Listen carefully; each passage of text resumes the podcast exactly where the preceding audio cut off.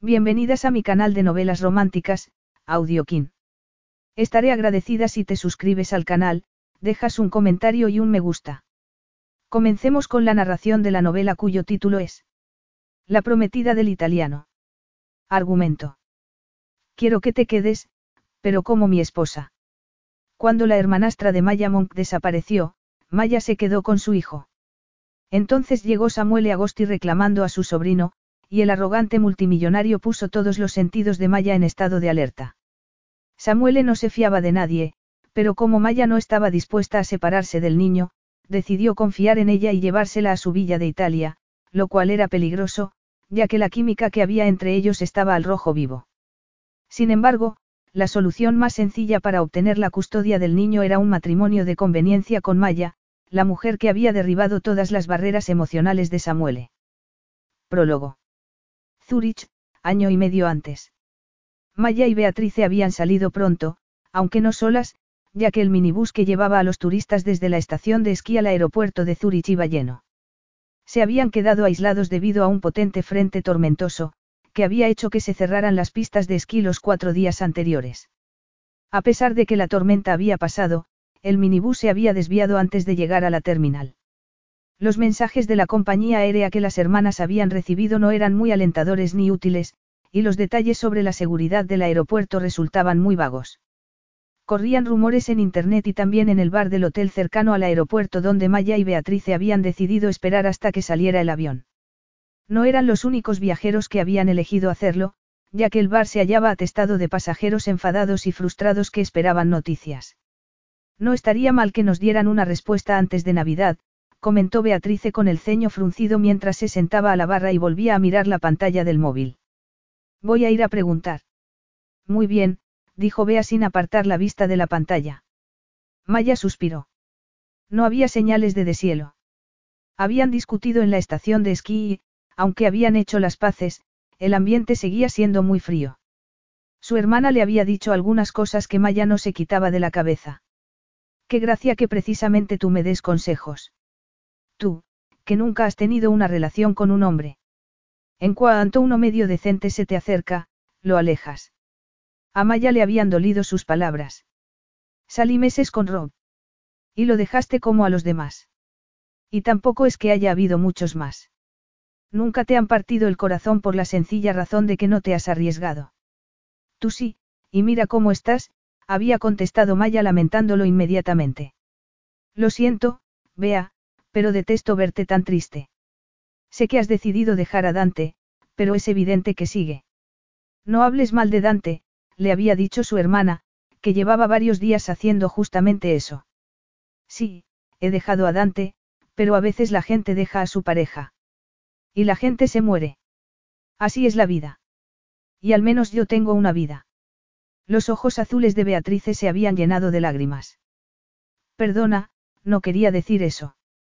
Se habían abrazado y reconciliado, pero Maya sabía que su hermana hablaba en serio y que probablemente era verdad. Pensó en decir algo ingenioso y alegre para animar a su hermana, pero decidió que nada de lo que dijera la haría sentir mejor. Mientras se alejaba para estirar las piernas miró a Beatrice, que parecía muy desgraciada. Era difícil ver sufrir a alguien a quien quería. Quería a Beatrice. A pesar de lo mucho que se peleaban, había un vínculo inquebrantable entre ambas. Sabía que siempre podría contar con ella. El vínculo no sería más fuerte si fueran hermanas biológicas y los padres de Beatrice no hubieran adoptado a Maya. En realidad, ésta creía que era más fuerte, porque tenía una hermana de verdad con la que no tenía relación. Su hermana, hermanastra mejor dicho, solo era un nombre y un rostro en una foto, Violetta. Era evidente que, al igual que la madre biológica de ambas, Violetta no quería conocer a Maya ni sentirse avergonzada por su existencia. Buscar información sobre su madre biológica era una de las pocas cosas que Maya había hecho sin decírselo a Beatrice ni a su madre adoptiva. Cuando consiguió comunicarse con Olivia Ramsey, no estaba segura de qué esperar.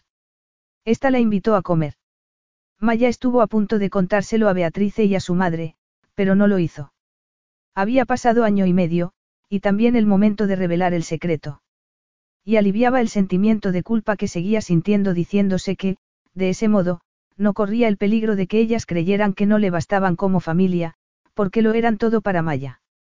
Para ser totalmente sincera, su renuencia a contarles el secreto iba de la mano del deseo de no revivir la forma en que Olivia Ramsey la había rechazado. Aquella mujer bien vestida y de evidente buena posición económica, que la había dado a luz, solo quiso verla para decirle que no había sitio en su vida para la hija a la que había renunciado. Enseñarle la foto de la hija con la que sí quiso quedarse fue el tiro de gracia para la esperanza de Maya de establecer una relación con ella. No recordaba exactamente qué había respondido a Olivia. Algo así como que le parecía bien y que le agradecería que le entregara una historia médica de la familia por si la necesitaba algún día, a lo que Olivia accedió. Al preguntarle sobre su padre biológico, ésta le contestó que no sabía cómo se llamaba, pero que era muy guapo. Y le explicó, en el mismo tono neutro en que había transcurrido el resto de la conversación, que ella se habría quedado con Maya, si su rico y casado amante del momento se hubiera creído que el bebé era suyo. Pero ¿cómo iba a saber Olivia que se había hecho una vasectomía? ¡Ay! La persona que tiraba de la maleta ni siquiera se dio cuenta de que había chocado con Maya, que se ocultó tras un tiesto con una palmera para observar a un joven artista que, en el vestíbulo del hotel, se dedicaba a hacer caricaturas de los recién llegados. Se frotó la dolorida espinilla y suspiró. La escapada a la estación de esquí, decidida repentinamente, estaba condenada al fracaso desde el principio. Comenzó mal y fue a peor. Ni siquiera habían llegado al chalet que tan buenos recuerdos de las vacaciones de infancia le traía, cuando comenzó a tener migraña. Era una señal, reflexionó Maya con pesar, del grave error que suponía el intento de recuperar el pasado. Pero cuando el dueño, un viejo amigo de la familia, se lo ofreció a Beatrice y a ella, tras una cancelación de última hora, les pareció que no debían desaprovechar la oportunidad, ya que, qué mejor lugar, dijo Beatrice, para que Maya se inspirara para la colección de invierno que estaba diseñando para el lanzamiento, largamente pospuesto, de su marca de moda. Pero trabajaron poco. Y no debido a la migraña de Maya ni al atractivo de las pistas de esquí, sino a la llegada de Dante, el exmarido de Beatrice, que apareció con la fanfarria habitual correspondiente a su posición de príncipe heredero de San Macizo y volvió a sembrar el caos en la vida de las hermanas. Maya le perdonaba que, por su culpa, su marca de moda no hubiera despegado la primera vez, pero no que hubiera convertido a su hermana, que antes de enamorarse de él era una persona optimista, de las que siempre veía el vaso medio lleno, en una mujer desgraciada. Ahora, cuando sonreía, era evidente que fingía, pues sus ojos seguían transmitiendo tristeza. Desde su punto de observación, Maya dejó de pensar en el matrimonio de su hermana y contempló fascinada al joven artista realizando las caricaturas con unas cuantas líneas. En otro tiempo, Maya creyó poseer talento artístico, pero su juvenil confianza en su capacidad no había resistido las burlas y la forma de humillarla de su padrastro. Ese hombre ya había desaparecido de la vida de las hermanas, y Maya había recuperado la mayor parte de la seguridad en sí misma. Era probable que, sin darse cuenta, Edward le hubiera hecho un favor, porque había numerosos artistas con mucho más talento que ella. Mientras observaba al joven pensó que era muy bueno, aunque no todos parecían contentos con sus divertidos retratos. Pero él no se lo tomaba a mal. La cantidad prima sobre la calidad, el joven le lanzó el comentario girando la cabeza. Ella se sobresaltó como si la hubiera pillado en falta. Creo que tiene mucho talento, Maya sonrió saliendo de detrás de la palmera y acercándose al joven que estrujaba su última creación rechazada y emprendía una nueva. Me paga las facturas, al menos algunas. Y es mejor que morirse de hambre en un ático. Otra vez no, por favor. exclamó al apagarse las luces del hotel. Es un corte de luz. ¿Quién sabe? Lleva así toda la mañana. Ah, ahora vuelve. Su mano volvió a volar sobre el papel y la caricatura cobró vida por arte de magia. Ella examinó el rostro que aparecía. Una poderosa nariz dividía en dos el rostro de altos pómulos, el labio superior de la boca era sensual y contrastaba con el inferior, firme y algo cruel, la barbilla hendida y la mandíbula, que parecía esculpida en granito, completaban el efecto extremadamente austero. Si el dueño de aquellos ojos de pestañas largas y rizadas poseía en realidad la mitad de la arrogancia, seguridad en sí mismo y autoridad que en el papel, era evidente que no iba a ser un cliente potencial del artista. A Maya no le parecía que el sujeto del retrato fuera alguien dispuesto a reírse de sí mismo. Alzó la vista con curiosidad buscando el modelo. No fue difícil reconocerlo, Y no solo porque destacaba por su altura. Era un hombre muy alto y atlético que llevaba un abrigo negro. Su cabello negro, largo y ondulado, peinado hacia atrás, dejaba a la vista su ancha frente. Maya pensó que era difícil que pasara desapercibido. Percibió no solo el dominio de macho alfa que proyectaba incluso a distancia, sino también el antagonismo que le producía. Decidió centrarse en eso y pasar por alto el cosquilleo que sentía en la pelvis. Se dijo que solo cabía amarlo o odiarlo, sin término medio. Se sentía repelida y fascinada a la vez, pero la belleza siempre era fascinante, aunque solo se pretendiera encontrar en ella un defecto. Y aquel hombre era estéticamente muy agradable. El artista avanzó hacia él con el bloque en la mano. Maya volvió a la realidad que la rodeaba. Se dio cuenta, avergonzada, de la intensidad con la que había mirado al hombre, como si estuviera, agachó la cabeza al tiempo que notaba calor en las mejillas, mientras la expresión, hambrienta de sexo, le acudía al cerebro. No era algo que negara, en sentido literal, pero era una expresión que, en cierto modo, implicaba que era algo malo. Tal vez lo fuera para algunos, pero, en su caso, el celibato era una decisión consciente, no cuestión de mala suerte ni de miedo, como su hermana le había dicho. Beatrice era apasionada, y ella precavida. Además creía poseer un débil impulso sexual, por lo que no envidiaba a la pobre Bea. A veces se preguntaba si su hermana creía haber encontrado con Dante aquello de lo que sus padres habían disfrutado, antes de la desaparición del padre. ¿Cómo se sabía si lo habías hallado? Suponiendo, en primer lugar, que esa persona especial existiera, lo más probable era que la pasaras de largo en la calle. Tal vez por eso la mayoría, o eso le parecía, se conformaba o, como Beatrice, imaginaban que habían encontrado su media naranja, pero, cuando las cosas se torcían, acababan solos e infelices. ¿O acaso Bea tenía razón?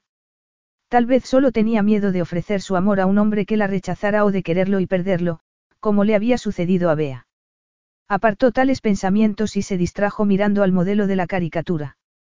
No había posibilidad de confundirlo con su alma gemela, se dijo mientras se frotaba los antebrazos porque sentía un cosquilleo, a pesar de las capas de ropa.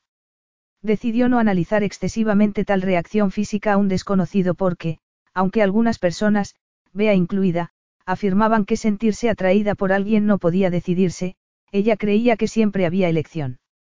En su caso, la cabeza siempre predominaría sobre el corazón y las hormonas, no a la inversa. Y también había que considerar el aspecto puramente práctico. En aquel momento de su vida, el amor o el sexo, acaso había diferencia, sería una complicación. Bea y ella intentaban introducirse en el mundo de la moda, y una de las dos debía estar centrada. Su hermana sufría el trauma del divorcio, por lo que ella debía llevar las riendas.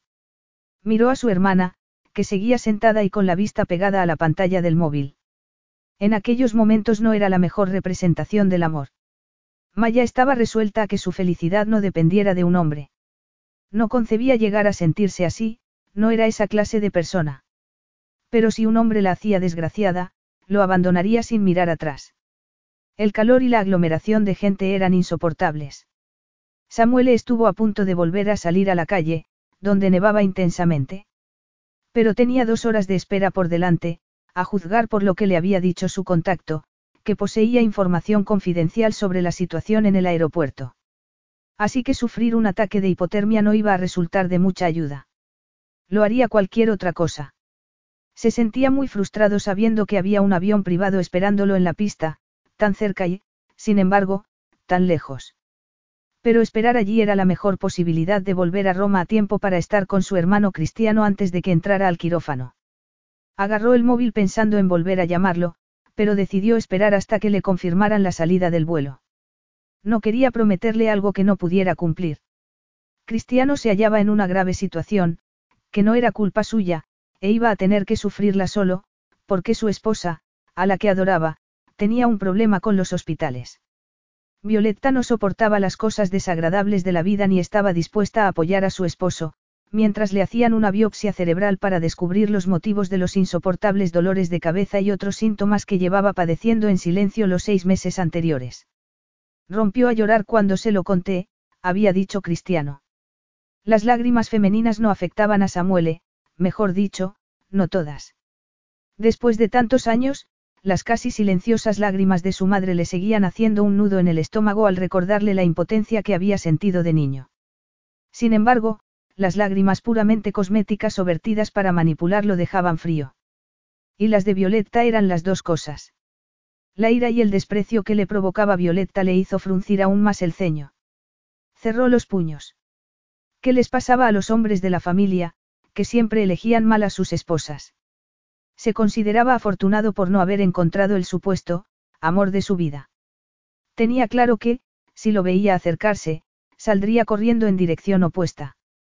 Estaba seguro de que, a corto plazo, no necesitaría zapatillas deportivas, porque el amor era un concepto ficticio, y él no estaba viviendo la escena final de una comedia romántica de Hollywood.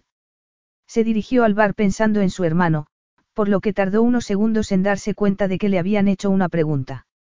Miró el rostro del joven y, seguidamente, la caricatura que le mostraba. Era muy buena, porque en el papel vio a un hombre tan inabordable que ni siquiera su hermano confiaría en él. La ira que experimentaba hacia sí mismo y la frustración al no haber podido salvar a Cristiano de un matrimonio tóxico ni de la enfermedad estallaron, pero no como una erupción volcánica, sino de forma gélida. Eso es lo mejor que sabe hacer. Me parece que no le espera un futuro prometedor. Francamente, espero que tenga un plan B, se sintió satisfecho durante unos segundos, aunque de inmediato lo asaltó el sentimiento de culpa.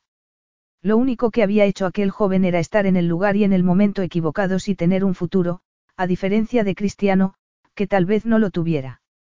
No pasa nada, dijo el joven comenzando a alejarse. En lugar de devolverle el dibujo, Samuel se sacó la cartera del bolsillo. Pensó con cinismo que era más fácil solucionar un problema con dinero que presentando excusas. Pero antes de que pudiera hacer nada, apareció una mujer de melena rizada que se interpuso entre ambos. Había surgido tan deprisa que Samuel no supo de dónde venía. Lo fulminó con la mirada, con los brazos en jarras. La mujer se volvió y dirigió una cálida mirada al joven, antes de girarse de nuevo hacia Samuel y decirle con deprecio, pero sin alzar la voz. Tiene más talento en el dedo meñique que usted en todo el cuerpo. Decir que Samuel se quedó desconcertado ante semejante ataque sería quedarse corto. En otro momento le hubiera gustado seguir escuchando aquella voz que, contrastando con la delicada constitución de la mujer, era baja y ronca. Se la imaginó susurrándole cosas al oído, lo que decía mucho del estado mental en que se hallaba, ya que, en aquel momento, esa voz temblaba de una emoción que no era cálida ni íntima. La sorpresa inicial se evaporó y se convirtió en algo igualmente intenso, mientras los enormes ojos castaños de ella se fijaban en su rostro. La atracción que experimentó fue tan poderosa que comenzó a excitarse. Aunque ella no le llegaba al hombro, era perfecta, preciosa. No podría pasar desapercibida aunque lo intentara. La miró de arriba abajo. Llevaba ropa de colores llamativos. Lo más oscuro eran las botas de nieve. En su hermoso rostro, enmarcado por los mechones rizados que se le habían soltado de la cola de caballo, destacaban los ojos, que despedían fuego. Su delicada estructura ósea transmitía una sensación de fragilidad y sensualidad. La piel inmaculada indicaba juventud y vitalidad. Tenía la nariz pequeña y una boca grande, de labios carnosos que, en aquellos momentos, formaban un mohín. Se los quedó mirando demasiado tiempo, sin darse cuenta de que el deseo que sentía se reflejaba en sus ojos.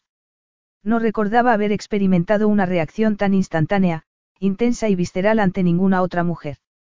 La forma en que la miraba aquel hombre, su enfado evitó que Maya se marchara corriendo, lo que hubiera indicado al hombre que solo era valiente en apariencia. Si lo fuera en realidad, no se le habría pasado por la cabeza la idea de observar en silencio aquel despliegue en público de crueldad y fingir que no lo había visto. Saber que lo había pensado hizo que se enfadara consigo misma casi tanto como con el objeto de su ira, mientras sus ojos se encontraban. La forma en que él la miraba la hizo sentirse vulnerable y comenzó a temblar por dentro. Cerró los ojos para eliminar la sensación de vulnerabilidad y apretó los dientes. Al volver a abrirlos se sintió aliviada al ver la expresión de la mirada de él había cambiado. Alzó la barbilla. No era de esas mujeres que se derretían porque un hombre la mirara como si la deseara. Se centró en el desprecio que había visto en sus ojos al hablar con el artista, en cada desdeñosa sílaba que había pronunciado y que a ella le recordaron las que solía pronunciar su padrastro. La situación era distinta, Pero el significado seguía siendo el mismo, eres una inútil, no sirves para nada, no merece la pena ni que lo intentes. Ya no era una niña con la cabeza gacha mientras lo escuchaba, mientras su padrastro destruía su autoestima, y no iba a quedarse de brazos cruzados viendo que le sucedía a otra persona. Todo el mundo se cree crítico de arte, sobre todo quienes son incapaces de entender el talento artístico. Usted no lo reconocería aunque le mordiera la mano. Él suspiró y se sacudió la nieve que aún le quedaba en las botas. No está siendo uno de mis mejores días. Tenía la voz profunda y con un leve acento extranjero, lo cual aumentó la fascinación de ella. ¿Cuánto quiere? Preguntó al joven por encima de la cabeza de Maya. Cree que comprando puede arreglar las cosas, murmuró ella. Todo en él delataba riqueza y exclusividad, pensó mientras observaba sus anchos hombros. Y se percató de que la adrenalina que le corría por las venas no se debía exclusivamente a la ira. Era un hombre desagradable y abusador, pero ella se avergonzó al reconocer que no era en absoluto inmune a su magnetismo masculino. Respiró hondo y rompió el hechizo de aquellos ojos. No iba a caer en la lujuria por un desconocido. Tiene talento, dijo volviéndose hacia el joven, y usted, añadió dirigiéndose al hombre y dejando de sonreír, no va a destruir su seguridad en sí mismo ni a hacerlo dudar de su valía, alzó la barbilla, desafiante, y pensó, mientras yo pueda evitarlo. Samuel había recibido muchas miradas de antipatía en su vida, pero ninguna parecida al odio con el que lo miraba aquella desconocida. Se preguntó qué tendría que hacer para que le sonriera. Probablemente, caer muerto a sus pies, le sugirió una sarcástica voz en su interior. Y no consienta, añadió ella volviendo a sonreír al joven, que nadie le diga lo contrario. Estoy bien, comenzó a decir el artista. Ella lo interrumpió. No se disculpe nunca por la mala educación de otro ni deje que nadie lo manipule. Tiene que creer en sí mismo. Samuel se debatía entre el enfado y la diversión.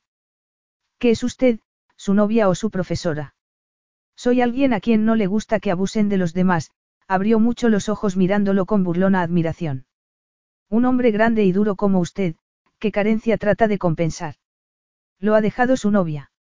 Se está preguntando si el puesto está vacante. Ni lo sueñe, contestó ella ruborizándose.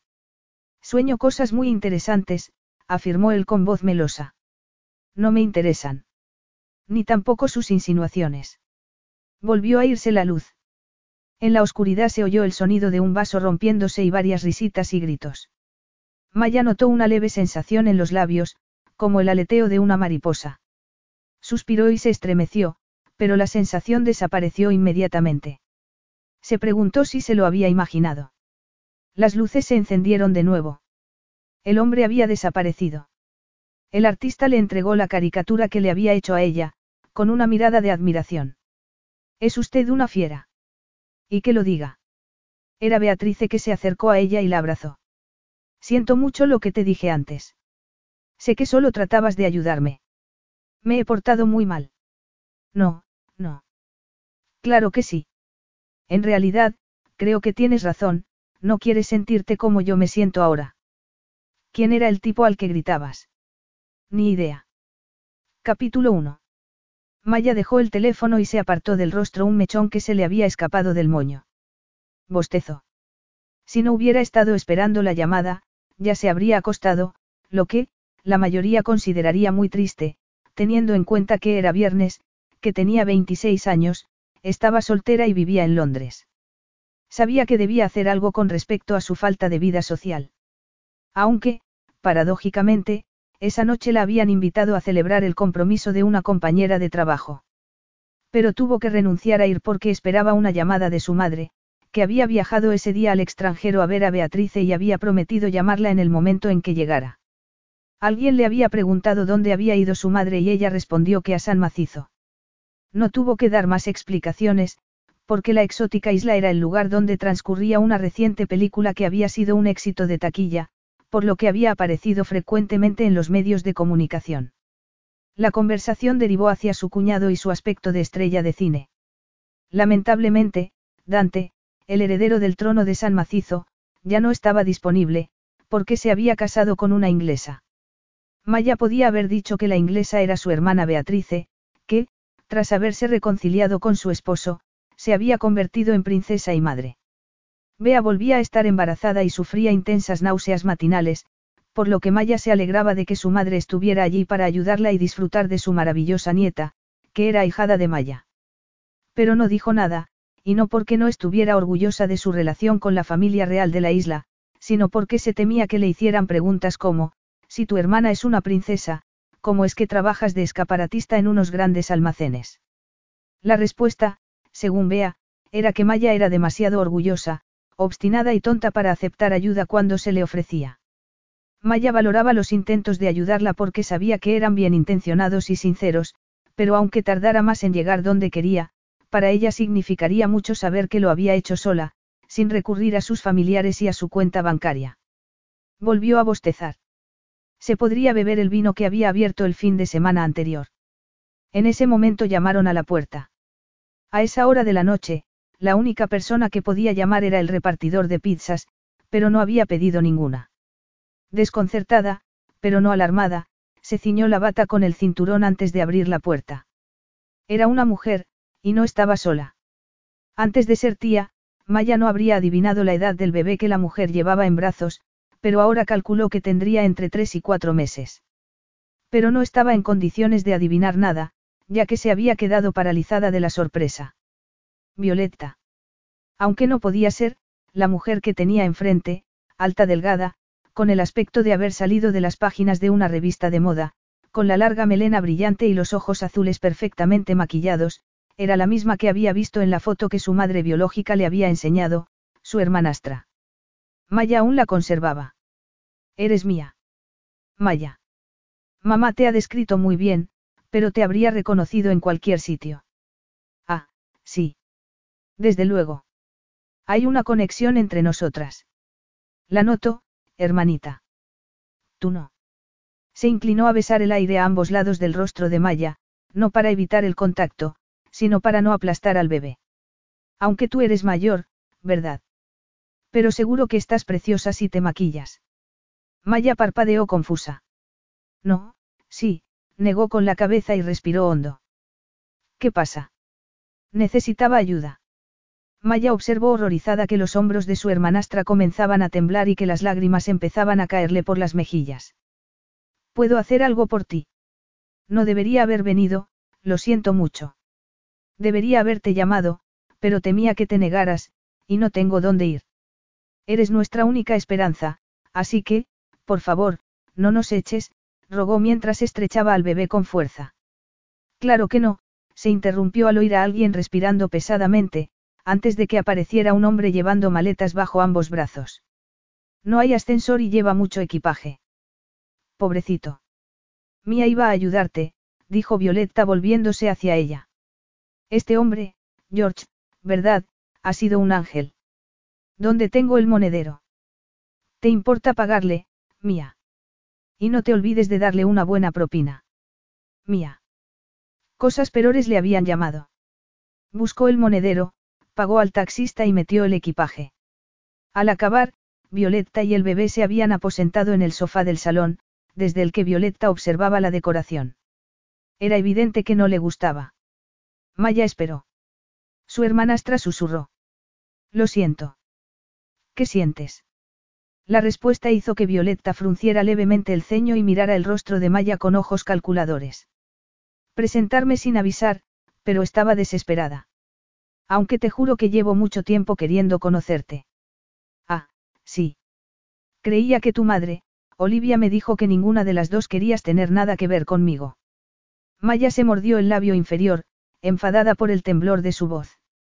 Cuando mamá te conoció, yo me hallaba en un estado de vulnerabilidad.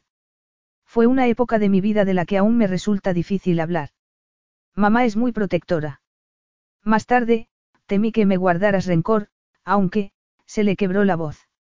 Aunque Cristiano decía que debería, lo siento. Miró a su alrededor, impotente, hasta que Maya agarró una caja de pañuelos de papel que había en el escritorio. ¿Quién es Cristiano? Mi esposo, Violetta se pasó suavemente un pañuelo por las mejillas. A Maya le pareció increíble que el maquillaje continuara impoluto. Pero murió sin conocer a nuestro querido Matteo. Maya miró al bebé, su sobrino, con los ojos como platos, llena de pesar por su madre y por él. ¿Cómo se recuperaba uno de semejante tragedia? Lo siento mucho. El bebé agarró un mechón del cabello de su madre, que lanzó un grito. Su expresión de trágico sufrimiento se transformó en otra de enfado. Deja que te ayude, Maya le abrió la mano al bebé para soltar el mechón. Y ahora me he quedado sin nada. Mientras Maya buscaba algo que decirle que no resultara superficial y trillado, le ofreció otro pañuelo, que su hermanastra rechazó mientras se echaba el brillante cabello hacia atrás. Tienes a tu hijo, y él te tiene a ti, dijo Maya con voz ronca notando que iba a llorar. Tragó saliva. Lo único que necesita un niño es que lo quieran, añadió, aunque sabía que el amor no pagaba las facturas. Debe de resultar difícil, en el plano económico, estar sola para criarlo y... Pero Matteo es un agosti. Maya negó con la cabeza, confusa. Su ignorancia sorprendió a Violetta. Es el heredero de la mitad de la fortuna de los Agosti. Ah, Maya asintió vagamente, aunque pensó que, por muy útil que fuera el dinero, a aquel niño le iría mejor si su padre viviera. Yo debería haber heredado el dinero de Cristiano, ya que soy su viuda, pero mi esposo cambió el testamento, y sé de quién fue la culpa. Aunque no me supone un problema que el dinero vaya a parar a Matteo, añadió apresuradamente al observar la expresión de Maya. Esta asintió. Se reprochó que le resultara difícil creerla. ¿Cómo podía culpar a aquella mujer? Debería estar molesta, si pensaba heredar. No me gusta tener que pedir a Samuel cada céntimo. Fue él quien hizo que Cristiano le dejara controlar la fortuna de nuestro hijo. ¿Quién es Samuel? El hermano mayor de Cristiano. Me odia. Estaba celoso porque Cristiano cesó de dejarle decidir todo. No culpo a mi querido cristiano, fue Samuel quien lo puso en mi contra. Veo que no me crees. Nadie lo hace. Gritó. No lo entienden. Creen que Samuel se preocupa de la familia y también de mí. Maya se apretó las sienes. Lo que Violetta le contaba le resultaba terriblemente familiar. Sé muy bien que alguien puede aparentar ser distinto de cómo es. Antes de que su padrastro se casara con su madre y la de Beatrice, Maya pensaba que era la persona que todos creían, cariñoso, considerado y capaz de volver a hacer feliz a su madre. Después de casarse, comenzó el maltrato de forma tan sutil e insidiosa que su madre no se dio cuenta de que la estaba aislando de sus amigos, de su red de apoyo social e incluso de sus hijas. Maya no se percató entonces, pero ahora sabía que Edward consideraba lo unida que se hallaba a su madre como un obstáculo para su necesidad de controlar por completo la vida de su esposa. Niña bonita, la llamaba mientras se dedicaba a hacerla creer que era una inútil y una mentirosa. Se denomina control coercitivo, afirmó Maya. Pero no está sola. Ella tampoco lo había estado, Beatrice la había ayudado. Ahora le tocaba a ella ofrecer ayuda a otra mujer, de lo cual se alegraba. ¿Lo entiendes? Pero no hay nada que puedas hacer, porque Samuel lo tiene todo, dinero, poder y creo que ahora, se le quebró la voz y besó al bebé en la cabeza. No, sé que ahora intenta quitarme al bebé, pero nadie me creerá. Y tal vez tengan razón. No lo pienses ni por asomo. Debes creer en ti misma, replicó Maya con firmeza. He venido siguiendo un impulso. Estaba muy agobiada y necesitaba espacio para decidir qué hacer. Puedes quedarte aquí todo el tiempo que necesites. ¿En serio? ¿En qué jardín te estás metiendo? Inmediatamente avergonzada de aquella inseguridad momentánea, Maya sonrió. ¿En serio? Maya se acostó de madrugada y, a pesar de que estaba agotada, durmió intranquila, despertándose con frecuencia. Al hacerlo volvía a recordar que la habitación de Beatrice ya no estaba vacía, sino que la ocupaba su hermanastra, a quien no conocía y con quien, teniendo en cuenta por lo que estaba pasando, debería sentir un vínculo. La desconcertaba que no fuera así. Pero no era realista esperar que los sentimientos se materializasen por arte de magia, y no ayudaba que Maya comparara a Violetta con Beatrice y que su hermana biológica quedara en segundo lugar. Sin embargo, lo que sentía por Matteo compensaba con creces lo que no sentía por Violetta. Se había puesto nerviosa cuando ésta, afirmando que estaba exhausta, le pidió que cambiara al bebé y le diera de comer. Y se sorprendió al comprobar que le dolía un poco devolvérselo. Se preguntó si Olivia habría sentido lo mismo al darla en adopción. Oírla llorar habría despertado el mismo instinto que Maya había experimentado al oír a Matteo llorando en la habitación de al lado. Se levantó de la cama y se miró al espejo mientras agarraba la bata de detrás de la puerta. Su rostro delataba la falta de sueño. Lo único positivo era que no había tenido el sueño recurrente que deseaba y temía a la vez. Al despertarse nunca recordaba los detalles. Le quedaba una vaga sensación erótica, una profunda añoranza, el recuerdo de un voz melosa y un sentimiento de vergüenza que le duraba hasta que se tomaba la segunda taza de café. Parecía imposible que el encuentro fortuito, hacía meses, con un desconocido alto y arrogante hubiera dejado semejante huella en su inconsciente. Se llevó la mano a los labios. La había besado o se lo había imaginado. Un grito del bebé hizo que se olvidara de los ojos oscuros de aquel hombre.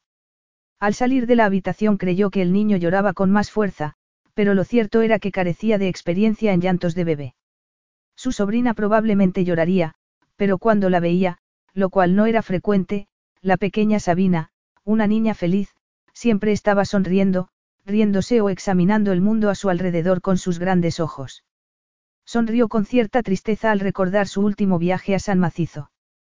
Se alegraba de que su hermana hubiera hallado la felicidad que se merecía y que se hubiera reconciliado con su esposo, pero preferiría que Beatrice hubiera encontrado todo eso más cerca de su hogar.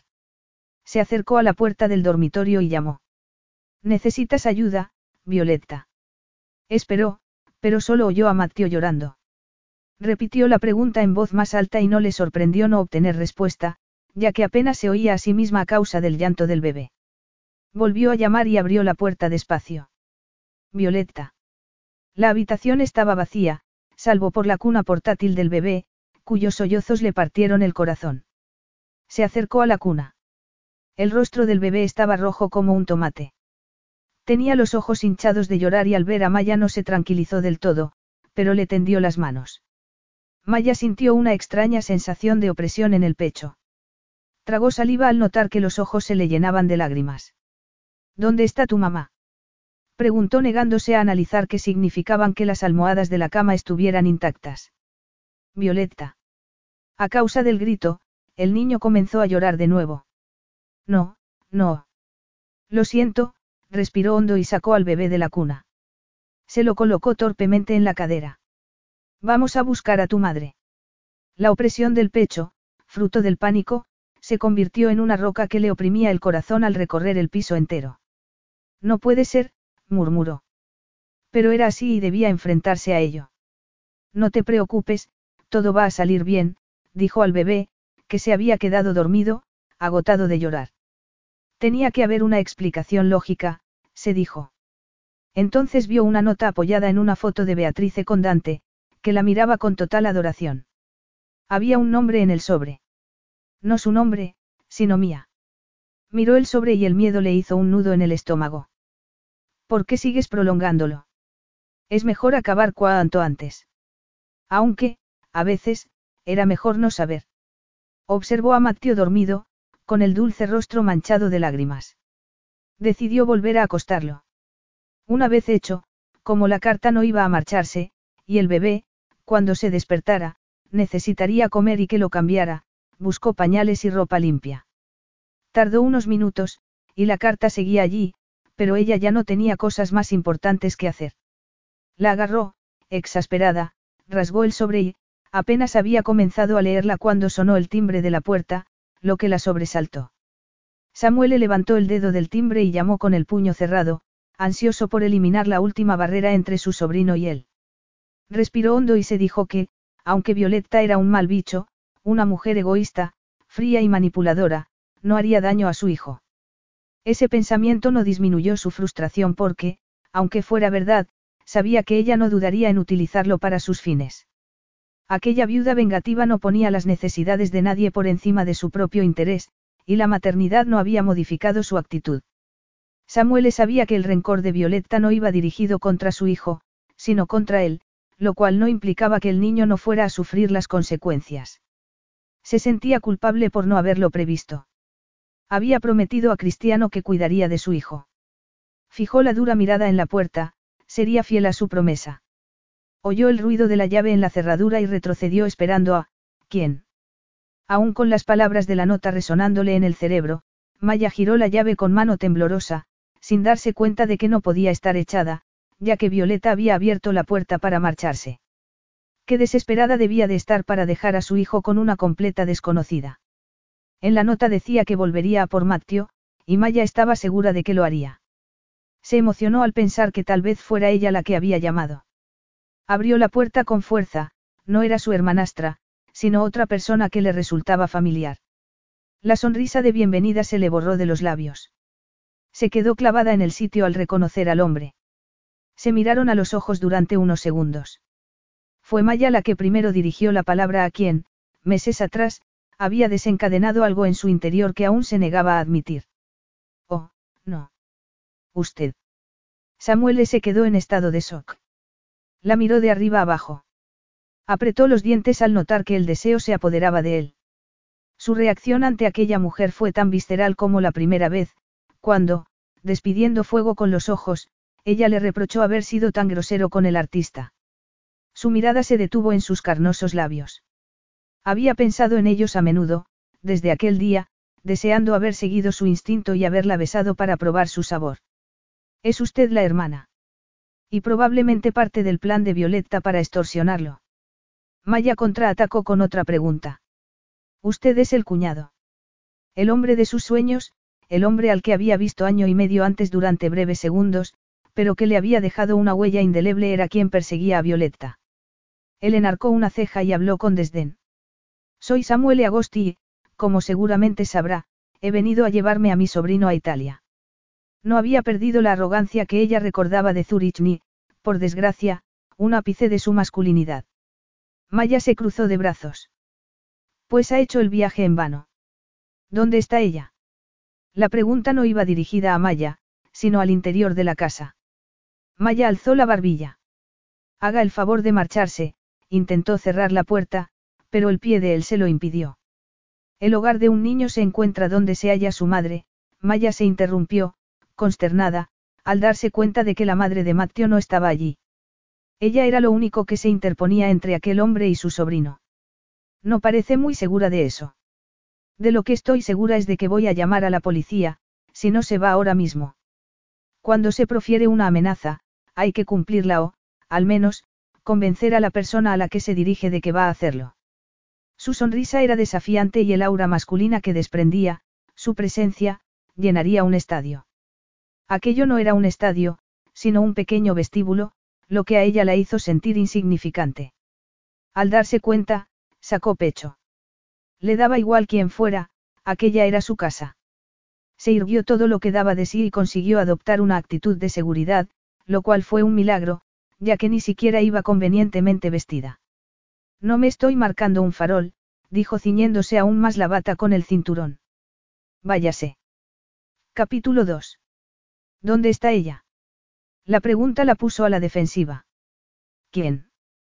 Su fingida ignorancia lo molestó, pero no tanto como reconocer su desconcertada reacción ante la mujer que le impedía el paso. No sabía cuánto tiempo llevaba allí plantado, con las hormonas revolucionadas como si fuera un adolescente. O como un hombre que llevaba mucho tiempo privado de sexo. Le pareció que esa explicación era más aceptable. El sexo era como cualquier otra necesidad, nada complicada si uno no se imaginaba que había algo más que una mutua atracción. Por intenso que fuera, el deseo solo duraba unas semanas. ¿No cree que deberíamos hablar dentro? Ella se asustó. No. Su respuesta le resultó inesperada. Ella seguía allí, obstinada, con la mano en el marco de la puerta. No creo que debamos hablar. Bromea. Preguntó él al tiempo que comenzaba a sentirse admirado al ver que ella agarraba con más fuerza el marco y le bloqueaba el paso con su menudo cuerpo. Más fuerte que su admiración fue la imagen de agarrarla por la cintura y apartarla de su camino, lo que lo hizo fruncir el ceño. Maya apretó los labios y mantuvo su postura desafiante, aunque, a decir verdad, comenzaba a sentirse tonta. Su gesto era inútil. Olvídate del por qué y el cómo y céntrate en el ahora, se dijo. Y en aquel momento, ella no representaba un obstáculo para él, que podía levantarla y apartarla de su camino con una sola mano. Le preocupó que la posibilidad de que lo hiciera le acelerara la respiración. Lo observó y volvió a ver lo que ya sabía, tenía el físico de un dios griego que hacía mucho ejercicio, mejor dicho, de un dios italiano. Así que nada ha cambiado desde que babeaste por él cuando lo conociste. Violetta. Llamó él alzando la voz. Maya gimió. Muy bien, suspiró. Era mejor decirle la verdad, o parte de ella, ya que, si no, despertaría a Mattio. Carraspeó. No está aquí, pero. ¿Y Mattio? Tampoco está aquí. Sam enarcó las cejas. Miente muy mal. Ya basta. Me da igual quién esté en la casa, además de mi sobrino, que debe venir conmigo. Aquí no hay nadie. Pero Samuel se imaginó que tenía a un amante en la cama. Va usted siempre vestida así a mediodía. Maya se ruborizó al darse cuenta de lo que pensaba. Mi vida sexual no es asunto suyo. Menos mal que no sabe que carezco de ella. La vida sería más interesante si fuera asunto suyo. Puedo quedarme aquí todo el día. No, no puede. Yo, se detuvo al oír el llanto de un bebé. Mire lo que ha conseguido. exclamó ella uniendo las manos como si fuera a rezar. Él no respondió de inmediato. Unos segundos después, ella susurró. Creo que se ha vuelto a dormir. No voy a marcharme sin Mattio. Ni su voz ni su rostro indicaban que fuera a ceder. Así que creo que ha llegado el momento de que me invite a entrar. ¿Y si no lo hago? Va a empujarme para entrar. Le aviso que llamaré a la policía. Él levantó la vista del cuello del camisón de ella, que no pudo evitar un estremecimiento de excitación. Puede hacerlo, si Violetta de verdad no está aquí. Estoy seguro de que la situación le interesará mucho a la policía. De repente, a ella se le ocurrió que bien podía ser el caso. Valoró las opciones que tenía y se percató de que no eran muchas. Dando un suspiro se apartó y él, sin decir nada más, entró. Entre, por favor, dijo ella con sarcasmo mientras lo fulminaba con la mirada, que ahora dominaba el pequeño salón. Este observó la modesta habitación, con sus montones de libros y su maniquí de costura, pero en lo que se fijó fue en el cochecito de bebé y los pañales. Después desvió la vista hacia un conejo de peluche y se le hizo un nudo en la garganta, al recordar cuando estaba nuevo y que había sido la forma de su hermano de decirle que iba a ser tío. ¿Vas a ser padre? le había preguntado. Tal vez, había respondido su hermano al tiempo que le entregaba el juguete. Vuelvo a tener cáncer, Sam. La semana que viene empiezo con la quimioterapia. Así que este niño te va a necesitar a su lado. Te tendrá a ti, había exclamado él. Lo venciste una vez y volverás a hacerlo. Desde luego. Habían seguido fingiendo y eludiendo la verdad hasta el último momento. Samuel a veces pensaba que era su hermano quien lo había estado protegiendo, no al contrario. Maya lo observó mientras se inclinaba a agarrar el juguete. Al incorporarse, distinguió algo así como una expresión de vulnerabilidad en su rostro. Estuvo a punto de sentir empatía por él, pero, entonces, él la miró con ojos fríos y despiadados. ¿Dónde se esconde Violetta? En ningún sitio, incapaz de sostenerle la oscura mirada, desvió la vista hacia el conejo. Salido. ¿Dónde ha ido y cuándo va a volver? Preguntó él mientras se sentaba en la silla más cercana. Maya se esforzó en reprimir el pánico al ver que estiraba las largas piernas. No lo sé, contestó, segura de que no parecía convincente. Él entrecerró los ojos. ¿Qué es lo que no sabe, dónde ha ido o cuándo va a volver? Ninguna de las dos cosas. Sabe usted muy poco. Sé que está sentado en una de mis sillas y que no lo he invitado a entrar. Seguro que eso es ilegal. Él sonrió. Solo si fuera un vampiro. Ella apretó los labios ante su falta de seriedad, pero pensó que no se necesitaría mucho para verlo en el papel de vampiro sexy. Mire, esto es absurdo. Igual de absurdo que imaginarte que le ofreces el cuello. La esperaré. No. Maya tragó saliva. Espero a, se interrumpió cuando un leve murmullo, amplificado por el monitor de bebés, invadió la habitación. Se ha vuelto a despertar. Samuel se levantó de un salto. Maya pensó en interponerse en su camino para evitar que llegase a la puerta de la habitación que seguía considerando de Beatrice, a pesar de que ella solo había pasado unas noches, antes de que su vida cambiara de dirección. ¿Qué habría hecho Bea? No lo habría dejado entrar. Beatrice no estaba allí y no podía seguirle solucionando los problemas. Maya no iba a dejarse intimidar nunca más. Se situó entre la puerta y él y lo observó avanzar, imponentemente alto, al tiempo que levantaba las manos como si así fuera a detenerlo. Hay unas normas, afirmó ella. Él pareció desconcertado. ¿Qué normas? Si Mateo se ha vuelto a dormir, no lo despierte, por favor. Contuvo el aliento mientras volvía a imaginarse que él la levantaba con las fuertes manos, lo que le produjo de nuevo una sensación ambigua en el estómago. Carraspeó. Ha tardado mucho en dormirse. Samuel la miró y asintió. ¿A qué juega Violetta? ¿Qué plan han tramado ustedes dos? Lamento arruinarle esa teoría de la conspiración con cosas tan inconvenientes como los hechos, pero no hemos tramado ningún plan, ni hay un, ustedes dos. No es su hermana. Mi hermanastra. Ha venido a verla, le ha dejado al niño, así que deben de estar unidas. Maya soltó una breve risa. La conocí anoche, cuando apareció con Matteo. A pesar de que le resultaba inverosímil, Samuel se inclinó a creerla, pues no había falsedad en su voz. Así que la está utilizando. Típico. No tergiverse lo que digo. ¿Cuándo se ha ido? No lo sé. Me he despertado y he encontrado una nota, se llevó la mano al bolsillo. Parece verdaderamente desesperada. Él rió y dijo algo en italiano que parecía una grosería. Es verdaderamente astuta. Probablemente sufre depresión posparto. Una madre necesita apoyo, dijo ella pensando que él no debía de conocer el significado de esa palabra. Le ha dejado al bebé y la sigue defendiendo. Es cierto que no conoce a su hermana. Sé lo bastante de ella, al igual que de usted. Los oscuros ojos de él se fijaron en su rostro sofocado. Ah, así que tengo mala reputación, afirmó él sonriendo. ¿Qué le ha dicho la madre? De hecho, no se moleste en contestarme. Me lo imagino, pero debería reconocer la posibilidad de que Violetta se haya tomado algunas libertades artísticas. Probablemente la hace sentirse incompetente. Se está proyectando. Ella se sonrojó, enfadada. Usted no me hace sentir incompetente. exclamó alzando la barbilla. Ni usted ni nadie. No me parece que lo sea, le aseguró él recorriéndole el cuerpo con la mirada antes de posarla en su rostro. Sus rasgos eran de los que cortaban el aliento, pero había una determinación en el mentón y una fiereza en la mirada directa que le producían admiración. Sorprendida por su respuesta, Maya dio un paso atrás. ¿Qué es, entonces, lo que le parezco? Descartó la pregunta, por parecerle irrelevante, y avanzó el paso que había retrocedido. Se ciñó aún más la bata mientras una vocecita interior le decía que era más de mediodía y seguía en camisón. No hablaba de mí, dijo mirándolo a los ojos con aparente calma. No. Samuel se encogió de hombros mirando la puerta del dormitorio. Si usted lo dice, suspiró y se pasó la mano por el cabello. He venido a ver a Matteo. ¿Está ahí dentro? Preguntó indicando con la cabeza la puerta de la derecha.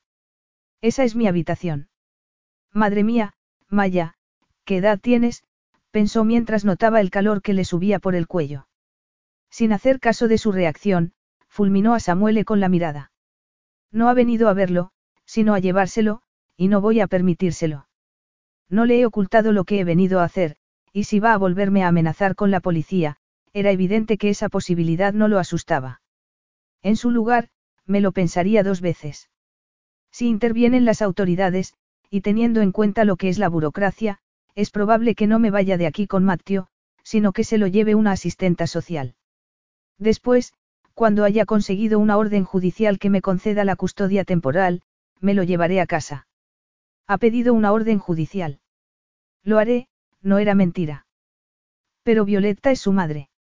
¿Acaso los tribunales no conceden siempre la custodia a la madre? Él soltó una carcajada y la miró con compasión. Suele ser así, pero depende de cómo sea la madre, no cree. Violetta no está aquí para defenderse. Precisamente, afirmó él en tono seco. Parecía que la discusión lo aburría. Ha abandonado a su hijo en manos de una desconocida, en un país extranjero. Eso puede plantear objeciones legales. En un país extranjero. Matteo es italiano.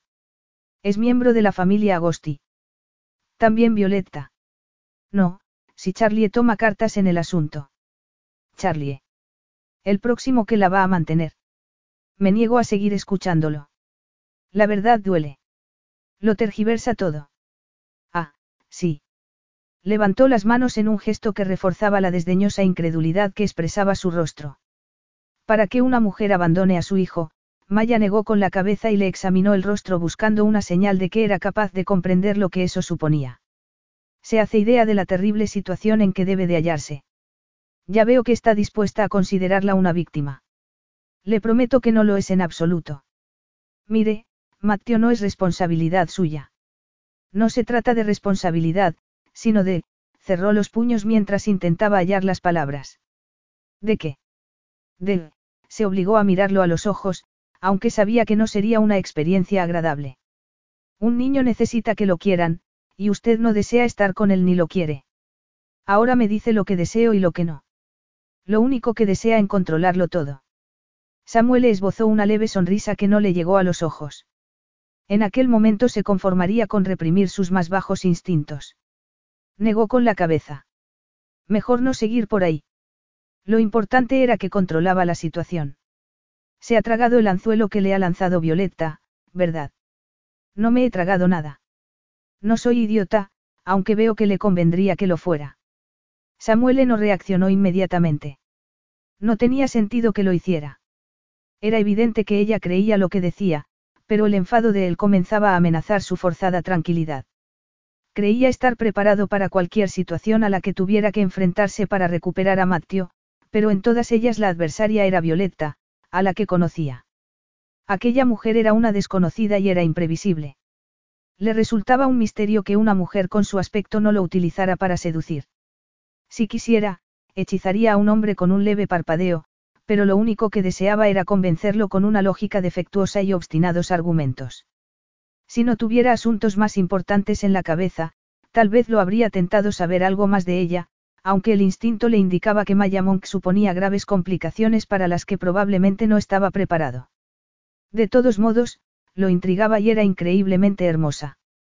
Negó con la cabeza. Todo sería más fácil, si ella no creyera lo que decía y si a él no lo inquietara el hecho de no haber detectado en ella los trucos que siempre esperaba en una mujer guapa. Su inquietud aumentó, cuando ella sonrió como si se le hubiera ocurrido una idea maravillosa. ¿Y la madre de Violetta? No podría venir y cuidar a Matteo hasta que su hija regrese. ¿Por qué me mira así? También es su madre, si he entendido bien el parentesco. No tenemos relación. Olivia tiene su propia familia y yo tengo la mía, lo que daría para que su madre o su hermana estuvieran con ella, apoyándola y ofreciéndole consejos sobre el bebé. Es duro que te rechacen. Ella se estremeció. No le gustaba que él le adivinara el pensamiento. No soy una víctima. Me adoptaron cuando era un bebé y, como le digo, tengo familia. Olivia murió hace seis meses. Capítulo 3. Fue como observar la vida de una flor en cuestión de segundos, florecer, apagarse y marchitarse. Aunque era irracional, Samuel se sintió culpable por haberle quitado la esperanza. Lo siento, no lo sabía. Ella se disculpaba. No lo sienta, no era nada para mí, por lo que había visto, Olivia era una mujer vanidosa y egoísta que había transmitido aquellas deliciosas cualidades a su hija. Tampoco para mí, supongo. Tampoco la conocía. ¿Cómo? No sufrió, ¿verdad? Samuel solo conocía los datos clínicos, Olivia había muerto tras las complicaciones surgidas por una chapucera operación de cirugía estética. Fue a decírselo, pero la ansiedad de sus ojos lo detuvo. No, no sufrió. Antes de que ella agachara la cabeza, vio en su rostro que parecía aliviada. Así era como se sentía uno mintiendo para que otro se sintiera mejor, una experiencia nueva para el que no pensaba repetir en mucho tiempo. Ya veo que su hermana no se lo ha dicho, antes de dejarle al niño. Maya suspiró. Estaba alterada. Probablemente creyó que ya lo sabía, afirmó mientras pensaba en las numerosas ocasiones en que su hermanastra podía habérselo contado. Estaba desesperada. Desesperada no, pensó Samuel mirando a su alrededor, pero sí muy con las cosas tan claras como para pensar en pasar una noche allí. Es una viuda con un bebé. No me parece que sea usted completamente ingenua, así que créame si le digo que lo tenía todo planeado, cara. La ha engañado como a una idiota. Eso es absurdo, lo era. Recordó pequeños detalles de la noche anterior que sembraron en ella la semilla de la duda. La vi, estaba, de repente lo miró con los ojos como platos. ¿Qué me ha llamado? Él negó con la cabeza, de forma poco convincente, fingiendo inocencia. A ella, el cariñoso calificativo la había penetrado como miel caliente. Al pensarlo notó calor en el vientre. Sabe que no va a volver, ¿verdad? La miró casi con compasión, así que ella desvió la vista negándose a aceptar las sospechas que él le estaba creando y preocupada porque sus revolucionadas hormonas le alteraran el juicio. Por otro lado, si lo que decía era verdad.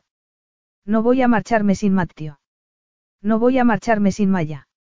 Maya tragó saliva para deshacer el nudo que se le había formado en la garganta. Vio a su padre sonriendo después de que le hubieran dicho que no podía quedarse en el hospital y que, además, a su pequeña le darían el alta a la mañana siguiente, cuando el médico hubiera comprobado cómo estaba su brazo, escayolado por habérselo roto.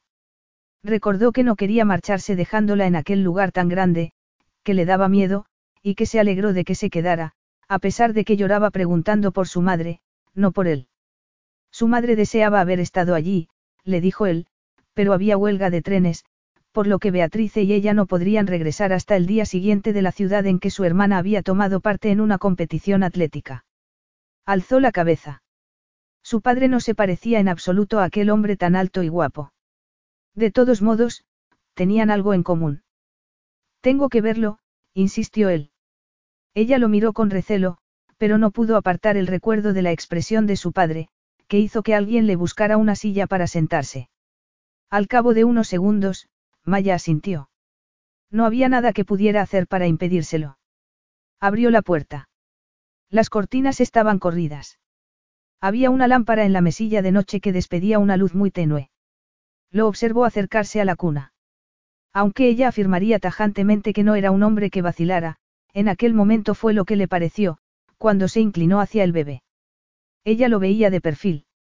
Y contempló, o creyó contemplar, una mirada atormentada de pérdida que la hizo sentirse casi una intrusa. Salió de la habitación sin decir nada, deseando no haberla visto. Lo único que le faltaba era experimentar empatía por él. Ya se sentía fatal por haberse imaginado que se parecía en algo a su padre, que era su héroe. Lo consideraba una traición. Se reservaría la empatía para el niño, atrapado en medio de un conflicto. Entró en su habitación reflexionando sobre sus esfuerzos por experimentar algún sentimiento de hermandad hacia Violetta, a pesar de lo fieramente que la defendía. Cerró la puerta. Las paredes eran de papel, así que oiría si Samuel se quería llevar al niño. No lo haría, aunque su confianza en él se basaba en un presentimiento. Dejó de pensar al mirarse en el espejo del armario. Y eso que creía que las cosas no podían empeorar. Tenía muchas ganas de ducharse, así que fue desnudándose mientras se dirigía a la cómoda a sacar un jersey de uno de los cajones. Al salir de la habitación de al lado, Samuel intentó reprimir la tristeza, la ira y el sentimiento de culpa que lo invadían, tras haber visto al niño al que su hermano no llegó a conocer. Le habían dicho que la vida era injusta y que la viviera. Pero su hermano no pudo hacerlo. La vida no era injusta, a secas, sino terriblemente injusta. No pudo proteger a Cristiano, pero estaba seguro de que protegería a su hijo, costara lo que costara. Perdido en sus pensamientos, volvió la cabeza al oír un ruido en el preciso momento en que estaba frente a la puerta de al lado, que no se hallaba cerrada del todo. Por una rendija vio una figura delgada y completamente desnuda, sentada sobre los talones tirando de un cajón. Suave, elegante, flexible y de curvas perfectas, parecía una escultura viviente. Apartó la mirada bruscamente, reprochándose la forma en que su cuerpo reaccionaba con voluntad propia, con independencia de su conciencia. Maya eligió un jersey y agarró unos vaqueros que había dejado en la cama. Resistiéndose al deseo de ducharse, abrió el grifo del lavabo y se lavó el rostro. Se vistió, volvió a mirarse al espejo, con el cepillo en la mano, pero decidió no peinarse el rebelde cabello y se lo sujetó en la nuca. Estaba lavándose los dientes cuando oyó un ruido procedente del monitor del salón y un gemido que venía de la habitación de al lado. Creo que Matteo se ha vuelto a despertar, gritó Samuele. Ahora mismo salgo. Entró a toda prisa en el salón. ¿Por qué me mira así? Él negó con la cabeza, cruzó el salón y, antes de que ella pudiera reaccionar, le tocó suavemente la comisura de los labios. Durante unos segundos se sostuvieron la mirada, mientras ella intentaba por todos los medios disimular el estremecimiento que su contacto le había producido. Si reaccionas así solo por el roce de sus dedos, imagínate lo que te pasaría si te besara, le susurró la maligna vocecita interior. Tenía un poco de pasta de dientes, explicó él guardándose el pañuelo en el bolsillo. Ella se llevó la mano a la boca. Se suponía que ir vestida correctamente la haría sentirse más segura de sí misma, pero no la protegía de su penetrante mirada. Gracias. Voy a traer a Matteo. Unos segundos después volvió con el niño en brazos. Nos tuteamos. Supongo que sabes que me llamo Maya.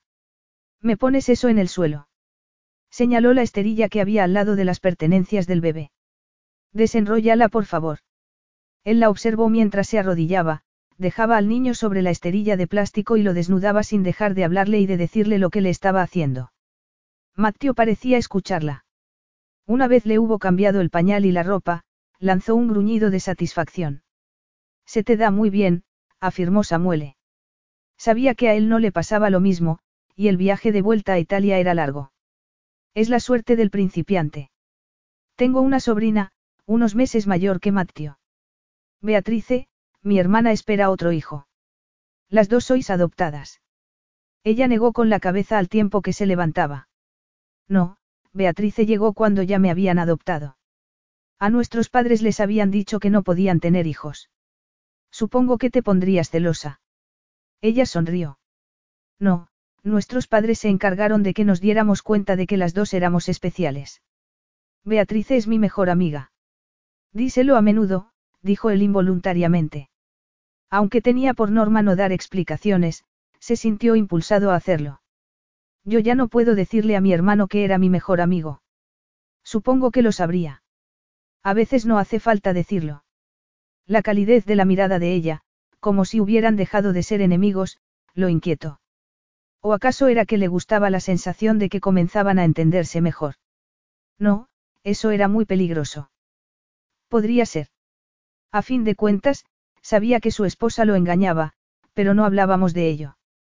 La vez que estuvieron a punto de hacerlo fue al oír a un grupo de mujeres en la mesa de al lado de un restaurante comentando los últimos rumores sobre Violetta, pero Cristiano lo interrumpió al ver que iba a preguntarle algo.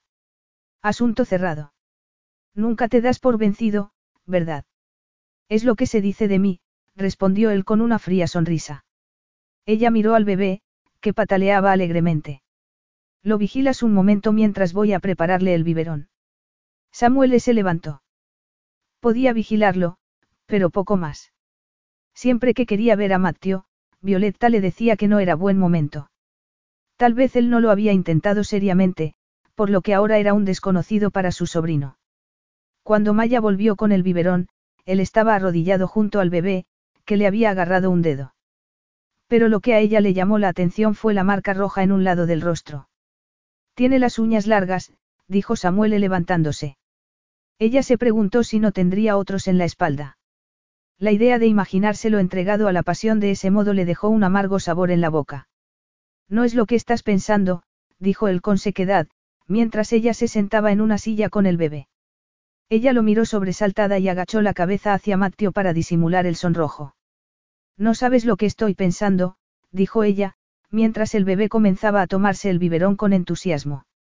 Samuel sabía exactamente qué pensaba, pero no dijo nada hasta que el biberón estuvo vacío y ella se hubo colocado al bebé sobre el hombro y le daba palmaditas en la espalda.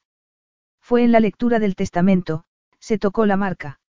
Fue la reacción de Violetta al saber que no heredaría el dinero de Cristiano, que, según ella, se había ganado por ser su esposa, y que, aparentemente, yo le había robado. Huir con Matteo forma parte de su juramento de que se las pagaría. Es horrible acusar a alguien de algo así. Supongo que estás dispuesto a decir lo que sea con tal de obtener lo que deseas. La estás difamando. Solo si no fuera verdad, y hay testigos, incluyendo al abogado. Maya negó con la cabeza, pero él volvió a contemplar la duda en sus ojos. Ella se levantó. Siempre hay dos versiones de la misma historia. Él suspiró mientras ella dejaba a Matteo en su sillita y se sentaba a su lado. Desde luego, siempre hay dos versiones, pero me parece que solo quieres oír una de ellas. ¿Por qué te empeñas en que la mía es la equivocada? ¿Cómo crees que conocía tu existencia, tu nombre y dónde vivías. Ella negó con la cabeza, con el ceño fruncido. Fue Charlie quien me dio la información. Aunque no te lo creas, Violetta tiene un novio muy rico que está deseando casarse con ella. Es que no quieres que otro hombre sea el padre de tu sobrino. Lo que pasa es que Charlie no quiere criar al hijo de otro hombre, ni a ningún otro. Quiere a Violetta, pero no a Matteo. No desea que un niño le limite la vida. Así que ha sido él quien te ha dicho que Matteo estaba aquí. Samuel le asintió. Me dijo dónde lo encontraría, porque le convenía que yo reclamara al bebé, alzó la mano. Sí, ya sé que podría ser otra de mis mentiras, así que, ¿por qué no llamamos a Violetta y oímos la prueba de los propios labios de la viuda alegre? No puedo llamarla porque se ha dejado el móvil aquí. ¿Qué detalle? Reconócelo, Maya, no estás en situación de negociar y mi paciencia tiene un límite. Maya le sonrió. Se daba cuenta de que si se llevaba al niño, a su madre le resultaría más difícil reclamarlo. Violetta debía volver inmediatamente. Maya estaba segura de que, si hablaba con ella, se mostraría comprensiva. Si sabes con quién está y tienes su número de teléfono, llámalo, pero déjame hablar con ella. Seguro que ya se sentirá culpable, por lo que las palabras equivocadas podrían llevarla al límite. ¿Crees que no sé obrar con delicadeza y tacto? Maya puso una cara que lo hizo reír contra su voluntad. No estamos de broma. La sonrisa de los ojos de él se desvaneció como si se hubiera apagado una vela. No, contestó él al tiempo que se sacaba el móvil del bolsillo. ¿Y si pongo el altavoz? Así, si me comporto con poca delicadeza, salvarás la situación. Ella se dio cuenta de que lo decía con sarcasmo, pero no entendía qué se imaginaba que iba a conseguir. ¿Acaso creía que iba a convencer por las malas a Violetta para que ella, Maya, le entregara a su hijo? Imaginárselo puso en estado de alerta su instinto protector, y eso que solo hacía cuatro horas que conocía al niño. Si habías llevado a un hijo en el vientre, si habías dado a luz, que te apartaran de él sería como perder una parte de ti misma. ¿O no? Tienes que ser consciente de que el bebé necesita a su madre, buscó en su rostro alguna señal de comprensión. Suspiró. Una roca sería más comprensiva. Depende de la madre. No sé si conocías bien a Olivia, pero te aseguro que has salido ganando sin ella. Fíjate cómo es Violetta. No hablamos de mí, y nunca lo harían. No me he sentido abandonada. Se mordió el labio inferior. Se estaba acostumbrando a sus expresivos encogimientos de hombros. Era capaz de transmitir distintas emociones con un leve movimiento de ellos. ¿Qué pasa? preguntó ella al ver que la miraba fijamente. Tienes, Samuel le hizo amago de alzar la mano, pero se la metió en el bolsillo. La vez anterior le había tocado la boca. No volvería a hacerlo. Tiene sangre en el labio. Un error podía perdonarse, repetirlo intencionadamente era imperdonable y una señal de estupidez. A Samuele no le gustaban los estúpidos. Era una estupidez que hubiera seguido con la mirada la punta de la lengua de ella mientras se lamía la gota de sangre de carnoso labio inferior. Probablemente no, porque no se había dejado llevar por el impulso de sustituir el dedo de la vez anterior por la boca y continuar la exploración. Aceptaba que mirarle la boca a Maya, o cualquier otra parte del cuerpo, no lo conduciría a la paz espiritual. Por suerte, no era eso lo que esperaba conseguir con aquella visita, sino recuperar a su sobrino. Maya señaló con la cabeza el móvil que él tenía en la mano. Después de haber marcado el número, él lo dejó en la mesa de centro que había entre ambos. Un hombre contestó casi inmediatamente. Parecía distraído, probablemente por la dueña de la risa ronca que se oía al fondo. Soy Samuel Agosti. Le dices a Violetta que se ponga, Charlie. Se produjeron unos segundos de silencio, antes de que éste comenzara a hablar. Qué alegría oír tu voz, Samuele, pero no puedo ayudarte, porque no está conmigo. Venga, dame ese chisme y vete, se oyó una puerta cerrarse. Ya se ha ido.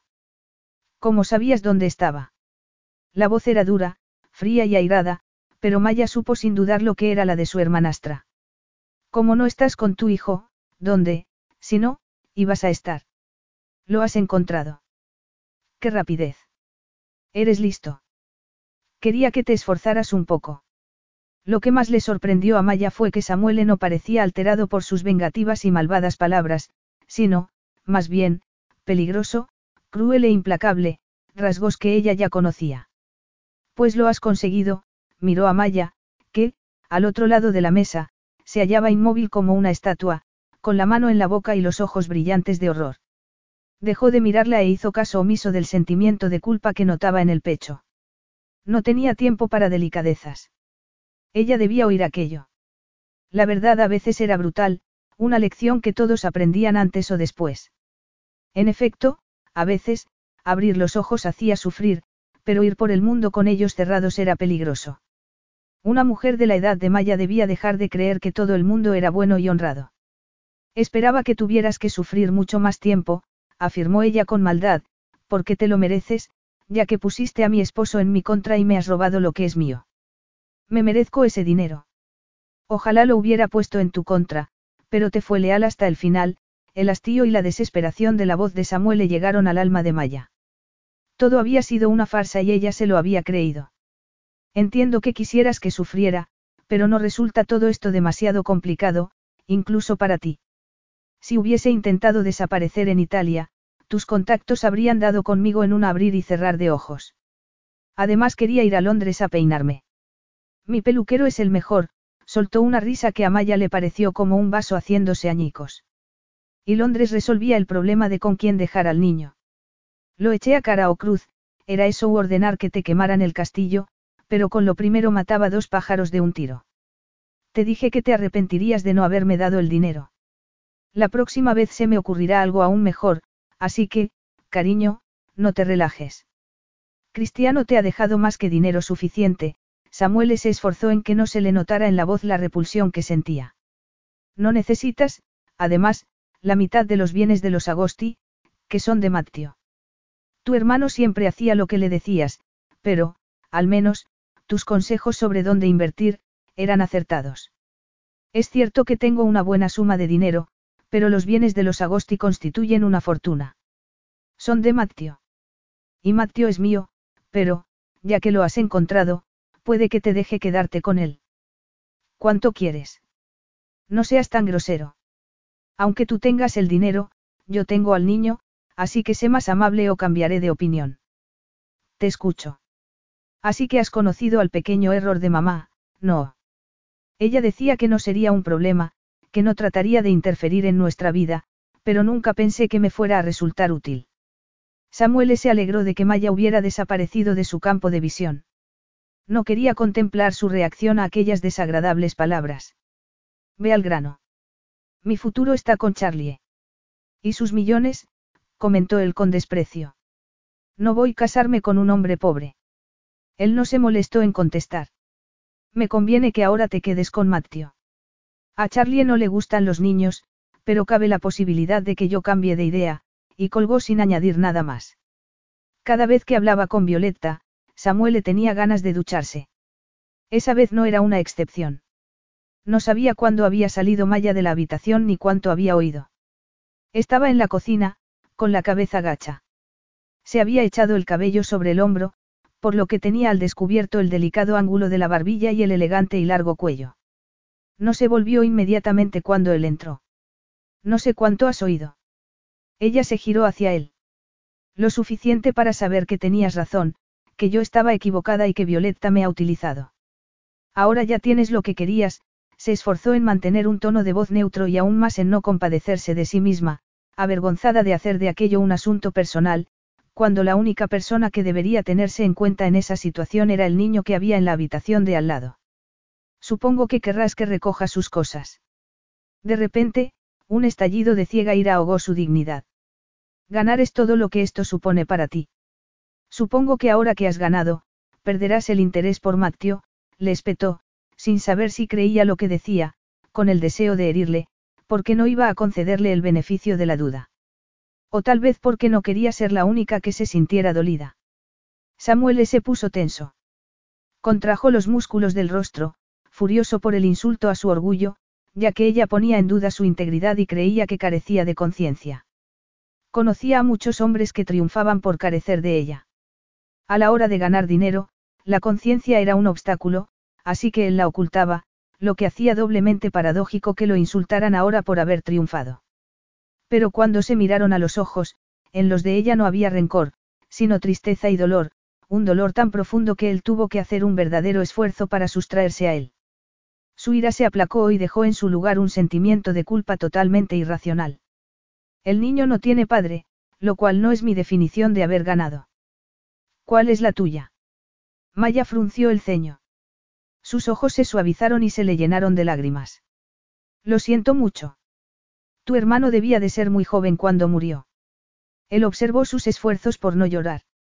Trató de aguantar para conocer a su hijo, pero no lo consiguió. Era el hombre más valiente que he conocido. Samuel nunca hablaba de su hermano ni de la batalla que había librado, así que, ¿por qué se abría a Maya? Maldijo en silencio. No debes sentirlo, murmuró. Cuando perdí a mi padre reprimí mis sentimientos, pero cuando hablé de ellos.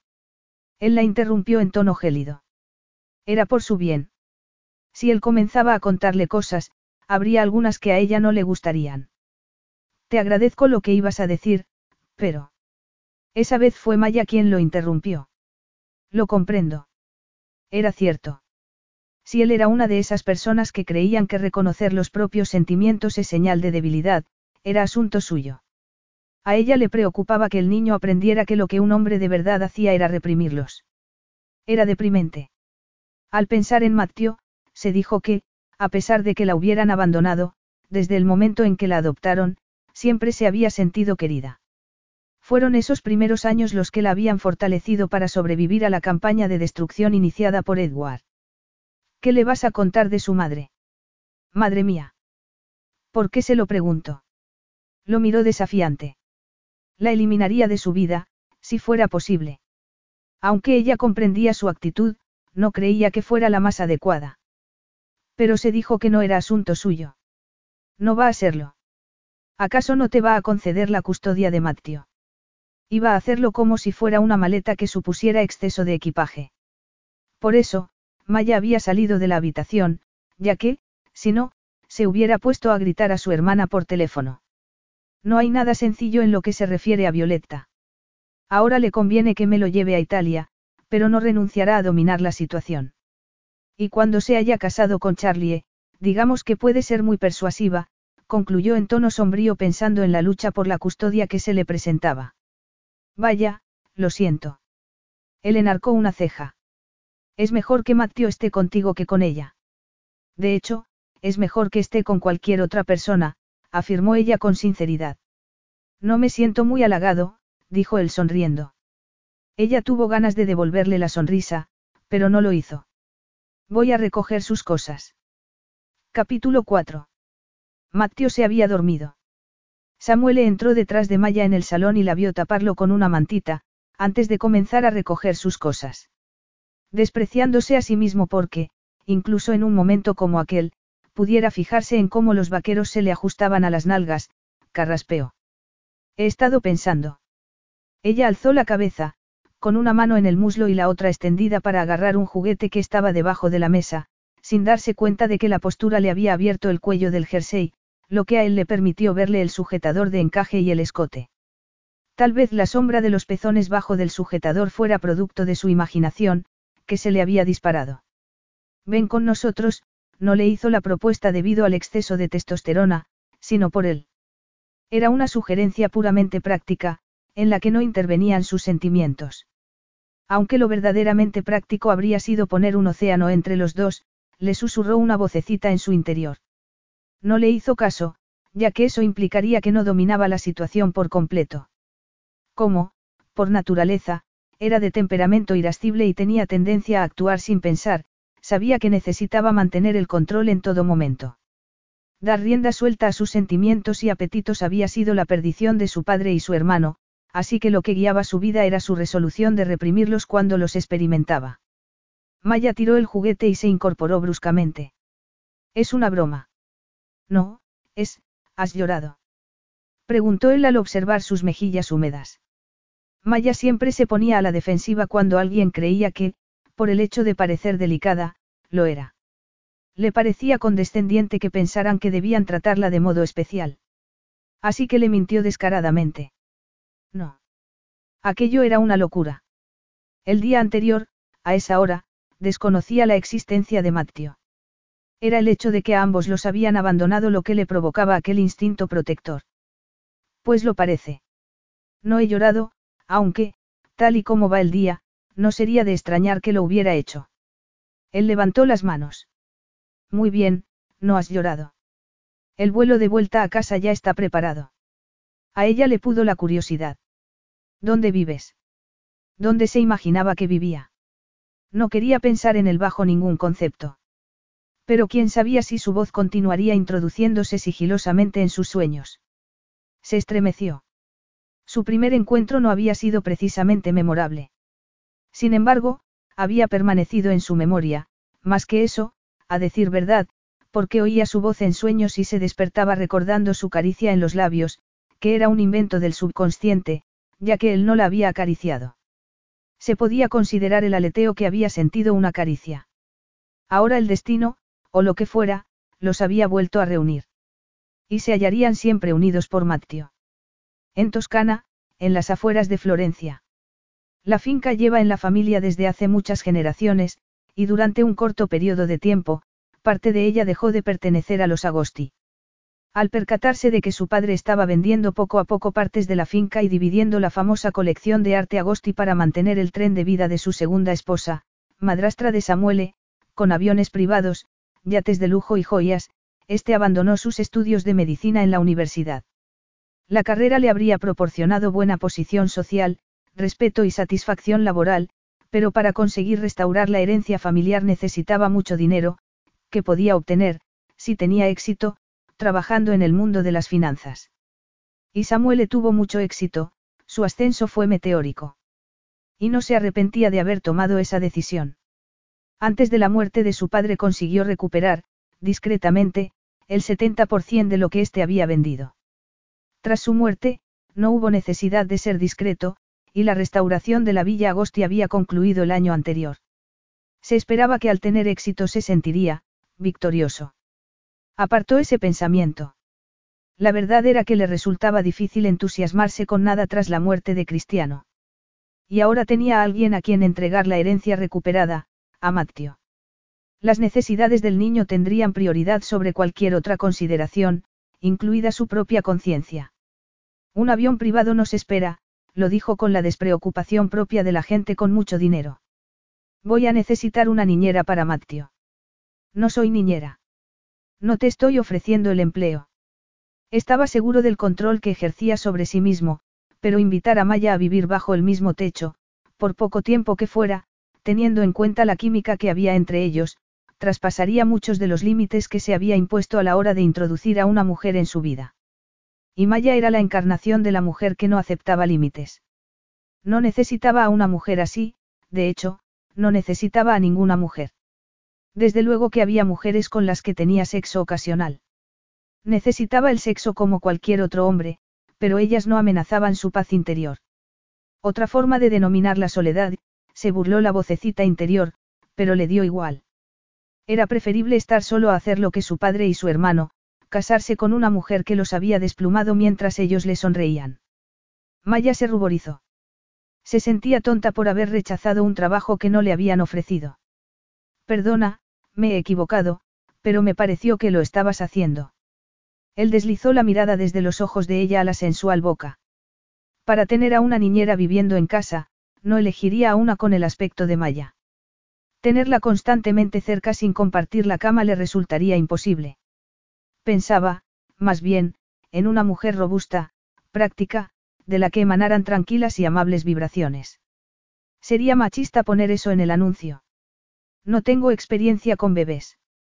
Y mucho menos en viajar con uno. Y voy a tardar un poco en encontrar a una niñera adecuada. Mientras tanto, he pensado que podrías ayudarme con Matteo. Te he observado cuando estás con él y se te da bien. Te conoce y me parece que contigo está seguro. Así que no quieres una niñera, sino un burro de carga, sin cualificar y sin sueldo. Se necesita estar cualificado para hacer un favor. Y el precio no es un problema, di una cantidad. Ella se sintió ofendida. No estoy en venta. No es una respuesta práctica, pero está bien. Si es lo que quieres, no te pagaré. Ella lo miró con desagrado. Supongo que crees que, por el hecho de ser mujer, sé cómo cuidar a un bebé. Una mujer era, desde luego. Se le apareció la imagen de su cuerpo desnudo, muy femenino, lo cual lo hizo distraerse. Te vendrían bien unas clases para aprender a venderte. No intento venderme. Y me da igual lo que tú o cualquier otra persona piense de mí. Me importa lo que pienso yo. Como se estaba esforzando en adoptar un tono de voz neutro, no se dio cuenta de la expresión reflexiva de él. Y ya te he dicho que no. Es cierto. No había que leer entre líneas para percatarse de que en otro tiempo le había importado lo que alguien pensara de ella y de que esa persona había dañado gravemente su seguridad en sí misma. Se había recuperado porque era una mujer fuerte, pero siempre quedaban cicatrices, aunque no fueran visibles.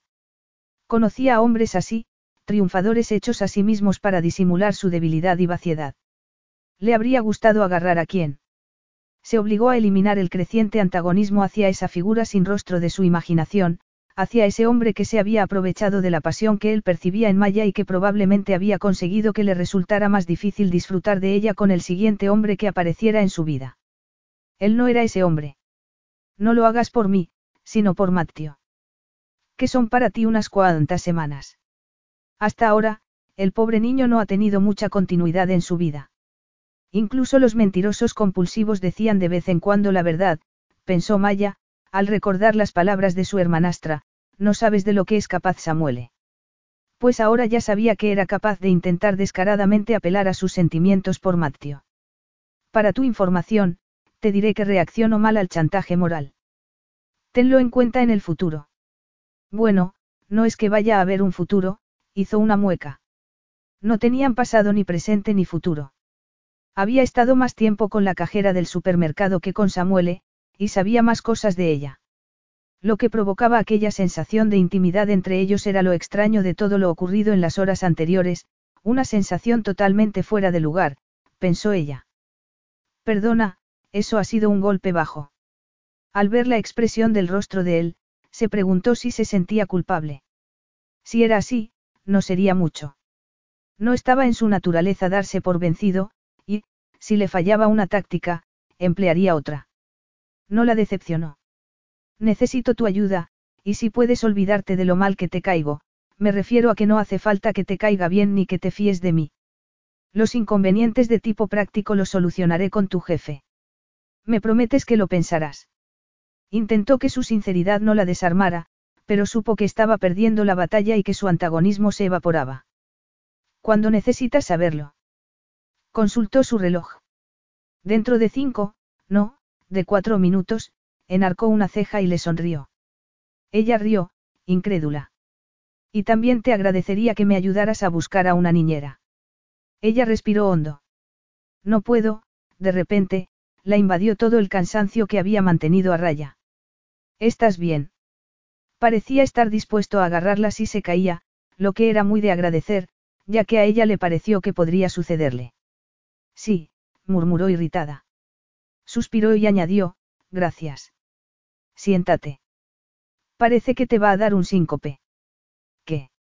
Que te vas a desmayar, la agarró por los hombros y la condujo al sofá. La tumbó de espaldas y le puso las piernas en alto sobre los cojines. No voy a desmayarme, susurró. Aunque se quedaría tumbada hasta que el mundo dejara de girar. Ni siquiera se entusiasmó cuando notó los fríos dedos de él tomándole el pulso. De todos modos, ¿Acaso eres un experto en desmayos? Como tenía los ojos cerrados, no vio la expresión de su rostro. Supongo que llevas toda la vida haciendo que las mujeres se desmayen, dijo en tono mordaz mientras abría los ojos y descubría que el mundo se había quedado quieto. Ve despacio, le previno él. Se quedó atónito al ver que ella no le hacía caso, se sentaba y apoyaba las piernas en el suelo. ¿Dormiste bien anoche? A ella le pareció que hacía un siglo que había abierto la puerta del dormitorio de su hermanastra. Recordó todo lo sucedido desde entonces. Había ido de sobresalto en sobresalto. La fatiga que sentía no solo se debía a la falta de sueño, era emocional. Tómate esto, ella agarró la taza de té caliente. Podrás dormir en el avión. Ella hizo una mueca al llevarse la taza a los labios y beber. Lo tomo sin azúcar, de todos modos dio otro sorbo. No puedo dejarlo todo, mi trabajo, esperaba que la despidieran cualquier día, así que eso daba igual. ¿Dónde trabajas? Ella le dijo el nombre de los grandes almacenes. Soy escaparatista. Pero he visto los bocetos. Ella dirigió la vista a las carpetas que había detrás de la mesa de dibujo. Mi hermana y yo planeábamos crear una marca de ropa, pero ella ha vuelto con su esposo. Y para iniciar un negocio se necesitan dos cosas, un capital importante y tiempo.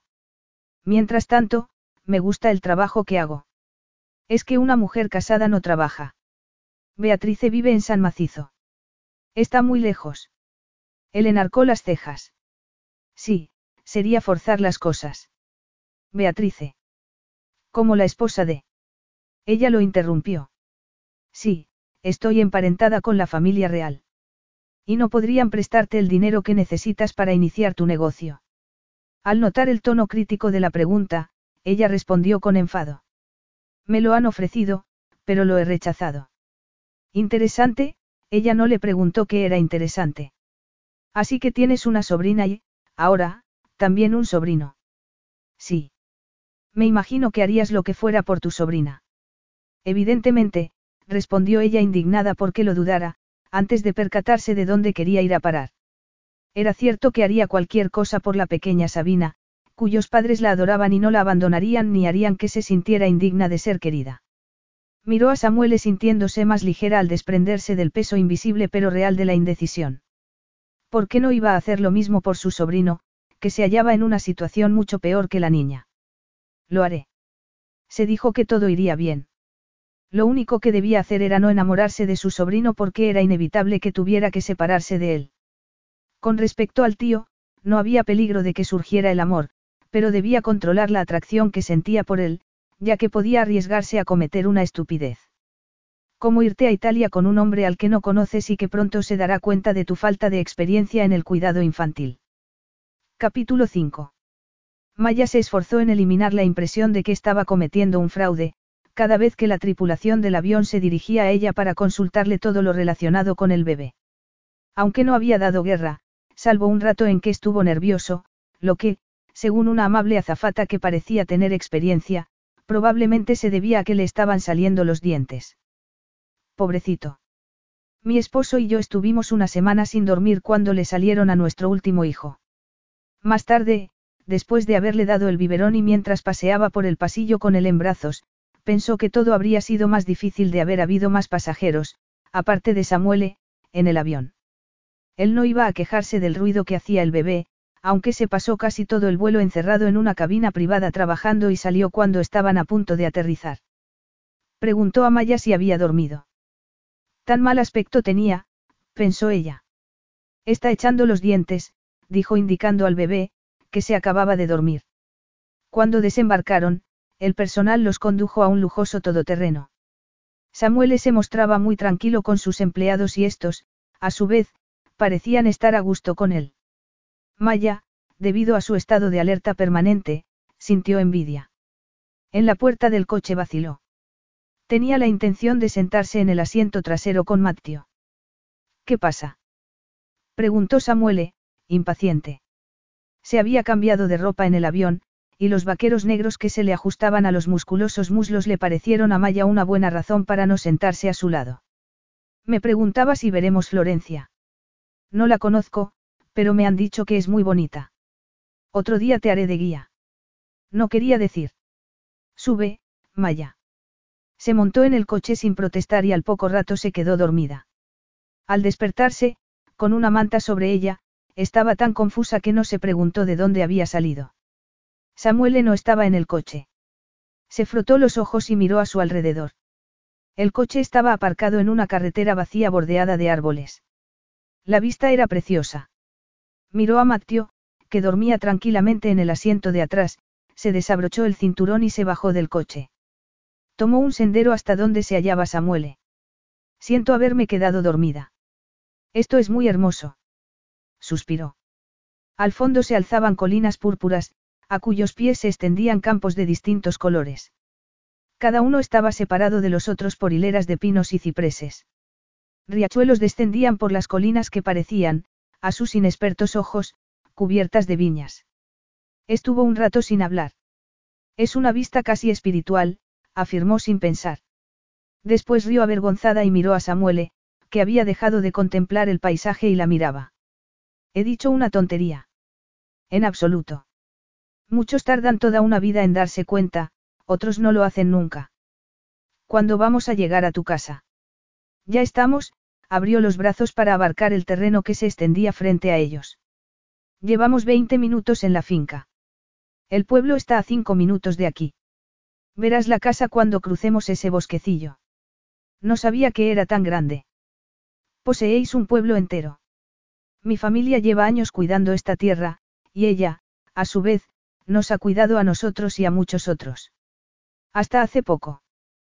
¿Qué ha pasado? Mi padre desmanteló todo aquello de valor que pudo y vendió el resto para comprar lo que se le antojaba a su esposa que, además, era, y supongo que sigue siendo, adicta al juego. Fue a rehabilitación tras la muerte de mi padre, y allí conoció a su nuevo esposo, que, en el colmo de la ironía, posee una cadena de casinos. Cuando hablas de la esposa de tu padre, no te refieres a tu madre. Mi madre murió. La segunda esposa de mi padre era la madre de Cristiano.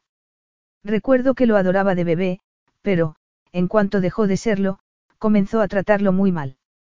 El efecto tranquilizador de la belleza de la tierra que tanto quería se evaporó al recordar el sentimiento destructivo que su padre consideraba amor.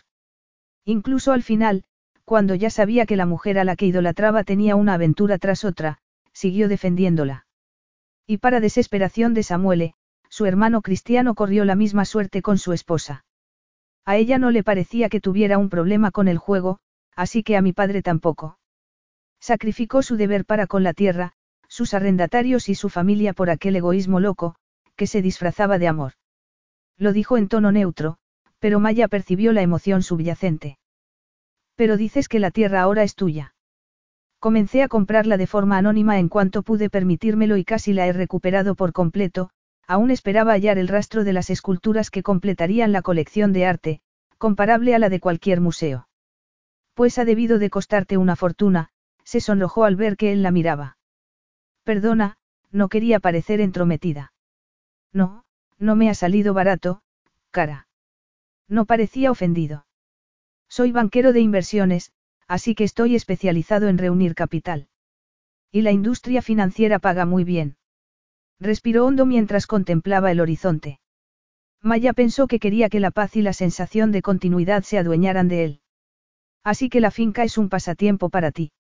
Él siguió mirando el horizonte. No, mi pasatiempo es el mundo de las finanzas. La finca es mi vida, se volvió a mirarla. ¿Estás lista? Ella asintió y echó a andar hacia el coche. Siento haberme dormido, repitió. Era algo en lo que él no quería pensar. Tranquila, no has babeado, dijo para dar por concluido el tema. Sin embargo, no pudo deshacerse de la imagen de ella dormida ni del aroma de su cabello al hacerle cosquillas en el cuello. Después de haberle colocado dos veces la cabeza en el asiento, la dejó donde acababa cayendo de nuevo, sobre su hombro. Siento no haberte hecho compañía. A mí me parece perfecto que una mujer no hable mientras conduzco. ¿Te han dado clases de machismo? Él la miró sonriendo. No, he aprendido yo solo. Llegaron donde estaba el todoterreno, a la sombra de un ciprés. Tu madre estará orgullosa de ti, masculló ella mientras miraba por la ventanilla trasera, que había bajado un poco antes de irse. Matteo no se había movido. Recuerda que está muerta. Ella lo miró, contrita. He dicho una estupidez. No pasa nada, contestó él abriéndole la puerta del copiloto. Apenas la recuerdo, a veces se la traía a la memoria un olor o un objeto familiar. Y no tardé en volver a recibir influencia femenina, añadió en tono duro. No se había enfriado en la tumba cuando ya tenía madrastra y, cuatro meses después, un hermanastro. Ella lo miró con los ojos como platos. Cuatro meses.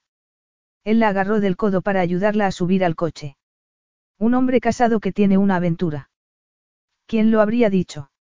Se mofó él. Era evidente que Maya no, lo que lo hizo desear perversamente sorprenderla más. Al revisar los papeles de mi padre hallé algunas cosas de mi madre, sin tocar, en un archivador con otros documentos. Había algunos documentos legales fechados el día antes de su muerte.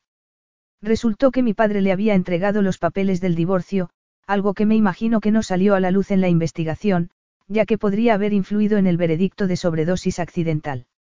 Tal vez si hubiera habido una nota de suicidio. La forma de contarlo, con una falta total de emoción, era casi más impactante que la historia en sí. Maya se preguntó a qué profundidad había enterrado el trauma. No dudaba de su existencia porque sabía por experiencia que no desaparecía hasta que no se lo hacía frente. Hay cosas que nunca se llegan a saber, teniendo en cuenta lo que le estaba contando, no era de extrañar su actitud hacia las mujeres y el matrimonio. Sé perfectamente que mi madre se suicidó porque mi padre iba a sustituirla por otra y porque no le importaba a quién abandonaría, es decir, a mí. Lo había pensado muchas veces, pero no lo había verbalizado. Samuel le apartó la vista mientras se preguntaba de nuevo por qué Maya conseguía que se abriera a ella. En pocas horas le había contado más de sí mismo que a nadie en toda su vida. No quiero darte lástima. Me parece muy bien, ¿por qué no me la das? No es lo mismo la lástima que la compasión. Estás resentido porque tu madre te abandonó, pero no eres el único, Samuele. A tu madre le resultó imposible seguir viviendo, pero eso no significa que hubiera dejado de quererte. Él se montó en el coche y miró fijamente hacia adelante mientras arrancaba a toda velocidad. Lo siento, dijo al pasar por un bache que hizo que Maya diera un salto en el asiento. El mes que viene comenzarán a arreglar la carretera. Si se llega por el otro camino, la carretera está mejor. La miró al doblar la esquina. Le gustaba observar la reacción de la gente al ver el castillo. Maya se quedó boquiabierta al contemplar las torres cuadradas en cada esquina del enorme edificio de piedra arenisca. Vives en un palacio. El castillo de Agosti está considerado un castillo. Mi familia ha vivido aquí desde el siglo XIII, salvo un corto periodo durante la Dos Guerra Mundial, cuando se utilizó como hospital. Es. Nunca he visto un fantasma. No iba a preguntarte eso. Hay armaduras. Algunas, esperemos que no llenas de polvo. Tranquilízate, el edificio se ha reformado y tiene todas las comodidades modernas. Pareces más asustada que los arrendatarios cuando les presenté formas de cultivo más ecológicas. Iban por un sendero ancho y llano que serpenteaba por un terreno lleno de vegetación. Al dividirse, Maya vio un campo con caballos. Hace años, nuestros sementales tenían fama mundial. Acabamos de iniciar un programa de cría a pequeña escala. A ella le pareció que nada allí estaba hecho a pequeña escala. Madre mía. Volvió la cabeza para ver los jardines por los que pasaban, organizados en terrazas llenas de flores y con fuentes de estilo clásico. Se alejaron del castillo y llegaron a una zona de bajas construcciones de piedra. El coche se detuvo y apareció un grupo de personas a darles la bienvenida, dos jóvenes con camisa blanca y pantalones oscuros que comenzaron a descargar el equipaje, una mujer entrada en carnes y con una preciosa sonrisa y otro joven, que Samuel le presentó a Maya. Eran Gabriella, el ama de llaves, y el secretario personal de Samuele. A Gabriella se le saltaron las lágrimas al ver a Matteo, mientras Samuele hablaba con el secretario en voz baja. Maya observó que se había desprendido de su imagen ciudadana, allí era el rey del castillo. Nunca lo había visto tan relajado. Tengo que atender unos asuntos. Nos vemos a la hora de cenar. Gabriella se ocupará de ti. No espero que te ocupes de mí, le espetó ella. Él ladeó la cabeza. Eres nuestra invitada. Nuestra. Es que hay. Tienes. Estás casado. Se interrumpió bruscamente. La idea de que no estuviera soltero le produjo un pánico desproporcionado, al tiempo que se reprochaba no habérselo preguntado. No, es una forma de hablar. Al principio, Maya no sabía qué papel desempeñaría allí, y esperaba que la alojaran con los criados, aunque, por lo que había visto, las dependencias de la servidumbre serían de cinco estrellas. Gabriella, que se ofreció a llevar la sillita de viaje en la que Matteo iba sentado, ofrecimiento que Maya rechazó, los condujo a una imponente escalera que al final se dividía en una galería. Los frescos están en el ala oeste, le explicó Gabriella mientras recorrían un largo y ancho pasillo. Maya asintió como si supiera algo de alas y frescos. Cuando llegaron a los aposentos que le habían asignado, le quedó claro que no eran los de los criados. Antes, Gabriella le enseñó la habitación de Matteo, decorada en tonos azules y amarillos, y con una cocinita con biberones. Después le mostró el enorme salón, decorado con muebles antiguos, pero no pesados ni oscuros. El dormitorio, con su terraza, tenía una cama con dosel, pero lo que más llamó la atención de Maya fue el cuarto de baño, con una gran bañera, una ducha con más botones que una nave espacial y una chimenea. Dejó la sillita con Mateo en el suelo de mármol y olió dos de los frascos de aceite que había en el estante de mármol, a juego con el suelo, y abrió el grifo de uno de los dos lavabos. Pensó que podría quedarse a vivir allí sin ningún problema. Fue a la cocina para preparar el biberón a Mateo. ¿Qué te parece el sitio, cariño? No está mal, ¿verdad? Capítulo 6. Al oír que llamaban a la puerta, Maya se apartó del espejo. Se vestía de gala la gente para cenar, si no era en las películas o en un palacio. Ella tenía cierta experiencia con palacios y, aunque su hermana había promovido a una actitud menos formal desde que se había casado, a veces, en las cenas familiares tenía que lucir una tiara. Por suerte, Maya no era la anfitriona ni un familiar ni una invitada, así que no importaba que no tuviera una tiara ni un vestido formal. Normalmente viajaba con lo mínimo indispensable. Se puso un vestido de seda de color turquesa que le llegaba por la rodilla. No tenía joyas, pero las botas de leopardo, de tacón, para cuya fabricación no se había empleado piel de leopardo ni de ningún otro animal, le daban un toque de distinción y la hacían parecer muy alta. Se miró al espejo. El alto escote del vestido solo le dejaba las clavículas al descubierto, pero la parte de atrás del vestido enseñaba la espalda hasta la cintura. No le importaba ser descarada en la forma de vestir, pero esa noche tuvo dudas. Se dio la vuelta para verse la espalda, frunció el ceño y pensó, ¿qué estoy haciendo? Dudar de sí misma era algo que había superado hacía tiempo, y no fue fácil. Ya no era esa persona que siempre creía pasar desapercibida. Durante la adolescencia llegó a sentirse invisible por culpa del malvado Edward. Pero una cosa era ser atrevida y otra que se le viera toda aquella piel. Resolvió el problema dejándose el cabello suelto por lo que buena parte de la espalda quedó cubierta por la melena de rebeldes rizos, domados con un producto que se había extendido por ellos con las manos. Respiró hondo y esbozó una sonrisa. Todo iría bien. Se lo tomaría como una cena a solas frente a la televisión, aunque no fuera ninguna de las dos cosas. Pero de lo que, desde luego, no se trataba era de una cita. La mujer que había llamado a la puerta era joven, casi una niña, y llevaba el uniforme de casi todos los empleados, camisa blanca y pantalones oscuros. Maya se esforzó en conservar la sonrisa cuando la joven la miró de arriba abajo con los ojos como platos. Hola, dijo Maya. Ella se ruborizó y dijo muy deprisa. Me llamo Rosa. He venido a quedarme con el niño. Claro, Maya retrocedió para que entrara. Está dormido, hizo una pausa. La chica le parecía muy joven. ¿Estás segura de? Al acabar la escuela trabajé un año en una guardería. El mes que viene comienzo a estudiar en la universidad. Y soy la mayor de siete hermanos. Maya pensó que estaba mucho más capacitada que ella para cuidar a un bebé. Caramba. Te he dejado algunas notas, por si se despierta, le entregó las hojas donde las había escrito. Gracias. Quiere que llame a alguien para que la acompañe abajo, al comedor. Era un ofrecimiento que ella habría aceptado de no haber decidido, en los diez segundos anteriores, que no iba a bajar al comedor. No hace falta. Podría tomarme un bocadillo aquí. La joven se quedó confusa. Estoy un poco cansada y no tengo mucha hambre, así que me bastará con un bocadillo en la habitación. La joven asintió. Era evidente que creía que Maya había perdido el juicio. Cuando la puerta se cerró, Maya se relajó un poco diciéndose que la decisión era acertada, que no intentaba retroceder ante lo que consideraba un reto.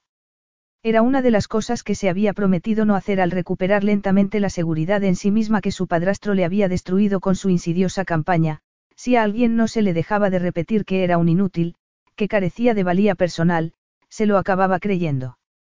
Sin embargo, las preguntas que Samuel le había hecho sobre su ambición laboral le habían hecho replantearse algunas incómodas posibilidades que llevaba tiempo evitando de forma inconsciente. No lamentaba haber rechazado la ayuda de Beatrice y Dante, pero podía haber hecho otras cosas. Había préstamos para montar un negocio. Leyó todo sobre ellos, pero, en el último momento, se echó atrás diciéndose que no quería tener deudas desde el principio. Ahora se daba cuenta de que lo cierto era que tenía miedo. En algún rincón del cerebro seguía oyendo la voz de su padrastro llamándola inútil. Y esa noche. Su renuencia a dejar solo a Matteo era genuina, pero no la utilizaba como excusa para no pasar las dos horas siguientes con Samuele. En su defensa, si es que la había, podría alegar que estar con él la agotaba, porque no podía bajar la guardia. No sabía contra qué se protegía, pero sí que era esencial que lo hiciera. A veces decidía ser valiente, pero esa no era una de ellas. Probablemente, Samuel se sentiría aliviado al ver que no bajaba. Aunque él no le hubiera dicho que la charla intrascendente no era lo suyo, ella lo habría supuesto de todos modos. Además, no estaba allí para mantener relaciones sociales. Así que haberse preguntado qué se iba a poner y si le quedaba bien, así como los nervios, la excitación y la ansiedad que había experimentado le parecieron vergonzosos, más adecuados a una cita que a lo que era aquello. ¿Pero qué era aquello?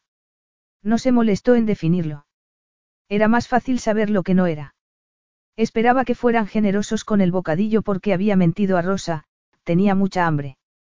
Llamaron a la puerta. Ella aún no se había quitado las botas. La abrió para recibir la bandeja, pero la sonrisa se le evaporó porque el empleado no llevaba una bandeja, sino que empujaba un carrito, e iba seguido de otro. Vaya, esto es, se encogió de hombros. Vio una botella de champán en el cubo de hielo.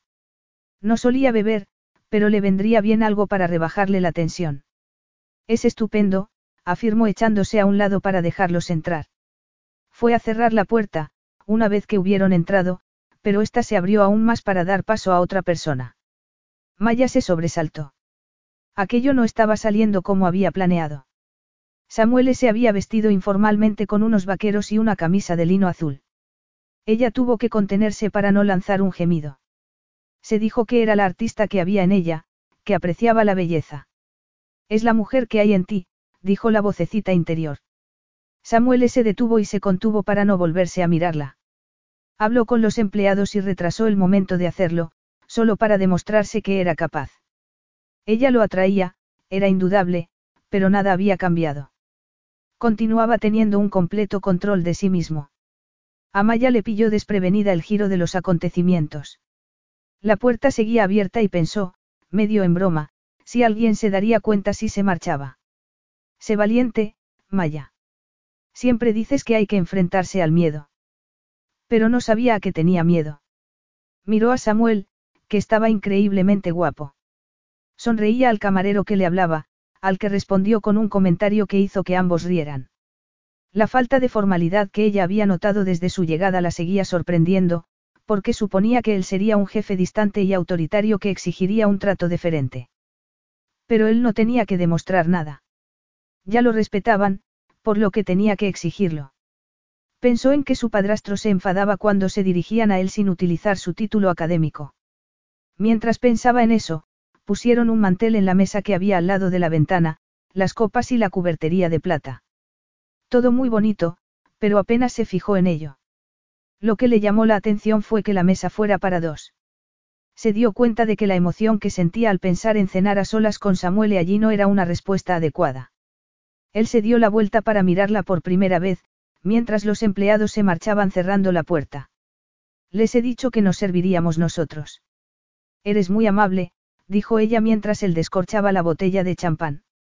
Pero no era necesario todo esto, añadió con una calma que no sentía. Me las habría arreglado con un bocadillo, lo miró a los ojos, sin cometer el error de mantener el contacto visual. Y dejarte tan bien vestida sin ir a ningún sitio. Sonrió lentamente mientras la miraba de arriba abajo. Estás preciosa. Ella respiró hondo y sonrió con nerviosismo. Me parece que me he puesto demasiado elegante. Se esforzó en contener los acelerados latidos de su corazón y el cosquilleo que sentía en todo el cuerpo, como si miles de mariposas estuvieron aleteando desesperadamente por salir de él. Samuel estaba seguro de que era un problema que podía solucionar rápidamente, pero eso sería jugar con fuego. ¿Acaso no lo estás haciendo ya? Se hallaba en una encrucijada, dos senderos se abrían ante él. Uno era un acuerdo a corto plazo para cuidar a Matteo durante unas semanas, el otro conducía directamente al dormitorio.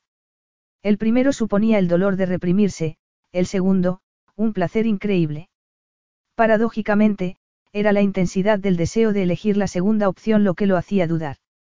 Sabía que Maya no era como las mujeres que conocía. O no sería simplemente que reaccionaba ante ella de modo distinto. No solo se trataba de la absurda atracción que experimentaba, sino de ella, era diferente. Cuando estaba a su lado se descontrolaba. Lo tentaba no hacer caso de las señales de alarma que le enviaba el cerebro. Si el alcoholismo fuera cosa de familia, evitaría el alcohol. En su historia familiar, había habido ciertas situaciones y mujeres a las que evitaba, y, en esos momentos de su vida, no le convenía distraerse, pues estaba dedicado a recuperar por completo el legado de los Agosti. Era cierto que su ética del trabajo no le impedía tener relaciones sexuales. La diferencia, ahora, consistía en que nunca habían intervenido sus sentimientos. Y ella le despertaba emociones, a pesar de que ni siquiera se habían besado. Debía de ser por el mismo motivo por el que a él le resultaba fácil contarle sus secretos más íntimos. Estaba seguro de poder seguirse controlando y al mismo tiempo poseerla, pero no le gustaba mirar a una mujer cuando la abandonaba y observarle las ojeras y la preocupación reflejada en los ojos. Y era obvio que Maya deseaba una relación a largo plazo. Se le notaba en el rostro. Necesitaba cosas que él no podía darle porque había elegido el camino de la soledad, que era preferible a que a uno lo manipulara y humillara a la mujer a la que quería. No me lo esperaba. Quería estar con Matteo la primera noche, en parte era verdad. La seguía sorprendiendo la velocidad a la que el niño se había ganado su corazón. La lógica le indicaba que no debería encariñarse de él porque tendría que marcharse muy pronto.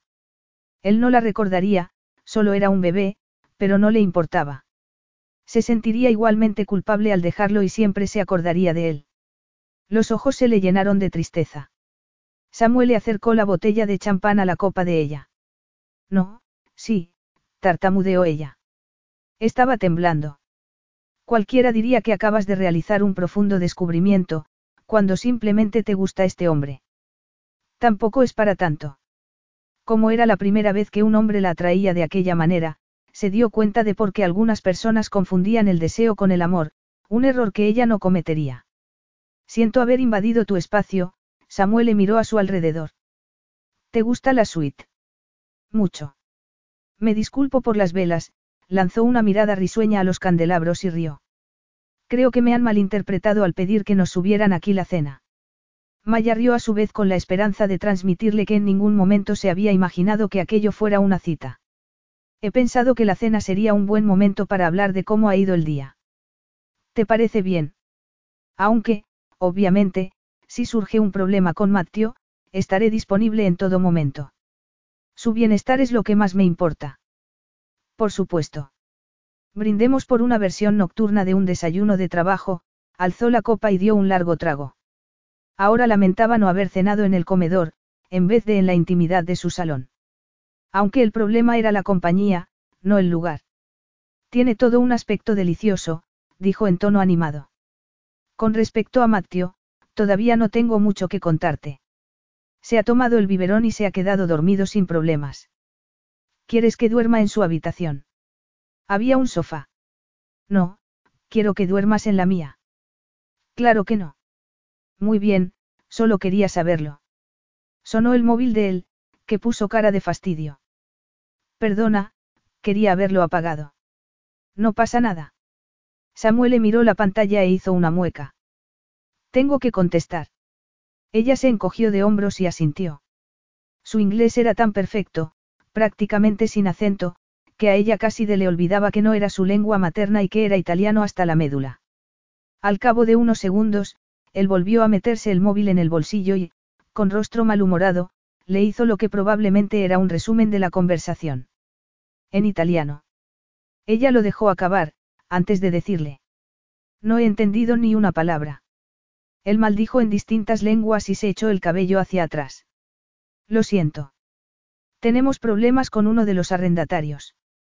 Cuando murió mi padre, la finca llevaba años privada de recursos y en algunas zonas no quedaba ni un árbol.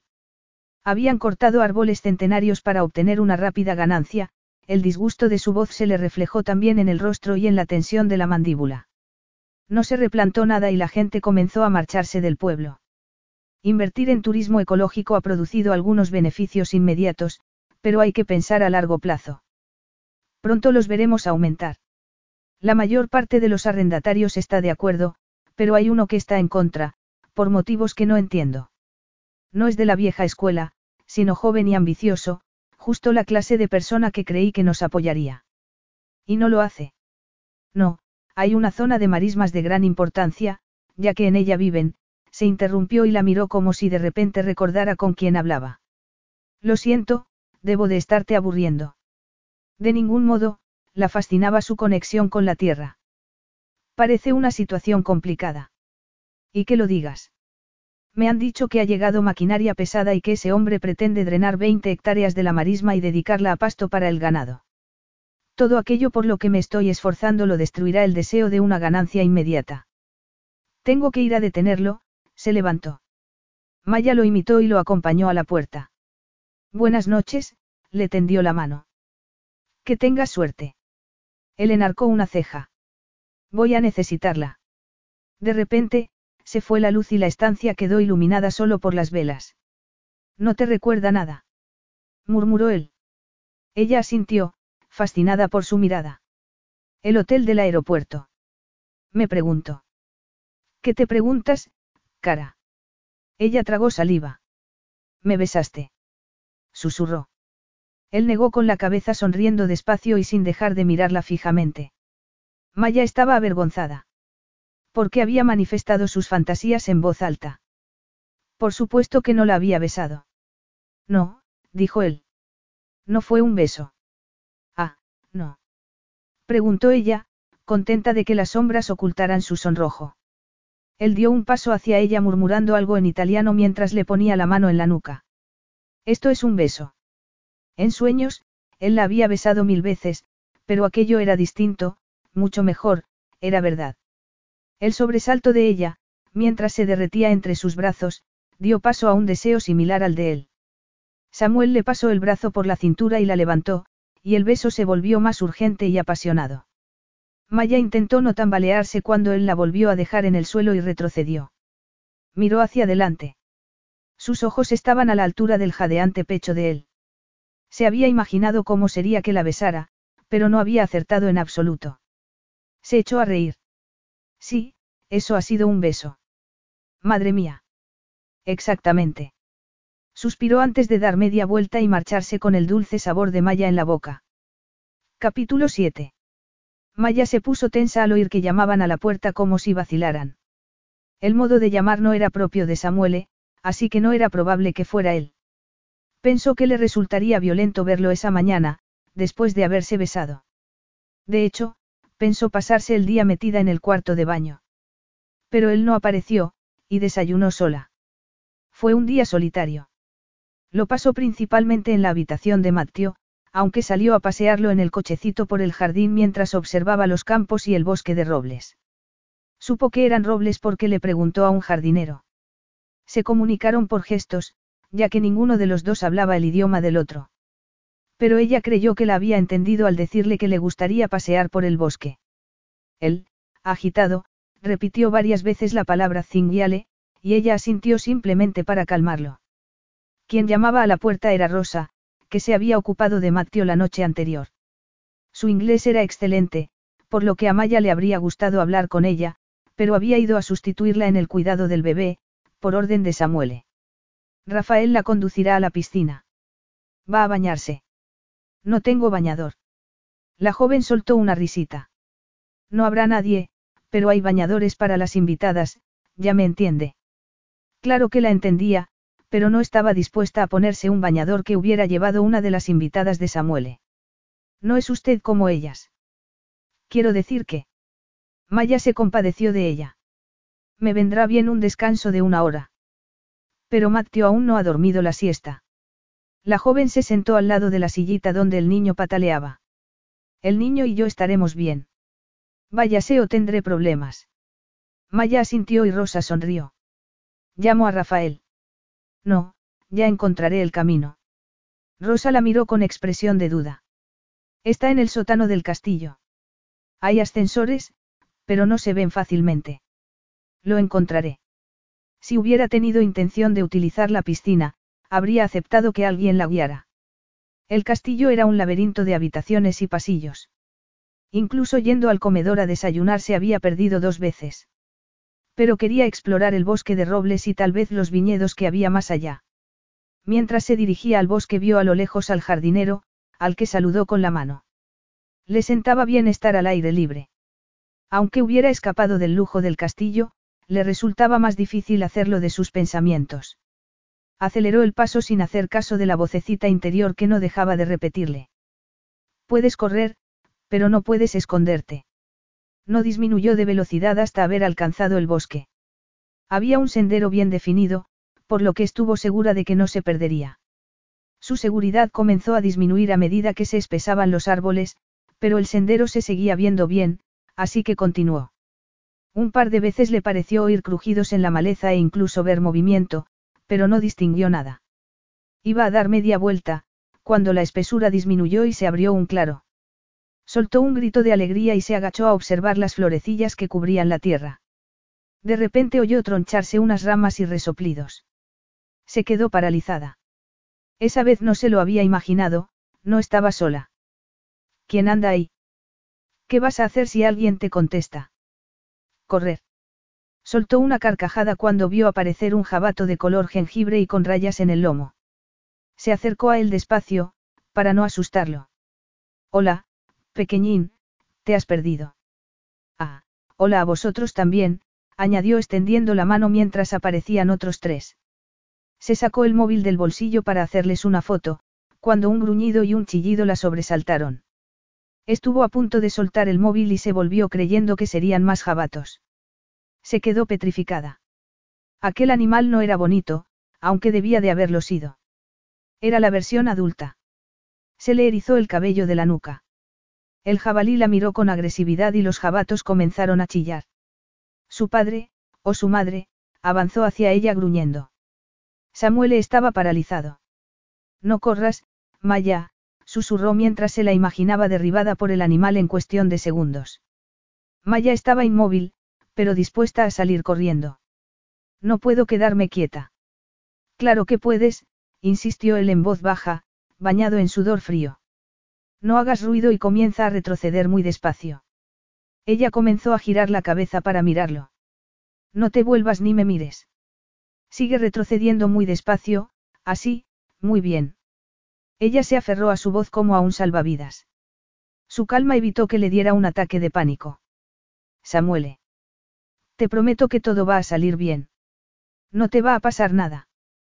Ten cuidado y no tropieces, había visto lo que una hembra de jabalí podía hacer para defender a sus crías. Aunque, a diferencia del macho, carecía de colmillos, era rápida y con los dientes podía causar graves heridas. Pensar que podía desgarrar la carne de Maya le producía un miedo visceral. Uno de los jabatos fue hacia ella, y los chillidos de la madre se intensificaron. Iba a embestir. Sin apartar la vista del animal, Samuel se agachó a agarrar una rama caída que estaba pisando. Maya. Ella temblaba, pálida como la cera, con el rostro perlado de sudor. ¿Me oyes? Sí, susurró ella. Haz lo que te diga, cuando te lo diga, no antes. ¿Lo entiendes? Ella asintió. Sí. Así me gusta. A tu izquierda hay un sendero que sube a la colina. Quiero que corras hacia él. Corre sin mirar atrás y no te pares hasta llegar al observatorio. ¿Y tú? No me pasará nada, si haces lo que te digo, movió la rama y el crujido hizo que los ojos del jabalí se volvieran hacia él y que comenzara a apartarse de Maya. Eso es, ven hacia aquí, mamá jabalí. Prepárate, Maya. Alzó la rama y golpeó el suelo chillando como un loco, el animal, furioso, embistió, y Samuel le gritó. Ahora, Maya, corre. Esperó a ver que ella echaba a correr, antes de imitarla mientras seguía golpeando el suelo y chillando. No podría ganar a un enfurecido jabalí, que, aunque era muy pesado, corría a toda velocidad. Sabía que su única posibilidad era subirse a un árbol, cuando Maya se hubiera alejado lo suficiente de los dientes del animal. Maya corrió con el corazón desbocado. El instinto de conservación daba alas a sus pies. Corrió colina arriba llorando del esfuerzo y tropezando, pero sin caerse. Apenas notó que una rama que sobresalía la golpeaba en la mejilla. Más lágrimas le nublaron la vista, pero no miró hacia atrás, no mires atrás y no te caigas. Le parecía que los pulmones iban a estallarle cuando, de repente, en un claro, apareció la meta. El pequeño edificio de piedra, con el tejado de cristal y en forma de bóveda, era una vista incongruente, pero no se preguntó qué hacía allí. Solo pensó en el refugio que le ofrecía rogando que no estuviera cerrado con llave. No lo estaba. Entró y cerró la puerta a toda prisa. Se apoyó en ella con los ojos cerrados, temblando mientras recuperaba el ritmo de la respiración. Samuele. Volvió a abrir la puerta sollozando. Lo había abandonado. Era una ser despreciable. No se perdonaría que resultara herido. Sintió asco de sí misma mientras esperaba, alerta ante cualquier ruido o movimiento. Si estaba herido o algo peor, sería por su culpa. Tal vez tuviera cortes y estuviera sangrando y necesitado de ayuda. Iba a salir a buscarlo cuando lo vio llegar. Sintió un alivio tan inmenso que creyó que se iba a desmayar. Pero se dio cuenta que su debilidad procedía de que estaba hiperventilando. Redujo el ritmo de la respiración de forma consciente y avanzó hacia él. No has muerto. Al decirlo pensó que nunca había visto a nadie tan vivo. Le brillaban los ojos como ascuas, aunque tenía rasgada una pierna del pantalón desde el tobillo casi hasta el muslo, por la que se le veía el vello y los músculos. Tenía arañazos en el rostro, algunos sangraban. Sin embargo, parecía relajado cuando llegó a la altura de Maya. Ni siquiera respiraba con dificultad. Ella pensó que presentaba un peligro mayor que el jabalí. Un peligro del que huiría cualquiera con dos dedos de frente, pero él le puso las manos en los hombros, por lo que ella no habría podido huir aunque quisiera. No quería. Muerto. El río. Los cingiale, los jabalíes no suelen matar, pero causan graves heridas que dejan grandes cicatrices. Hay cazadores que afirman que son más peligrosos que los osos. Aquí no tenemos, sonrió, aunque tenemos lobos. Samuel le examinó el rostro y observó el cardenal que comenzaba a salirle en la mejilla. Y notó una opresión en el pecho, una ternura que no supo calificar. Lo has hecho muy bien, dijo al tiempo que la soltaba. Sí. Lo miró con los ojos como platos, temblando, mientras él le tendía los brazos. Ella se quedó inmóvil cuando él le introdujo los dedos en el cabello y la acarició. Samuel notó que temblaba y vio el deseo en sus ojos. Era difícil no ver el peligro cuando te miraba directamente a los ojos. Verla sana y salva, el alivio, el júbilo después de no saber, las imágenes de pesadilla que le habían pasado por la cabeza mientras estaba atrapado en un árbol, hasta que el animal se dio por vencido. Todas esas razones explicaban cómo se sentía, pero no eran una excusa. Debía controlarse. Le quitó una ramita del cabello y la tiró al suelo bajando la mirada para que ella no observara el ardiente deseo en sus ojos. El anticlímax fue tan sorprendente como si él la hubiera abofeteado. A ella le entraron ganas de volver a llorar. Estás en estado de shock, se dijo, aliviada al poder explicarse la montaña rusa de emociones que experimentaba. Ya veo que lo has encontrado. Samuel miraba el edificio. Ella volvió la cabeza fingiendo interés mientras veía el interior del observatorio, a través de la puerta abierta. Había estanterías llenas de libros en las paredes, además de un sofá cama a la derecha de una escalera de caracol. Desde donde se hallaban, divisó la bóveda de cristal por encima del telescopio situado en una plataforma. A mi abuelo le gustaba contemplar las estrellas. En realidad, era un astrónomo aficionado y muy respetado, así que restauró el observatorio y... Ella lo interrumpió. Te has divertido, ¿verdad? Notó que la emoción crecía en su interior golpeándole las sienes como un martillo. Y a cada golpe perdía un poco más del control de sí misma. Él reconoció el antagonismo en sus ojos, sin entenderlo. No se había divertido precisamente corriendo hasta allí, pues no sabía qué le había pasado a ella y tenía miedo de que se hubiera hecho daño. Los minutos pasados en el árbol le parecieron siglos, así que al ver que estaba bien, sintió. No sabía con qué comparar el sentimiento, era más complejo que cualquier cosa en la que pensara, tal vez semejante al júbilo que se experimenta al salir del agua helada tras haber nadado a toda velocidad. Bueno, está bien vencer a un jabalí, respondió con calma. Hay que recordar que no corres más deprisa que él, por lo que no hay que intentarlo. Lo que hay que hacer es subirse a un árbol. Y es lo que he hecho, afirmó mientras pensaba que, si hablaba, no podía besarla, y lo deseaba de verdad. Necesitaba probar su sabor, y el deseo le impedía elaborar frases coherentes. Son animales muy destructivos. Causan estragos. El año pasado arrasaron los viñedos. Los rodeamos con vallas electrificadas, pero saltaban por encima. Y las hembras defienden a sus crías como fieras. ¿Crees que quiero que me des una clase de ciencias naturales?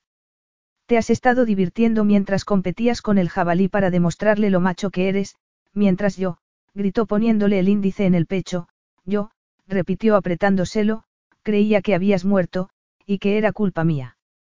La energía la abandonó. Las piernas le fallaron y se habría caído al suelo si él no la hubiera agarrado por la cintura. Ella lo miró a través de las lágrimas.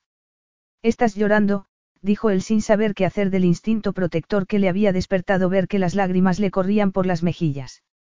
No, ella lo negó con fiereza, como si la hubiera insultado. Estás en estado de shock. Frunció el ceño mientras le ponía la mano en el rostro. Ella notó que la tenía fría. Le recorrió con el pulgar la marca que tenía en la mejilla. Perdona. Ha sido muy valiente, acercó el rostro al de ella y le frotó la nariz con la suya. Me vuelves loco, dijo con voz ronca sin hacer caso de la voz interior que le indicaba que estaba perdiendo el control de la situación y de sí mismo. ¿Para qué seguir luchando? Relájate y disfruta mientras puedas. Su rostro estaba tan cerca, que Maya no lo veía con claridad, así que cerró los ojos. Notó sus labios en los párpados. Mírame. Ella lo hizo en el momento en que él apoyaba la boca en la suya. La sensual presión la hizo gemir. Cuando él le recorrió los labios con la lengua, se le agarró a la camisa para no caerse al suelo. Sorprendida por la necesidad y el deseo que surgían en su interior, mezclados con sentimientos y emociones, lo abrazó instintivamente por el cuello deseando más. Ahogó un grito al notar la prueba explícita de la excitación de él en el vientre. Estaba pegada a él, pero, sin previo aviso, la conexión sensual se deshizo y el deseo desapareció, cuando él la apartó de sí dejándole únicamente las manos en la cintura. Entiendes que esto es solo sexo, ¿verdad, Maya? Nunca se había acostado con una mujer a la que tuviera que advertírselo, porque ellas sabían a qué atenerse. Nunca había necesitado pedir permiso para continuar. Solo era sexo, se repitió, presa del pánico al imaginarse que ella le respondería que no, porque quería más de él, que no podía ofrecérselo. Todo lo que ella se merecía, oyó que le susurraba la voz de la conciencia. Ella se percató, por la oscuridad de los ojos de él y porque al ponerle la mano en el pecho lo tenía caliente, que no la rechazaba, sino que establecía las reglas antes de empezar.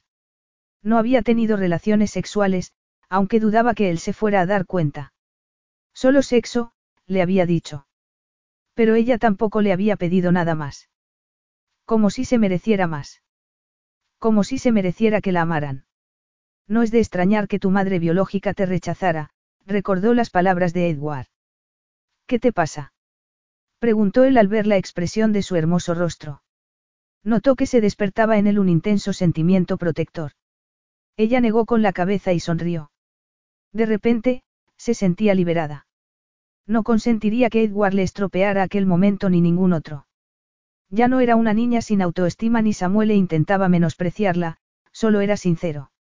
Me estaba acordando de algo que solían decirme. Su padrastro había sido muy inteligente al localizar su punto débil y explotarlo. Se dio cuenta de que a ella le seguía doliendo que su madre la hubiera abandonado, y cuando él hubo acabado de maltratarla psicológicamente, una sombra del miedo a ser abandonada la acompañó hasta la edad adulta. Eso le había impedido tener relaciones íntimas con un hombre, porque temía que la rechazara, que la volviera a hacer sentir como la niña que no se merecía que la quisieran. Haré que lo olvides, cara. Ella sonrió. Ya lo he hecho. Te deseo, Samuele. Eres lo que necesito en este momento. Él gruñó quedamente, mientras los últimos restos de control de sí mismo se evaporaban. Cuando apretó su boca contra la de ella, fue como si a Maya se la hubiera llevado un veloz río. Él le asió con más fuerza la cintura mientras la levantaba y la frotaba contra su excitada masculinidad. Sin pensarlo, ya que se hallaba dominada por el instinto, ella le echó los brazos al cuello y le introdujo los dedos en el cabello al tiempo que lo besaba apasionadamente y le rodeaba la cintura con las piernas. Él dejó de besarla y le sonrió mientras la agarraba por las nalgas y se dirigía al observatorio. Cerró la puerta de una patada. Ella se dijo que estaban solos y que el sentido común, al igual que el resto del mundo, estaban fuera de allí. Samuel le apartó los cojines del sofá con una mano. Se sentó y Maya, aún con las piernas enlazadas a su cintura, lo hizo sobre su regazo. Él le levantó la barbilla con un dedo y vio que sus ojos castaños brillaban de pasión. Lanzó un gemido casi salvaje y la besó con fuerza al tiempo que la tumbaba en el sofá, que era lo bastante grande para acomodarlos a los dos.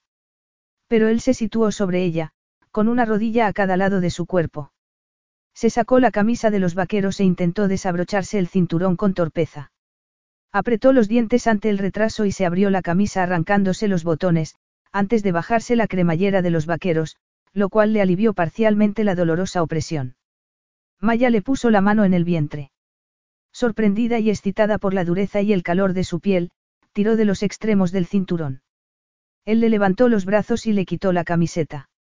Ella no tuvo la fuerza ni el deseo de moverlos, así que los dejó extendidos por encima de la cabeza, en actitud de sumisión.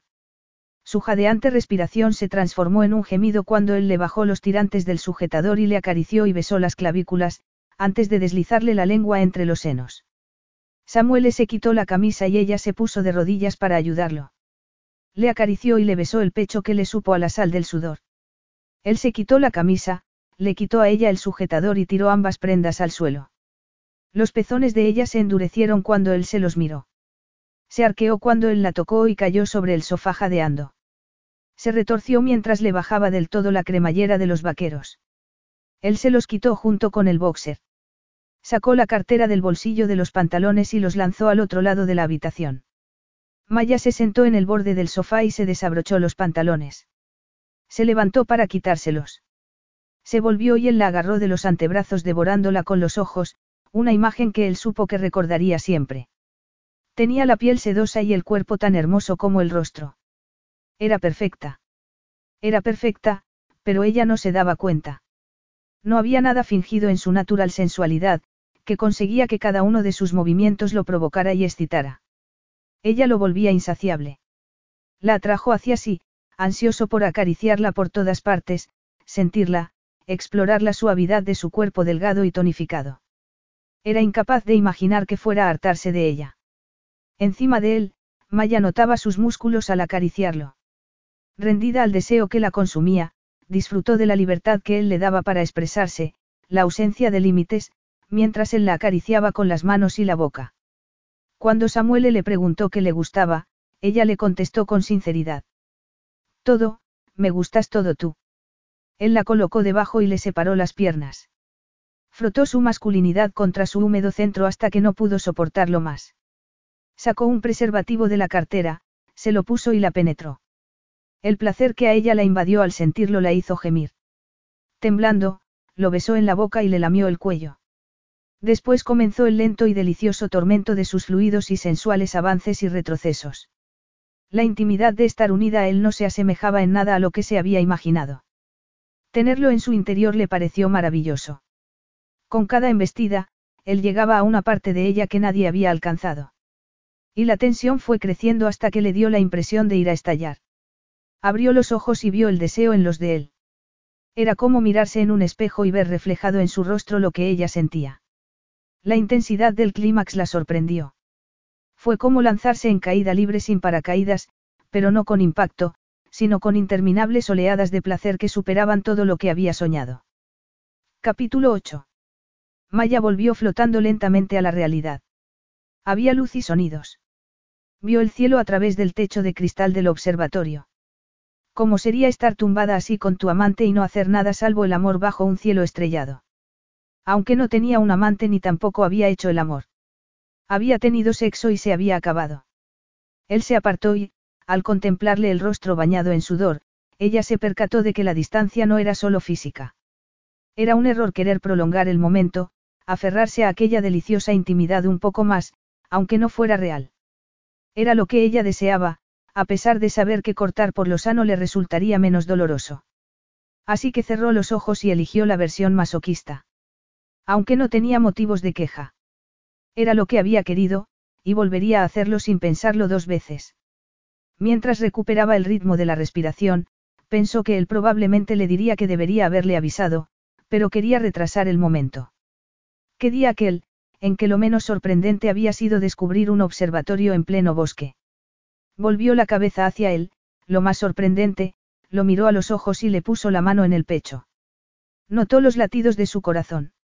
Deseaba que siguiera habiendo una conexión entre ambos. No dejo de preguntarme qué habría pasado si no llegas a estar en el bosque cuando me topé con el jabalí. Él la miró con dureza. ¿Crees que ha sido una coincidencia u obra del destino? No es así.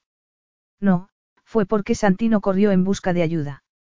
La única coincidencia es que fui yo la primera persona con la que se encontró. Estaba desesperado.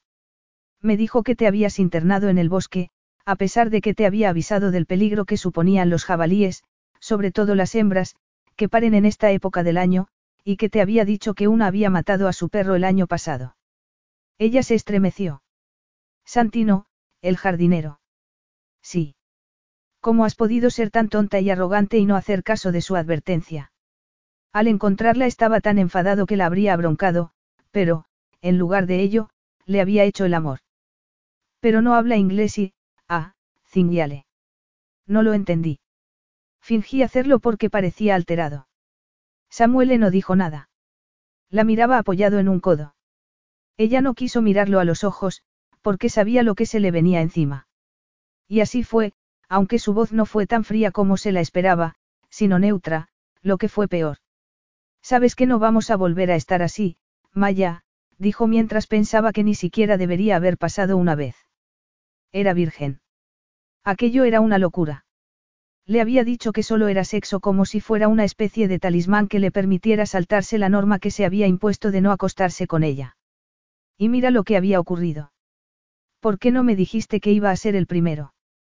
Maya suspiró, le retiró la mano del pecho y lo miró, por fin, a los ojos. No era importante, notó que él se ponía tenso y vio su expresión ofendida, lo cual la irritó. Soy yo quien decide con quién quiero acostarme la primera vez. Yo. ¿Dónde, cuándo y con quién? No creo que te deba una explicación. Porque, como has dicho, solo era sexo, y resulta que me parecía muy bien. No te creo. Ella se sentó en la cama. Si las cosas hubieran sido distintas, tal vez le habría dado vergüenza su desnudez, pero hacer el amor con Samuele, claramente entusiasmado, le había proporcionado aún más seguridad en su cuerpo. Y la ira que sentía era un buen antídoto contra la timidez. Así que has estado presente en el momento más importante de mi vida. ¿Quieres que te diga eso? Puso los ojos en blanco e incluso se echó a reír, como si le hiciera gracia, para ocultar que mentía desesperadamente. Puede que creas que todas las mujeres que conoces buscan el amor, pero no es mi caso. Lo evito. ¿Qué es eso de que tú tienes que ser el único hombre de mi vida? Se percató de que había dado en el blanco y se sintió satisfecha. Prácticamente, todas las personas a las que he querido, y a las que no, me han abandonado en algún momento de mi vida. ¿Por qué iba a estar dispuesta a sufrir aún más enamorándome? Mi madre me rechazó, dos veces, ahora que lo pienso. No me quería ni tampoco Violetta, su expresión se volvió triste. Mi padre murió cuando era una niña. Me quedé destrozada porque lo quería mucho. Mi madre volvió a casarse y, bueno, digamos que no eres el único cuyos progenitores han cometido un error terrible en su segundo matrimonio. ¿Qué hizo el amor por mi madre? Y aunque ahora mi hermana Beatriz es feliz, lo ha pasado muy mal para llegar donde está. Samuel la escuchaba con atención. Ella cree que el amor compensa, pero yo no. Mis padres fueron muy felices durante unos cuantos años. Cuando él murió, parte de mi madre lo hizo con él. Acabó casándose con un hombre que era un maniático del control. Estuvo a punto de conseguir aislarla de todos los que la querían y casi logró separar a nuestra familia.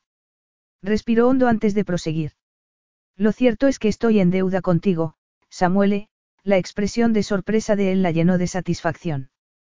Creía que no podría tener sexo si no quería al hombre en cuestión, que sería algo frío, una equivocación. Pero no ha sido así, ha sido increíble. Así que me has abierto un mundo de posibilidades. No me rechaza él, lo rechazo yo, no dejaba de repetirse. Daba igual que no fuera verdad, porque lo importante era que lo pareciera. Y ella pareció muy segura de sí misma al levantarse y recorrer la habitación buscando su ropa sin apresurarse. Era difícil aparentar dignidad cuando quitabas el sujetador de una lámpara, sobre todo cuando notabas que unos ojos seguían todos tus movimientos, pero Maya creyó haberlo conseguido. Tal vez le hubiera contado más de lo necesario sobre su pasado, aunque ya no se acordaba bien de lo que le había dicho. Pero le había dejado claro que no la había destrozado su declaración de que no volvería a acostarse con ella. Era su igual, en realidad, era mejor que él. Samuel la observó cuando se giró para darle la espalda y vio por última vez sus senos pequeños y erguidos, que también le habían cabido en las manos, antes de que se pusiera el sujetador. Ella se apartó la melena para abrochárselo. El espeso y rizado cabello siempre le hacía pensar en una película antigua en la que una joven de increíble cabello descubría la sexualidad. Maya la había descubierto, desde luego, y ahora iba a explorarla con otros. La imagen de esos recipientes sin rostro de su deliciosa sensualidad le causó un dolor que se negó a reconocer que fuera producto de los celos. Admitirlo sería reconocer una vulnerabilidad que no deseaba poseer. Apartó las imágenes de su cabeza y se levantó. Tengo que regresar para ver cómo está Matthew, le dijo ella sin volver la cabeza, avergonzada de haberse olvidado del niño, el único motivo por el que estaba allí. Cuando se hubo abrochado el sujetador, se volvió hacia él, que seguía desnudo. Su actitud desafiante se evaporó al mirarlo, paralizada ante la vista. Ni un gramo de grasa ocultaba su atlética constitución, los largos músculos de los muslos, los de los anchos hombros o los del pecho y los abdominales. ¿A quién pretendía engañar? Samuel no le había abierto un mundo de sensuales posibilidades, sino que se lo había cerrado para disfrutarlo con cualquier otro hombre. Ni siquiera soportaba la idea de que otro la acariciara íntimamente como él lo había hecho. Seguro que Mateo está bien.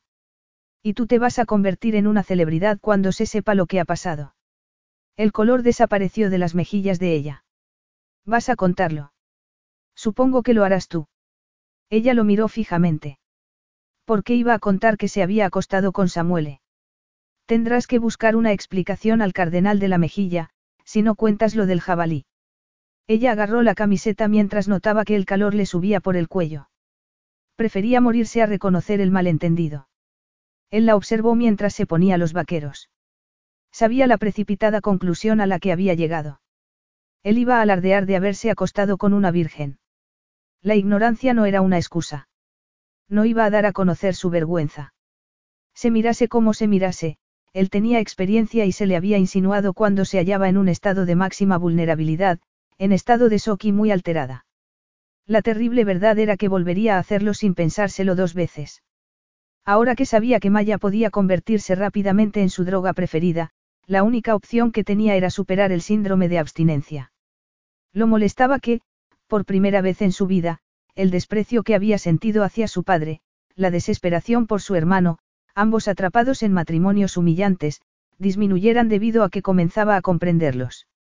No era que Maya se pareciera a su tóxica madrastra, pero eso la hacía aún más peligrosa. Vivir bajo el mismo techo durante varias semanas era un problema, pero no se merecía el sufrir después de lo que había hecho. También le iba a resultar doloroso mantener una distancia emocional con ella. Salgo yo primero, dijo al ver que lo iba a hacer ella. ¿Por qué eres un hombre y eres fuerte, y yo soy una débil mujer? Se mofó ella. No, porque no voy a poder resistir mirarte tu delicioso trasero durante todo el camino de vuelta sin apoyarte en el árbol más cercano y poseerte. Se encogió de hombros. Justamente. Al acercarse de nuevo a los árboles, él se volvió al notar que ella vacilaba. No te preocupes. Lo más probable es que la familia de jabalíes se haya alejado, mintió, ya que no tenía ni idea de si lo había hecho. Pero protegería a Maya, aunque tuviera que correr con ella en brazos hasta el castillo. No es eso. Es que me has salvado la vida, y no te lo he agradecido. Creo que me lo has agradecido de forma muy agradable. Es uno de los mejores agradecimientos que he recibido en la vida, cara. Le guiñó el ojo y ella se sonrojó, enfadada. Él se dio la vuelta pensando que había conseguido su propósito. No estaba mal que estuviera enfadada con él, se dijo, sin hacer caso del nudo que notaba en el estómago. Capítulo 9. Habían transcurrido dos semanas y el cardenal de la mejilla había desaparecido. Si otras cosas de las sucedidas aquel día hubiesen desaparecido con la misma facilidad, Pero una parte de ella no quería que lo hicieran. Samuel tenía razón, su encuentro con los jabalíes la había hecho famosa en el pueblo. Muchos le mostraron su solidaridad y le aseguraron que había tenido mucha suerte. Todos conocían a alguien que no había sido tan afortunado, un senderista que había estado a punto de perder un ojo y había quedado gravemente desfigurado, un trabajador de una granja que se había caído y al que un jabalí había pisoteado, con el resultado de varias costillas y una pierna rotas, y que aún seguí cojeando. Maya decidió buscar al jardinero para darle las gracias y disculparse. Se llevó a Rosa para que le tradujera y mostró a Santino la aplicación del móvil que emplearía en el futuro para comunicarse con él. Ganó un amigo al quedarse un rato haciéndole preguntas sobre los jardines, que su equipo y él mantenían tan bonitos. Santino le habló de los años en que había estado él solo para cuidarlos, de que se le partía el corazón al ver que la naturaleza volvía a adueñarse de la tierra que no se podía cuidar. Ahora, le había dicho, tengo los medios que necesito, además de un equipo. El hijo no se parece en nada al padre. Fue la primera vez que ella oyó esa opinión expresada en voz alta, a pesar de que estaba implícita en muchas de las conversaciones que había tenido. Samuel estaba más que bien considerado, los trabajadores de la finca, simple y llanamente, lo adoraban. Maya se preguntó qué pensarían de él los inversores de éxito, con sus elegantes trajes, aunque a ninguno le sentaría tan bien como a Samuele. Maya había adoptado la costumbre de dar un paseo sola todos los días. Ya no cenaba con Samuele. A veces, Rosa, que era su ayudante oficial con Matteo, lo hacía con ella, lo cual era mucho más relajado. Una mañana de la semana anterior, el paseo la había llevado a las cuadras. Los caballos la ponían un poco nerviosa, así que no se acercó demasiado para que nadie la viera, o eso creyó hasta que Samuel se volvió y miró en su dirección. Ella se había agachado detrás de un seto, de lo que siempre se avergonzaría, como una niña que se tapaba los ojos y creía que nadie la veía. Pero no era una niña. Se quedó agachada maldiciendo y esperando que la humillación fuera completa, cuando él llegara. Sin embargo, no lo hizo. Mientras pudo observarlo sin ser vista, el espectáculo había sido una clase magistral de doma de caballos. Si la hubiera grabado con el móvil, se habría hecho viral. ¿Cómo no? Lo tendría todo, un hombre alto y guapo que desprendía autoridad, sin importarle las pezuñas del caballo que intentaba domar. El miedo inicial de ella dio paso a la fascinación. Era como contemplar un ballet, el caballo avanzaba y retrocedía y Samuele, de pie, imperturbable, demostrando una seguridad en sí mismo que no se aprendía ni se fingía ni se podía comprar. Y poco a poco, casi por osmosis, esa seguridad se había infiltrado en el asustado animal. No era la única que estaba contemplando el espectáculo. Había varios trabajadores apoyados en la valla que parecían tan fascinados como ella. Samuel se limitaba a hablar con el caballo en voz baja y a ir ganando su confianza de manera casi imperceptible, hasta llegar a acariciarlo. Después el animal trotó alrededor de la pista con alegría. Fue entonces cuando él se dio la vuelta y la miró, y cuando ella debería haberse acercado tranquilamente y decir algo intrascendente, hablar del tiempo o de cualquier cosa, pero no hacer lo que había hecho. Aún se estremecía al pensar lo que le habría parecido a él. Me lo comentará esta mañana, se preguntó mientras agarraba la carpeta con los currículos de las niñeras y la metía en el bolso que llevaba en bandolera. Suponía que por eso había requerido su presencia, mediante un correo electrónico, que era la forma de comunicarse con ella desde su choque sexual. Así había decidido denominarlo ella, como si hubiera sido un accidente de tráfico por no estar prestando atención a la carretera o por estar pensando en otra cosa, como, por ejemplo, en él, desnudo delante de ella. Pero se dijo con firmeza que eso no le sucedería ese día. Sería la primera vez que se verían de forma no accidental desde hacía dos semanas. De vez en cuando se cruzaban en el pasillo y una vez ella entró en la zona de la piscina cuando él salía con el cabello húmedo. Y pensó que, de haber llegado unos minutos antes, se lo habría encontrado semidesnudo en el agua y que tal vez se habría bañado con él. Desde entonces no había vuelto a la piscina. Estuvieron a punto de verse algunas veces, cuando él iba a ver a Matteo. Sin embargo, ella estaba paseando, por lo que Rosa la sustituía. La joven le había explicado con pelos y señales lo bien que se portaba con el niño y lo mucho que le interesaban sus progresos. Maya no sabía qué era peor, que la estuviera evitando o que se hubiera olvidado de su existencia para seguir con su vida. Uno de los dos secretarios personales de Samuele, la mujer, apareció cuando ella se acercaba a la puerta del despacho. Maya creía que para trabajar con Samuel se necesitaba tener poderes parapsicológicos, además de ser inmune por naturaleza a su masculinidad. Ambas características la descalificaban. Su papel era inadecuado como empleada y como amante, aunque, técnicamente, no era ninguna de las dos cosas. Para él, solo había sido el pasatiempo de una tarde, y no le parecía que trabajara para él, ya que todos la trataban como a una invitada. Todos, salvo el jefe, que se comportaba como si fuera invisible. Aunque a ella eso le convenía, no tenía por qué alegrarla. Espere unos minutos y entre. Maya sacó el móvil para calcular el tiempo y vio que tenía una llamada perdida de Beatrice. Beatrice y su madre sabían que estaba en Italia, pero no en qué parte ni por qué. Cuando Maya le dijo a su hermana que iba a ir allí, Bea llegó a la precipitada conclusión de que lo hacía a causa del negocio que habían proyectado conjuntamente. Así que el proveedor que me comentaste ha bajado el precio. Estupendo. Las muestras que me mandaste y los colores de la lana son perfectos. La oferta económica para empezar el negocio sigue en pie. No es una obra benéfica, ya que Dante y yo creemos en ti. Entonces, Maya había tenido la oportunidad de aclararle la situación, pero temió que, si comenzaba a hablarle de Samuele, Matteo y Violetta, tendría que contárselo todo, así que la dejó pasar. Dejó que el malentendido continuase y, cuanto más tiempo transcurría, más difícil le resultaba la idea de decirle la verdad, lo cual le remordía la conciencia. Pronto se lo contaría a Bea y a su madre, pero le parecía más fácil esperar a hacerlo en persona. Puede que, entonces, ellas me lo expliquen, pensó, ya que se quedaba despierta por la noche pensando en cómo había llegado a aquella situación. Y la respuesta era tan poco clara como los sentimientos que le inspiraba Samuele. Estaba sentada de espaldas a él y a la puerta, sin darse cuenta de su presencia. Se guardó el móvil en el bolso. Samuele no le veía el rostro, pero observó la tensión de sus hombros y se preguntó con quién habría hablado para estar así. Buenos días, Maya.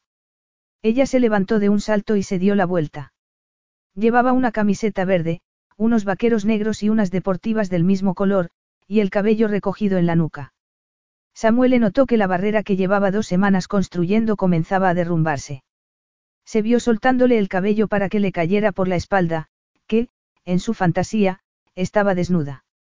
Se la imaginaba muchas veces desnuda.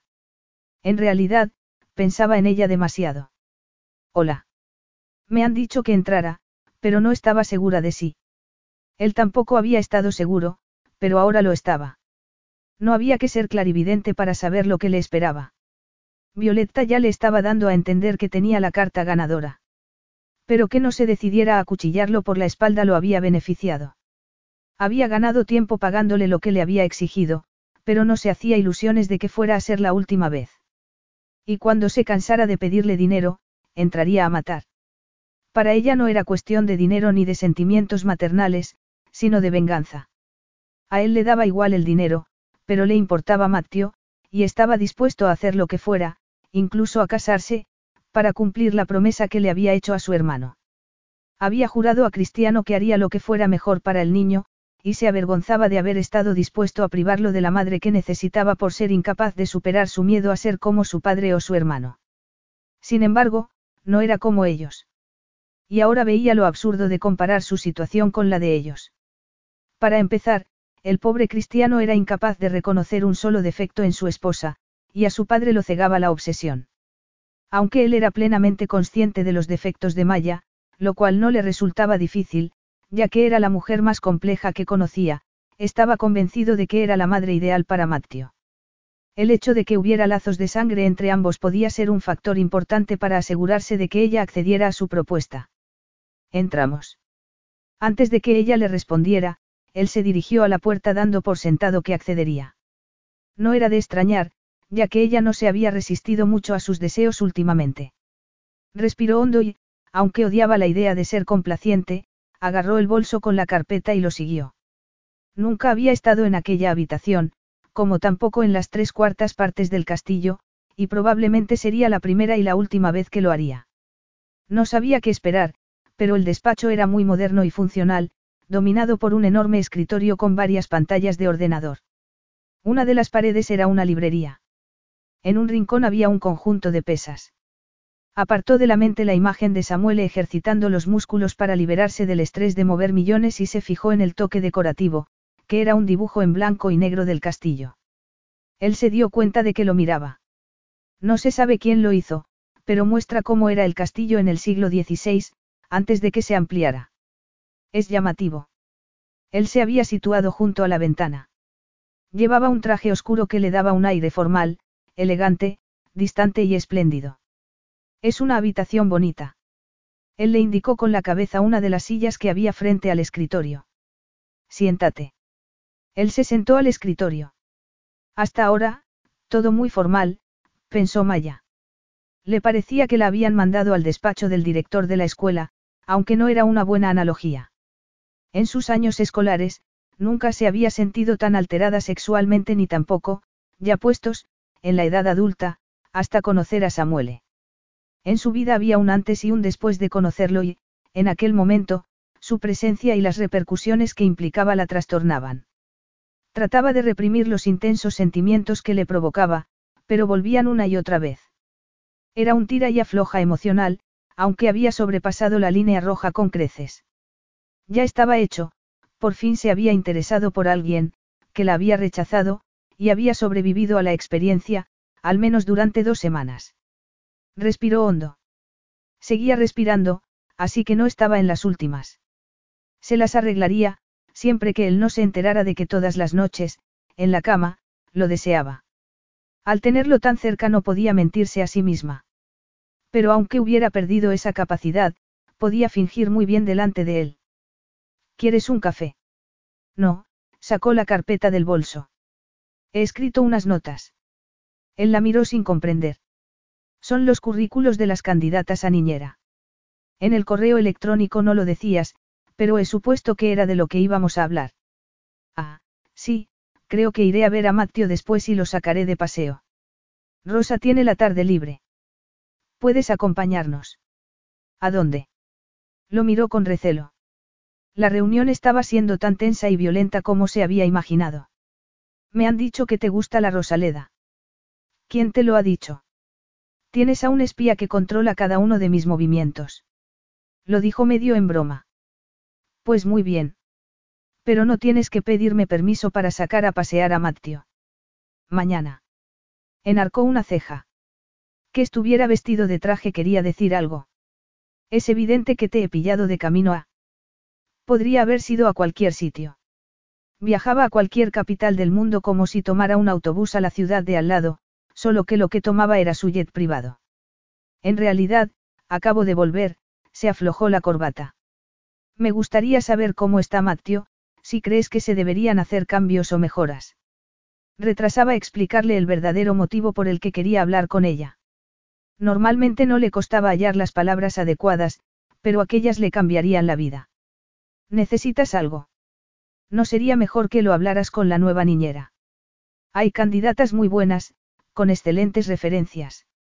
Se alegraba de que Amatio fuera a cuidarlo alguien recomendado por otros padres, que sabían mucho más que ella sobre desarrollo infantil.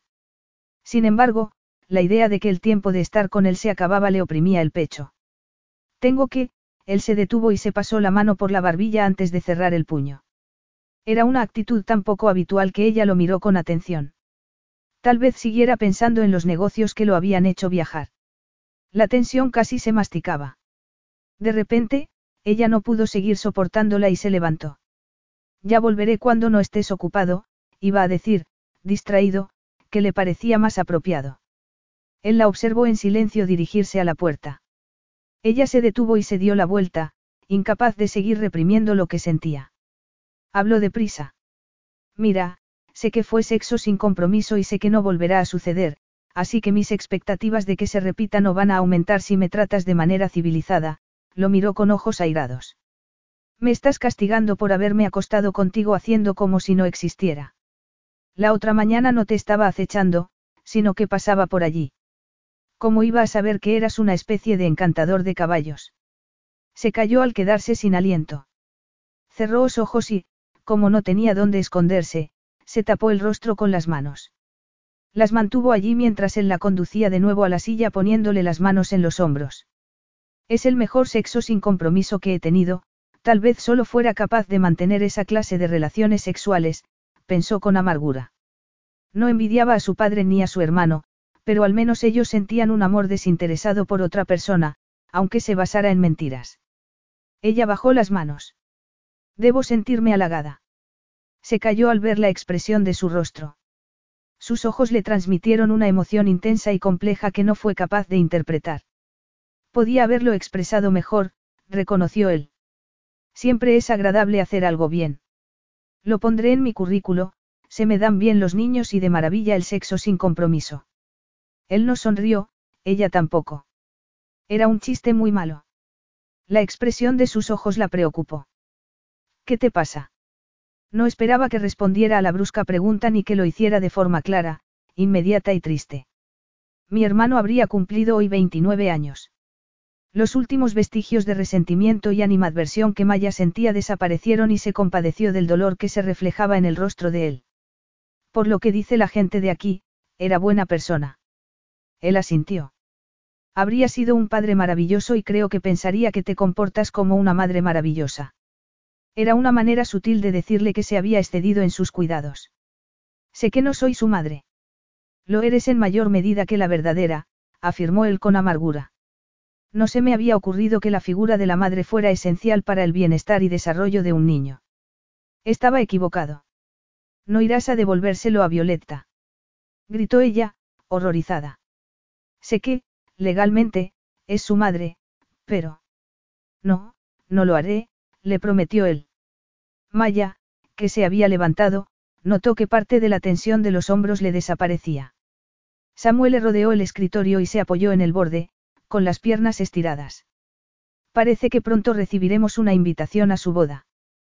¿Crees que intentará recuperar a Matteo? Diría que es inevitable. Pero no lo quiere. Ya sabes lo convincente que puede ser, Maya. Ella recordó la facilidad con la que su hermanastra la había engañado. Pero ese hombre con quien se va a casar, Charlie, no me dijiste que no le gustaban los niños. No me cabe la menor duda de que, dentro de poco, él hará lo que le pida para tenerla contenta. Era lo que hacía Cristiano. Pero volverá a abandonar al niño. Y puede que esa vez no lo encuentres, dijo ella, angustiada. No puedes consentir que lo haga. No tengo la menor intención de hacerlo. Voy a pedir la custodia. Mientras tanto le seguiré pagando para que esté tranquila. Lo mejor es que crea que va a ganar. Te está chantajeando. Él se encogió de hombros y sonrió secamente. Esencialmente, sí. No era Charlie asquerosamente rico. Para Violetta no se trata de dinero, sino de vengarse de mí por haberle impedido conseguir la mitad de la herencia de los Agosti. Se trata de poder. Recuerda que, como mínimo, tiene unas en la manga. Tú misma me lo dijiste en tu casa, un juez, en principio, se inclinará por otorgarle la custodia a la madre. Y Matteo necesita una, al menos los primeros años. Ella lo miró sin pestañear y se preguntó a qué edad se imaginaba él que se dejaba de necesitar a una madre. La solución evidente es que me case. Ella se quedó sorprendida. Has cambiado de opinión sobre el matrimonio. No sobre el matrimonio como institución, pero sí sobre el hecho de estar casado. ¿Qué diferencia hay? Creo que si el amor verdadero existiera, respondió él con desdén, el matrimonio sería redundante. Dos personas no necesitarían un marco que los atrapara. Que los atrapara. Sé que hoy es muy fácil divorciarse, pero muchas parejas continúan casadas cuando es evidente que no hay forma de salvar su matrimonio. Es un contrato, no un hechizo que garantice felicidad y alegría eternas.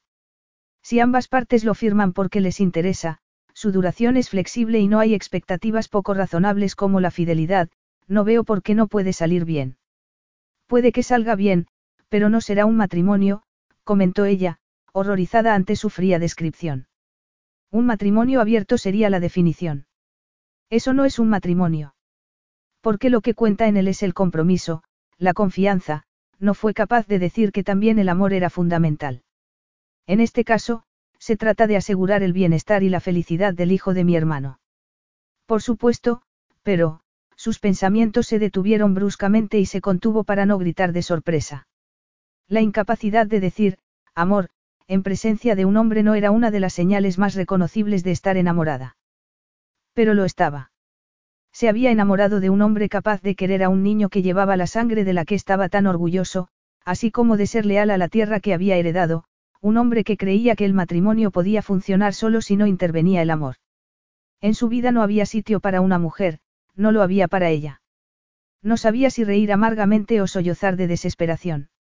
Le dolía recordar que siempre había creído que se podía elegir no enamorarse del hombre equivocado. Ahora la maravillaba su arrogancia y tenía mucho miedo de lo que le deparara el futuro.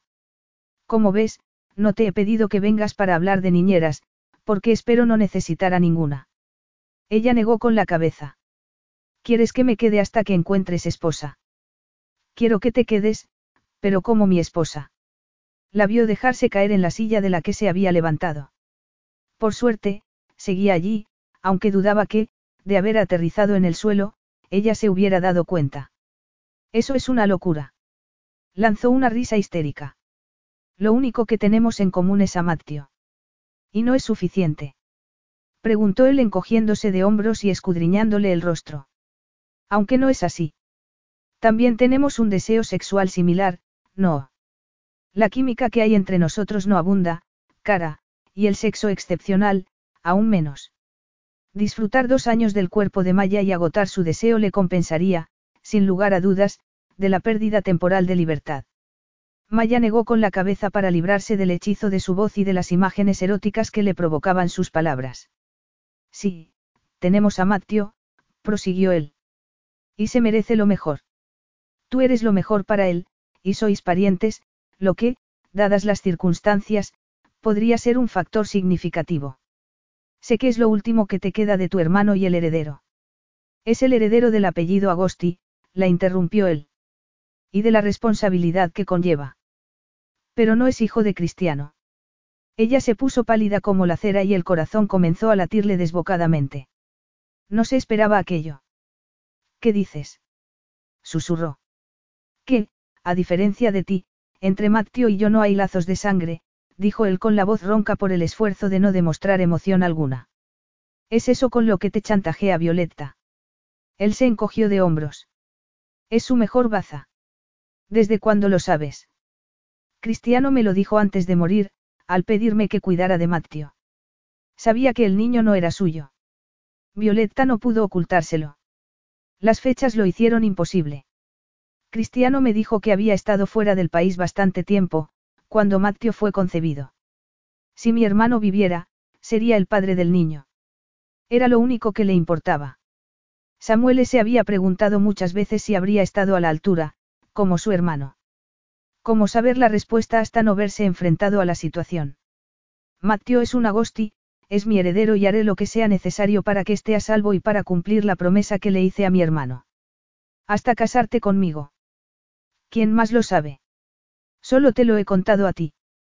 Su confianza y la responsabilidad que implicaba el secreto compartido habían cambiado las cosas de un modo que ella no supo definir, alteraba la dinámica entre ambos. Te pido dos años de tu vida.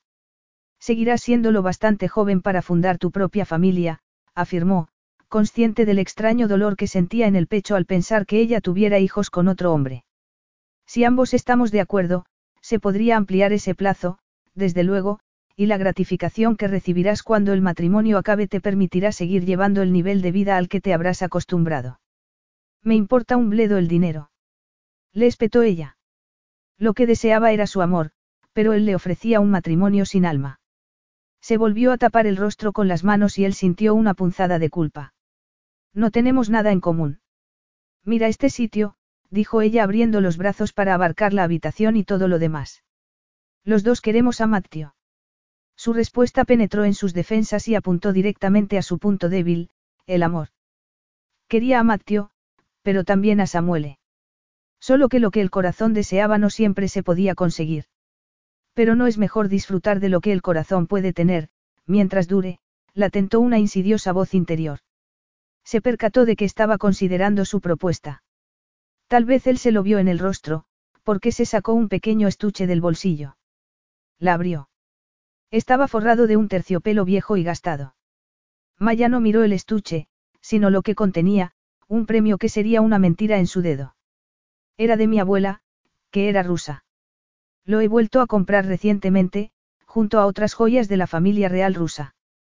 Ya veía el collar de esmeraldas entre los hermosos senos de Maya, lo cual lo excitó. Ella lanzó un gritito y se llevó la mano a la boca. Miró el anillo, lo miró a él y volvió a mirar el anillo. Incluso a él le parecía que la esmeralda cuadrada rodeada de diamantes, engarzada en un anillo de oro incrustado de más diamantes, era increíblemente hermosa. Ella negó con la cabeza.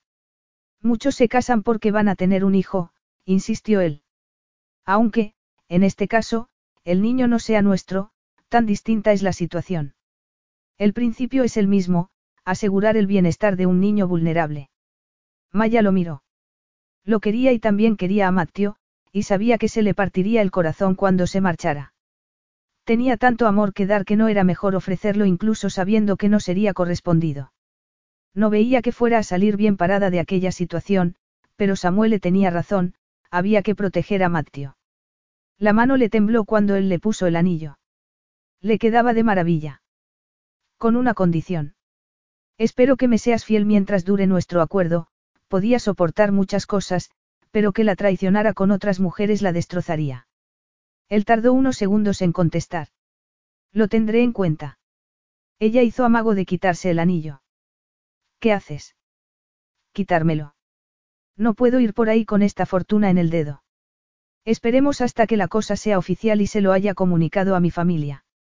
Madre mía, mi familia.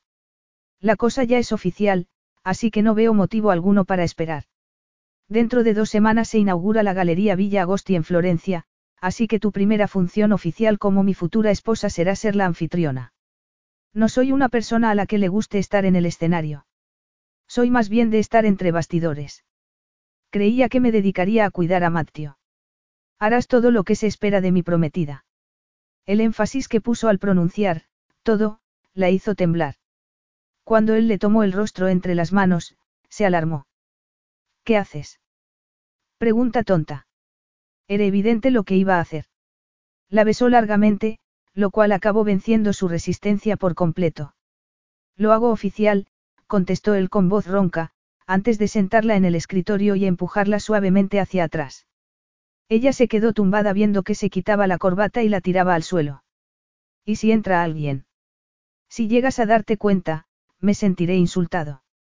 A ella se le aceleró la respiración. Supones muchas cosas. Él esbozó una sonrisa lobuna y, con arrogancia, plantó las manos en la superficie de madera, a cada lado del rostro de ella. No creo que sea una suposición, susurró mientras sus labios le ascendían por el cuello, afirmar que no necesitamos reglas en el dormitorio. Capítulo 10. Maya rió mientras jugueteaba con el cabello de Samuele, que tenía la cabeza entre sus senos. Estaban en la cama, que llevaban compartiendo dos semanas. ¿De qué te ríes? De ti. Bueno, no, añadió ella. Nunca se hubiera imaginado que el humor podía intervenir en el sexo. Tampoco que podía llegar a sentir tanta ternura por Samuele. Y en cuanto a la pasión que despertaba en ella, a veces no se reconocía en la mujer en que se convertía en sus brazos. Él levantó la cabeza. Tenía una expresión soñolienta, porque acababan de hacer el amor.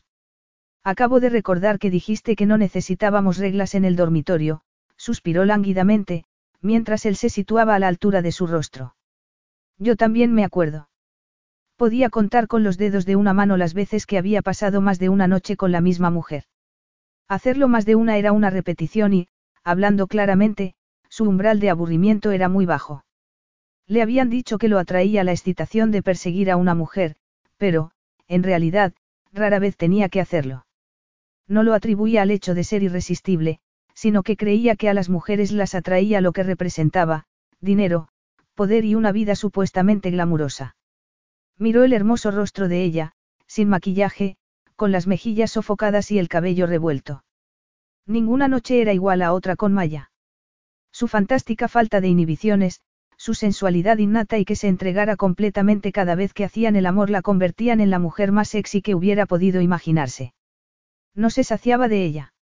Su idea del paraíso consistía en estar perdido en una isla desierta con ella y poseerla cinco veces al día, pero ni siquiera eso sería suficiente. Con respecto a Maya, era insaciable. Sabes a mí, dijo él después de introducirle la lengua en la boca. Sabes muy bien, murmuró ella yendo al encuentro con la suya. En momentos como aquel, a Maya le parecía increíble el nivel de intimidad que había entre ellos, lo natural y espontáneo que era todo. Tengo que levantarme. ¿Sigues preocupada por lo de esta noche? Samuel sintió una oleada de ternura, como tantas otras veces, cuando ella hizo una mueca y se encogió de hombros. Pues no lo estés, cara, dijo sentándose en la cama. Para ti es fácil decirlo, porque estás acostumbrado a que te miren. Y a que después te deseen, se dijo, mientras él se estiraba y ella contemplaba sus perfectos músculos. ¿Y tú no? Una cosa era la falta de vanidad, otra, la ceguera. No me digas que no sabes que eres una mujer muy hermosa. Y tu colorida forma de vestir no te hace pasar desapercibida, notó que ella se ponía tensa, por lo que añadió rápidamente, lo cual está muy bien. Me gusta tu estilo. No quiero que se me valore por mi aspecto, porque eso se pierde con el tiempo. Creo que aún te quedan unos años, bromeó él. Ella le lanzó una rápida mirada, antes de apartar la vista y murmurar. Hubo una época en que fui invisible. El que le estaba acariciando la espalda, se detuvo. A causa de tu padrastro. Ella se quedó atónita. ¿Cómo lo sabes? Por un par de cosas que me has contado. Y las recordaba. No vayas por ahí, Maya. No empieces a ver lo que quieres ver. Es observador, eso es todo. Una cualidad que lo había ayudado a forjarse un nombre respetado en el mundo de las finanzas. Se había enterado al buscar información sobre él en Internet, así como que ese respeto estaba teñido de miedo, era famoso por ser implacable. Ciertamente, lo era como amante. Edward parecía buena persona, amable y cariñosa, antes de casarse con mi madre, pero después cambió, al menos cuando ella no estaba, con respecto a Beatrice y a mí. Le tenía mucho miedo. Notó que él, a su lado, se ponía tenso. Soltó un juramento en su lengua materna. No, no, dijo ella poniéndole una mano en el pecho. No hubo nada físico. Al principio fueron pequeños detalles. Se burlaba de todo lo que yo hacía, como una tarjeta de cumpleaños que hice para mi madre. La miró, se echó a reír y la tiró a la basura diciendo que no podía darle aquella porquería. Él puso la mano sobre la de ella. Maya le sonrió, agradecida. Fue minándome la autoestima hasta que, al final, perdí por completo la seguridad en mí misma. Me decía que lo único que poseía era un rostro bonito, y, cuando me salió acné, disfrutó de lo lindo. Notó que Samuel entrelazaba los dedos con los suyos. Temía que entrara donde estaba y hallara algo sobre mí de lo que reírse. Ansiaba tanto ser invisible que acabé convirtiéndome en un ratoncito asustado de su propia sombra. Él le apretó la mano. No sé qué hubiera pasado de no haber sido por Beatrice. Era más dura, y le pagaba con la misma moneda, así que no se metía mucho con ella. Mi madre también lo pasó mal. Edward quería un hijo que fuera suyo, por lo que ella probó varias veces la fecundación in vitro para complacerlo. Su salud se resintió mucho, pero mi padrastro se comportó como si fuera él la parte ofendida. Samuele no se perdía ni una palabra. Puede que fuera entonces cuando ella comenzara a darse cuenta de cómo era Edward en realidad, a escuchar lo que le decíamos Bea y yo y a creérselo. Siempre recordaré la expresión de él cuando, un día, al llegar a casa, ella le había hecho las maletas.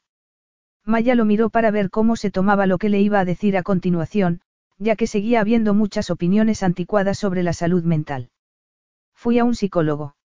Eso está muy bien, contestó él intentando controlar la ira que lo consumía al imaginarse la situación. Sintió el deseo de abrazarla y consolarla, lo cual era extraño en él, por lo que no estaba seguro de qué hacer. ¿Te sirvió de ayuda? Sí, mucho, pero mi madre sigue intentando compensarme. Se siente culpable por no haberse dado cuenta de lo que Edward hacía. Detesto que vea y ella se sientan así, como si yo fuera frágil o débil y tuvieran que protegerme. Así que te convertiste en la indomable Maya Monk, con su ropa de vívidos colores y su actitud de ir de frente. Pero bajo la coraza, era una niña víctima de un acosador. Pensó que era la mujer más fuerte que conocía. De repente, Maya se dio cuenta de cuánto le había contado, más que a nadie, salvo al psicólogo.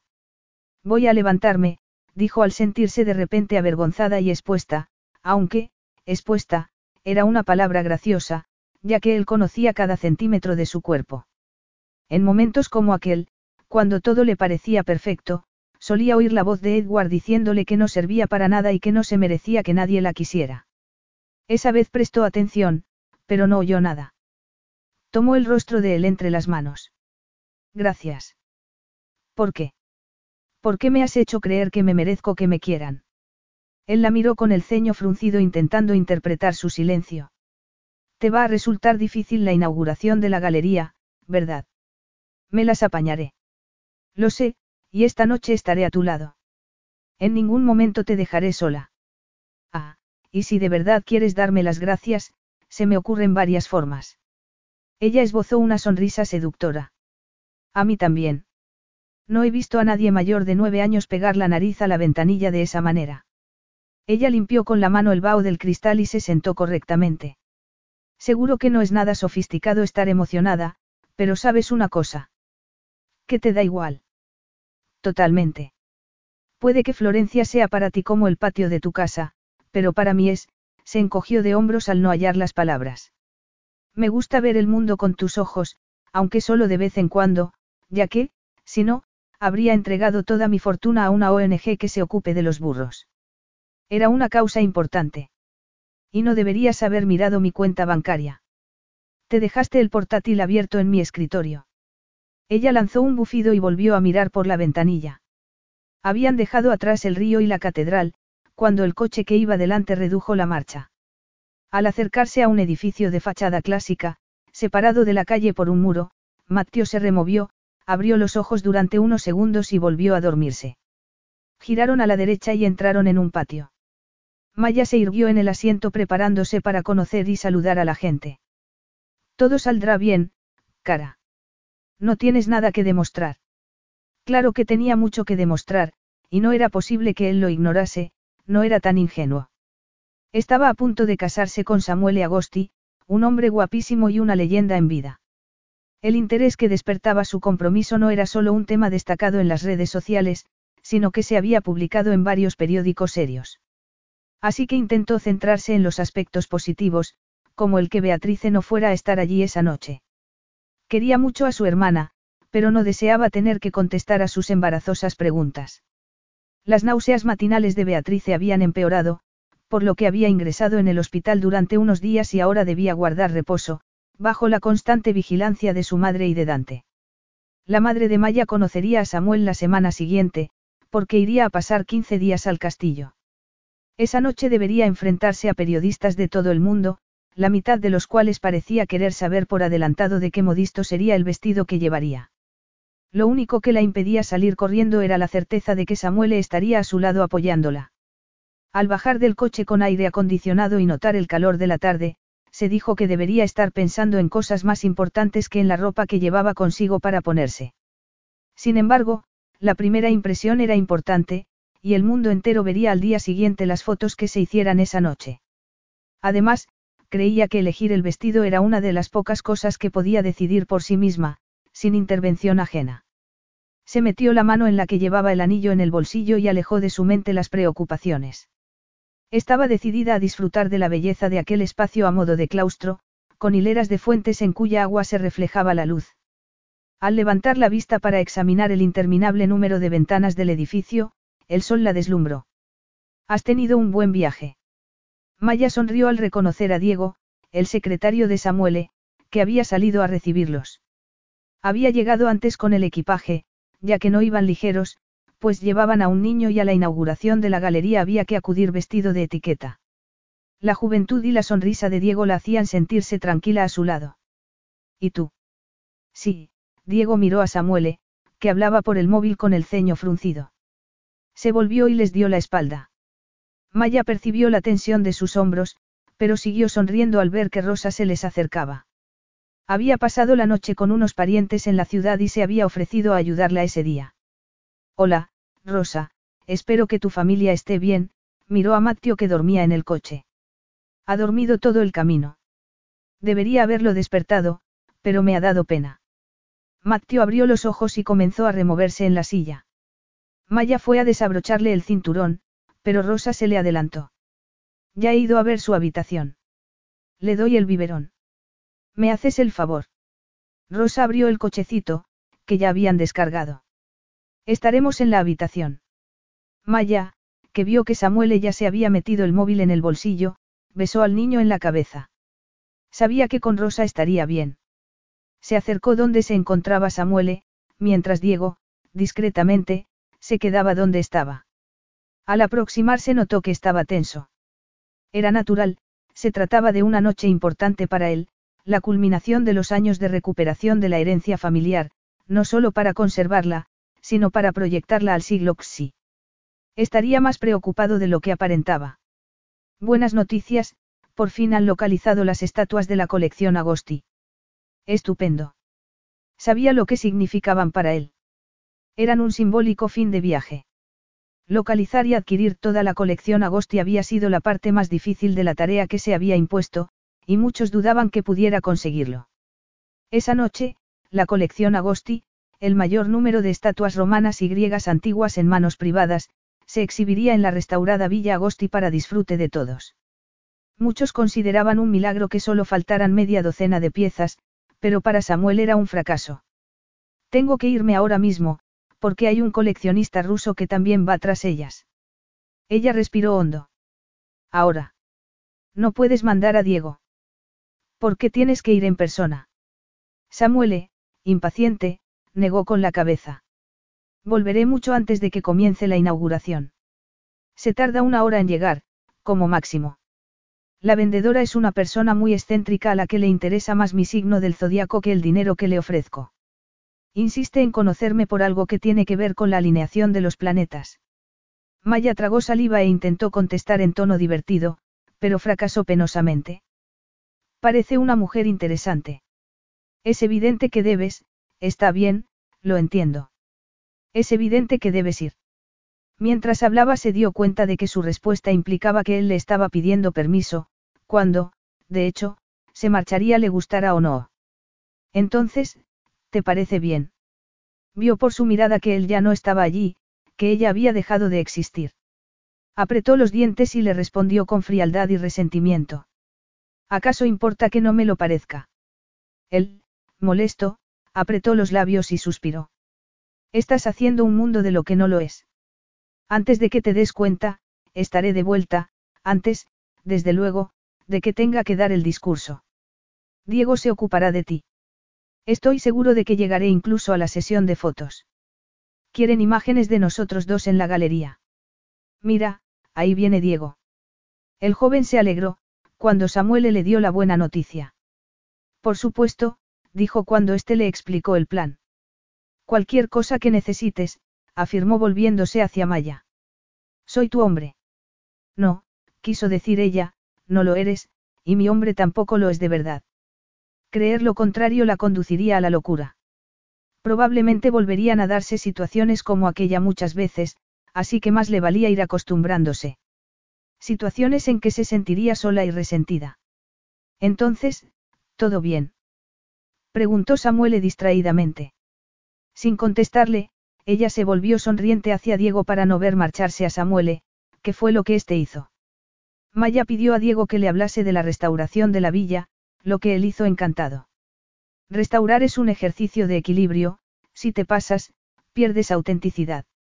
No deja de sorprenderme que, aquí donde estamos, nos hallamos a unos metros de una de las vistas históricas más famosas de Florencia. Maya paseó con él mientras le daba explicaciones, aunque sin prestarle mucha atención. Como sabía que la recuperación de la colección de estatuas era muy importante para Samuele, ella le había ocultado lo nerviosa que estaba por la inauguración de esa noche. Ahora, los nervios la atenazaban. Capítulo 11. Maya estuvo sola en la sesión de fotos, empequeñecida, a pesar de los tacones, por las estatuas que la rodeaban. Llevaba un vestido de seda de color cereza y unos espectaculares pendientes largos. Para completar su transformación en una elegante desconocida, había conseguido recogerse el indomable cabello, con la ayuda de Rosa, en una cola de caballo. Sus rizos, que tal vez habían notado la importancia de la ocasión, se quedaron en su sitio durante la sesión de fotos, que, por suerte, fue corta. De vuelta en la suite privada del último piso de la villa, Maya repasó su actuación. No había dicho nada ingenioso ni demasiado interesante, pero tampoco ninguna tontería, y había conseguido esquivar un par de preguntas sobre temas controvertidos. Diego le dijo que Samuel estaría orgulloso. Ella quiso contestarle que no quería que se sintiera orgulloso, sino que estuviera con ella. Le había prometido que lo haría, pero la había defraudado. Ni siquiera la había llamado ni mandado un mensaje para decirle que llegaría tarde. Ha habido suerte. Maya, que se había puesto un vestido de tul para el discurso, se levantó al volver Rosa a la habitación. La joven negó con la cabeza. No, lo siento. Diego tampoco consigue localizarlo. Salta el buzón de voz. Maya apretó los labios. Hacía cinco minutos que le habían comunicado que los invitados habían llegado y, sutilmente, que no se podía hacerlos esperar. Estuvo a punto de sufrir un ataque de pánico. Por suerte, su estado de ánimo mejoró. No quería esconderse en un armario, sino pegar a alguien, mejor dicho, a quien la había defraudado abandonándola a su suerte, tras haberle prometido que estaría con ella. Del mismo modo que su padre le prometió que volvería para ir a verla en la obra que representarían en la escuela por Navidad, y no lo hizo. Cuando le dijeron que no volvería, ella se negó a creerlo. Se sentó en el pollete de la ventana mirando la calle, segura de que su coche aparecería, porque se lo había prometido. Terminó por quedarse dormida y alguien la llevó a la cama. Siguió esperándole día tras día, pero no regresó. No olvidó lo que había sentido. Y decidió no volver a experimentarlo. Hasta que apareció Samuele. Aunque estaba furiosa, sabía que la furia desaparecería y que volvería a quedarse sola. Llamaron a la puerta y la persona que entró le comunicó, casi sin aliento, que habían llegado los miembros de la realeza. Voy enseguida. Sabía que, por las normas de etiqueta, debería haberlos recibido, por ser la anfitriona. Pero, paradójicamente, gracias a su experiencia en San Macizo, tratar con la realeza no era algo que la asustara esa noche. Muy bien, Rosa. Samuele no va a llegar, así que vamos allá, se miró al espejo y pensó que parecía un cruce entre una reina del baile y la pantalla de una lámpara. Pero no con este vestido. ¿Me ayudas a quitármelo, Rosa? Esta, asombrada, la ayudó a ponerse el nuevo vestido, que, en realidad, era el primero que pensaba llevar. Se miró al espejo, que le devolvió la imagen de una malla muy distinta y sexy. El vestido escarlata, sencillo y largo, se le ajustaba perfectamente al cuerpo. Se pintó los labios de rojo e intensificó la sombra gris de los ojos.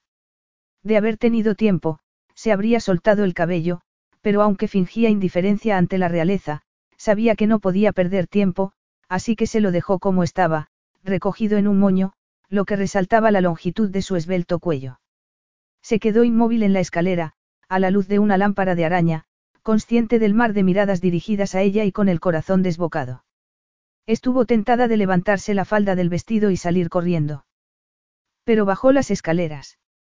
Esquivó las preguntas sobre la ausencia de Samuel sin dar una respuesta directa, pero, por suerte, mucha gente no se dio cuenta de que él no estaba hasta que ella ya se había alejado entre la multitud.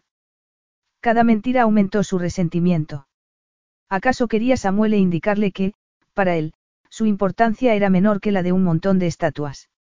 Gracias a que se había informado sobre la colección, contestó a las preguntas con inteligencia.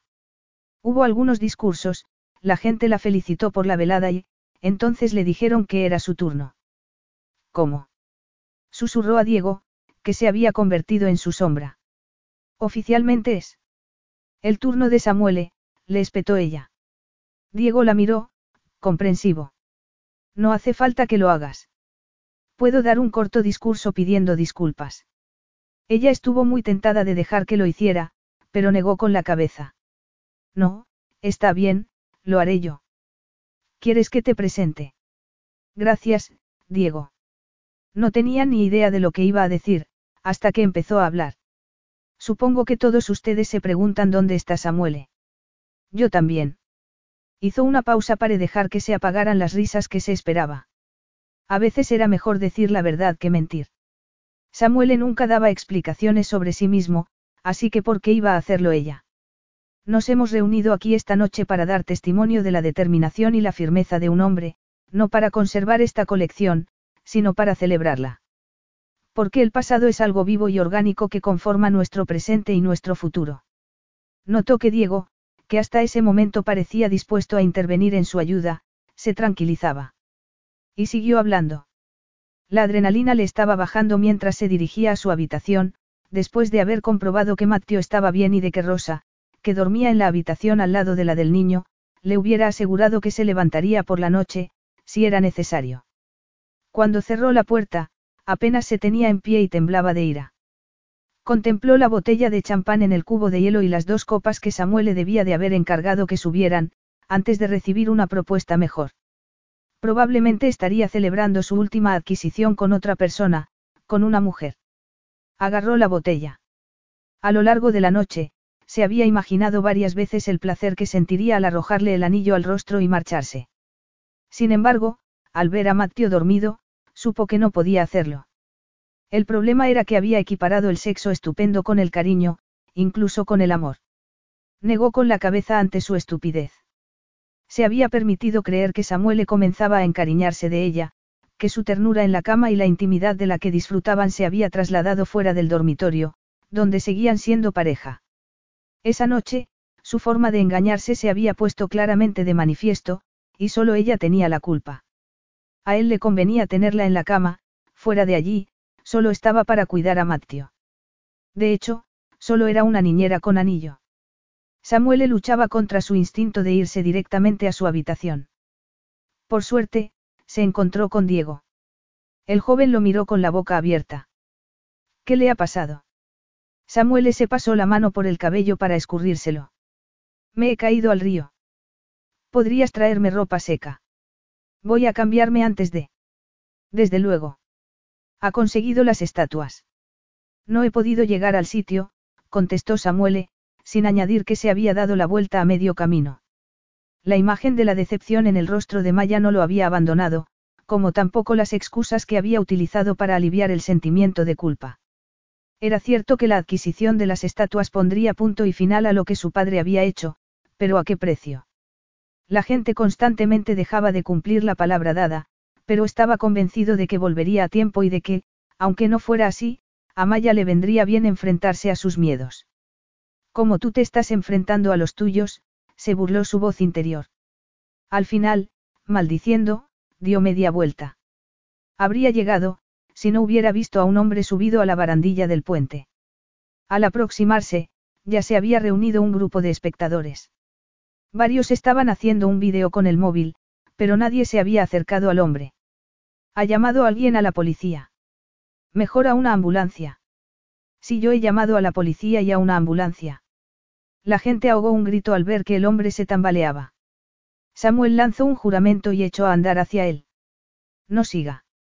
Gritó este con voz ronca. Parecía muy joven. Que podía llevar a alguien con toda la vida por delante a hacer aquello. Muy bien, no voy a acercarme más, pero no le oigo bien, así que voy a subirme a la barandilla, se agarró a ella y se impulsó hacia arriba. No voy a aproximarme más. Me llamo Samuele. ¿Cómo se llama usted? Váyase. Sé lo que pretende. ¿Qué es más de lo que yo sé? pensó Samuele. No se trataba de hacer lo correcto, sino de hacer algo y esperar que no empeorara la situación. Creyó que estaba disuadiéndolo, o al menos tranquilizándolo, pero el sonido de la sirena de la policía lo echó a perder. El muchacho estaba escuchando a Samuel que le decía que él también había perdido a alguien muy querido, pero al oír la sirena, se tiró al río. Instintivamente, Samuel se lanzó tras él.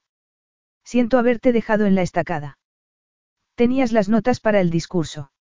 Preguntó a Diego mientras se quitaba la camisa mojada y se ponía una seca. Sí, pero fue su prometida la que hizo el discurso. Samuel iba a subirse la cremallera de los pantalones, pero se quedó inmóvil. En realidad, lo hizo. Samuel lo hizo callar con un gesto de la mano. No, está bien, aunque no era así. No es culpa tuya. Yo me encargo. Pero. No pasa nada, Diego. Déjamelo a mí. Maya se había quitado los zapatos, pero no el vestido. Seguía furiosa y agotada, cuando la puerta se abrió. Sabía quién era, así que no volvió la cabeza al tiempo que metía el último objeto en la maleta y la cerraba. Lo siento mucho, cara. Entonces, todo arreglado, no. Seguro que no es para tanto, dijo él con voz ronca. Voy a hacer unas llamadas para controlar los daños, se dio cuenta del significado de las maletas y se le endureció la expresión.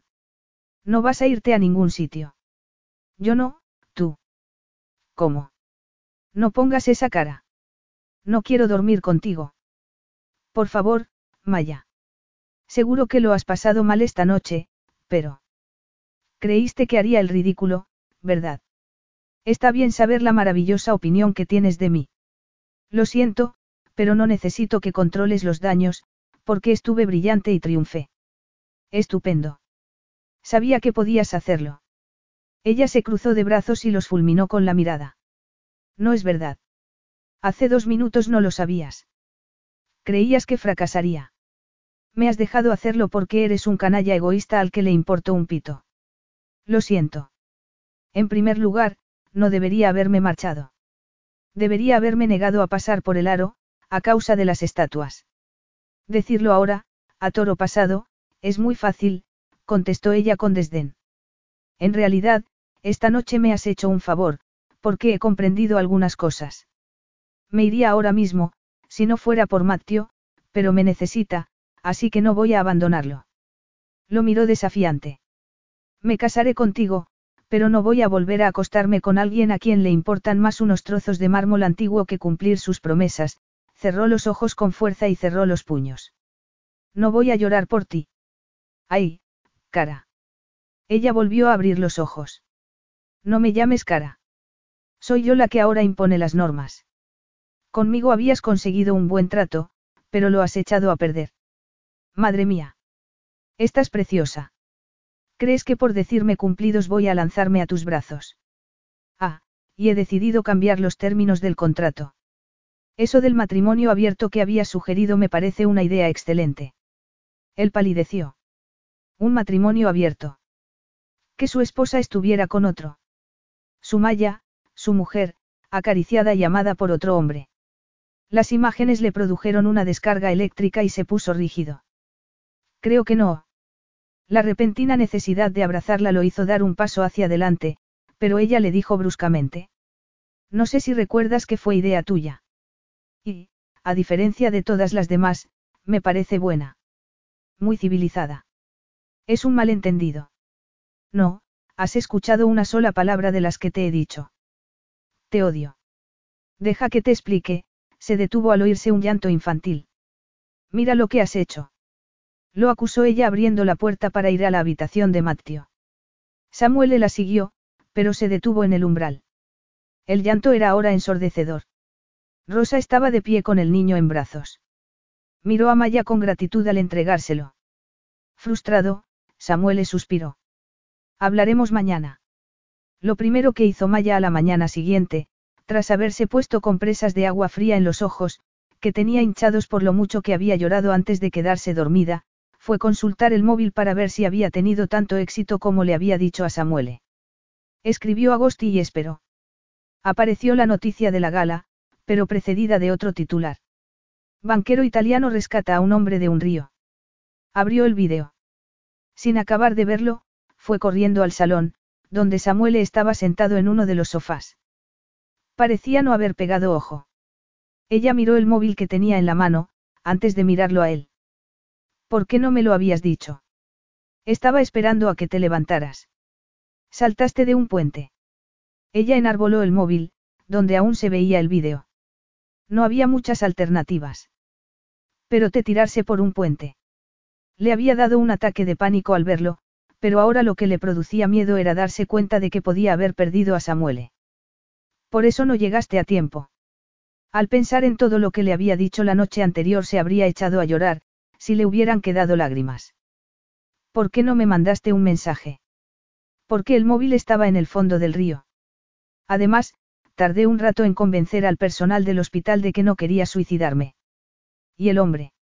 Ha sobrevivido, tal vez un día se alegraría de estar vivo, aunque no la noche anterior, como le había dicho a Samuele, mientras éste lo arrastraba a la orilla. Maya no podía desdecirse de lo que le había dicho. La única posibilidad que veía era explicarle que había reaccionado así porque estaba muy enamorada de él. De hecho, le supondría un alivio que saliera a la luz. También sería el golpe de gracia para cualquier tipo de relación que no fuera la de ser padres de Matteo.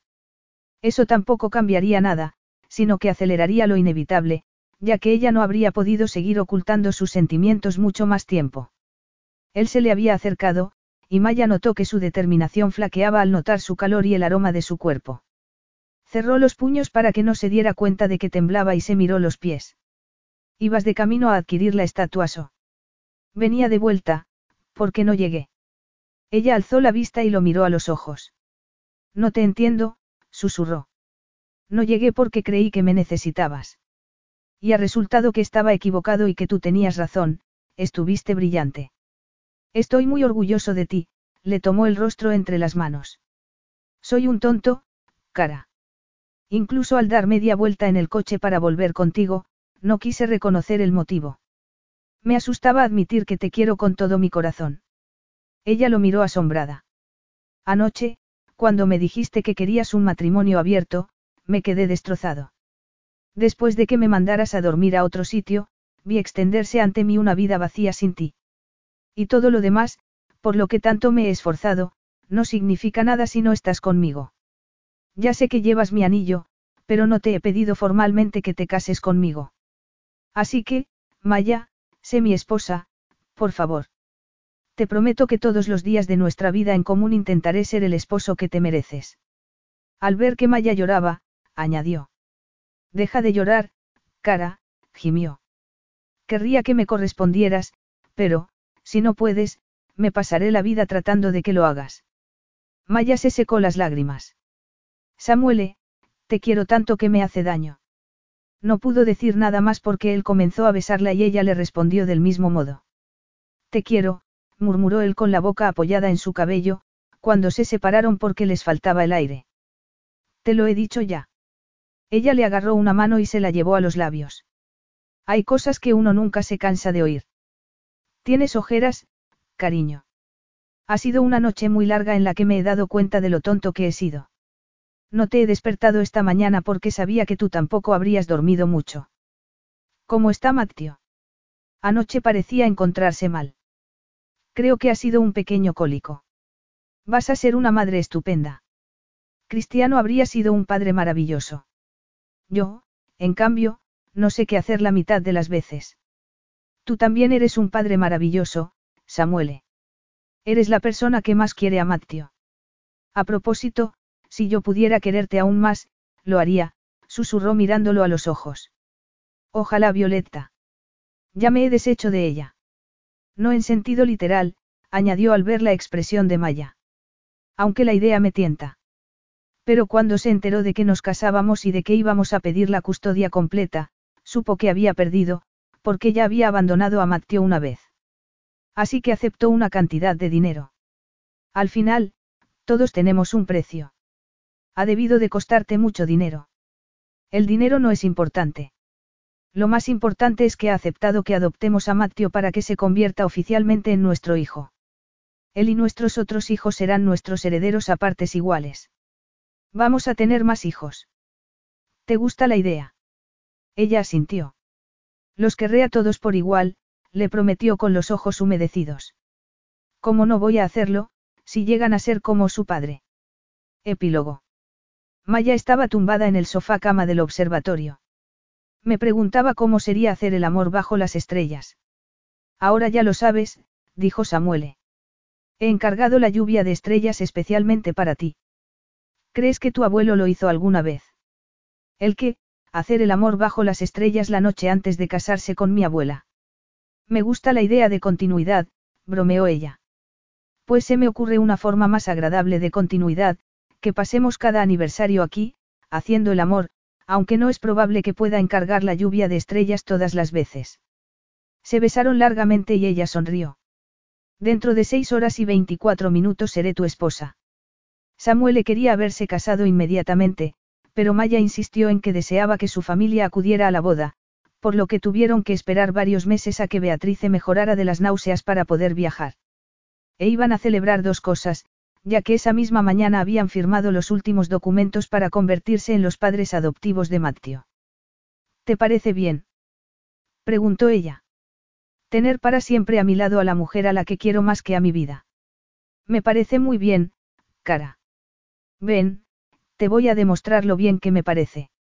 Solo te quedan seis horas y veintitrés minutos. Él sonrió. Con seis horas tendré bastante. Fin.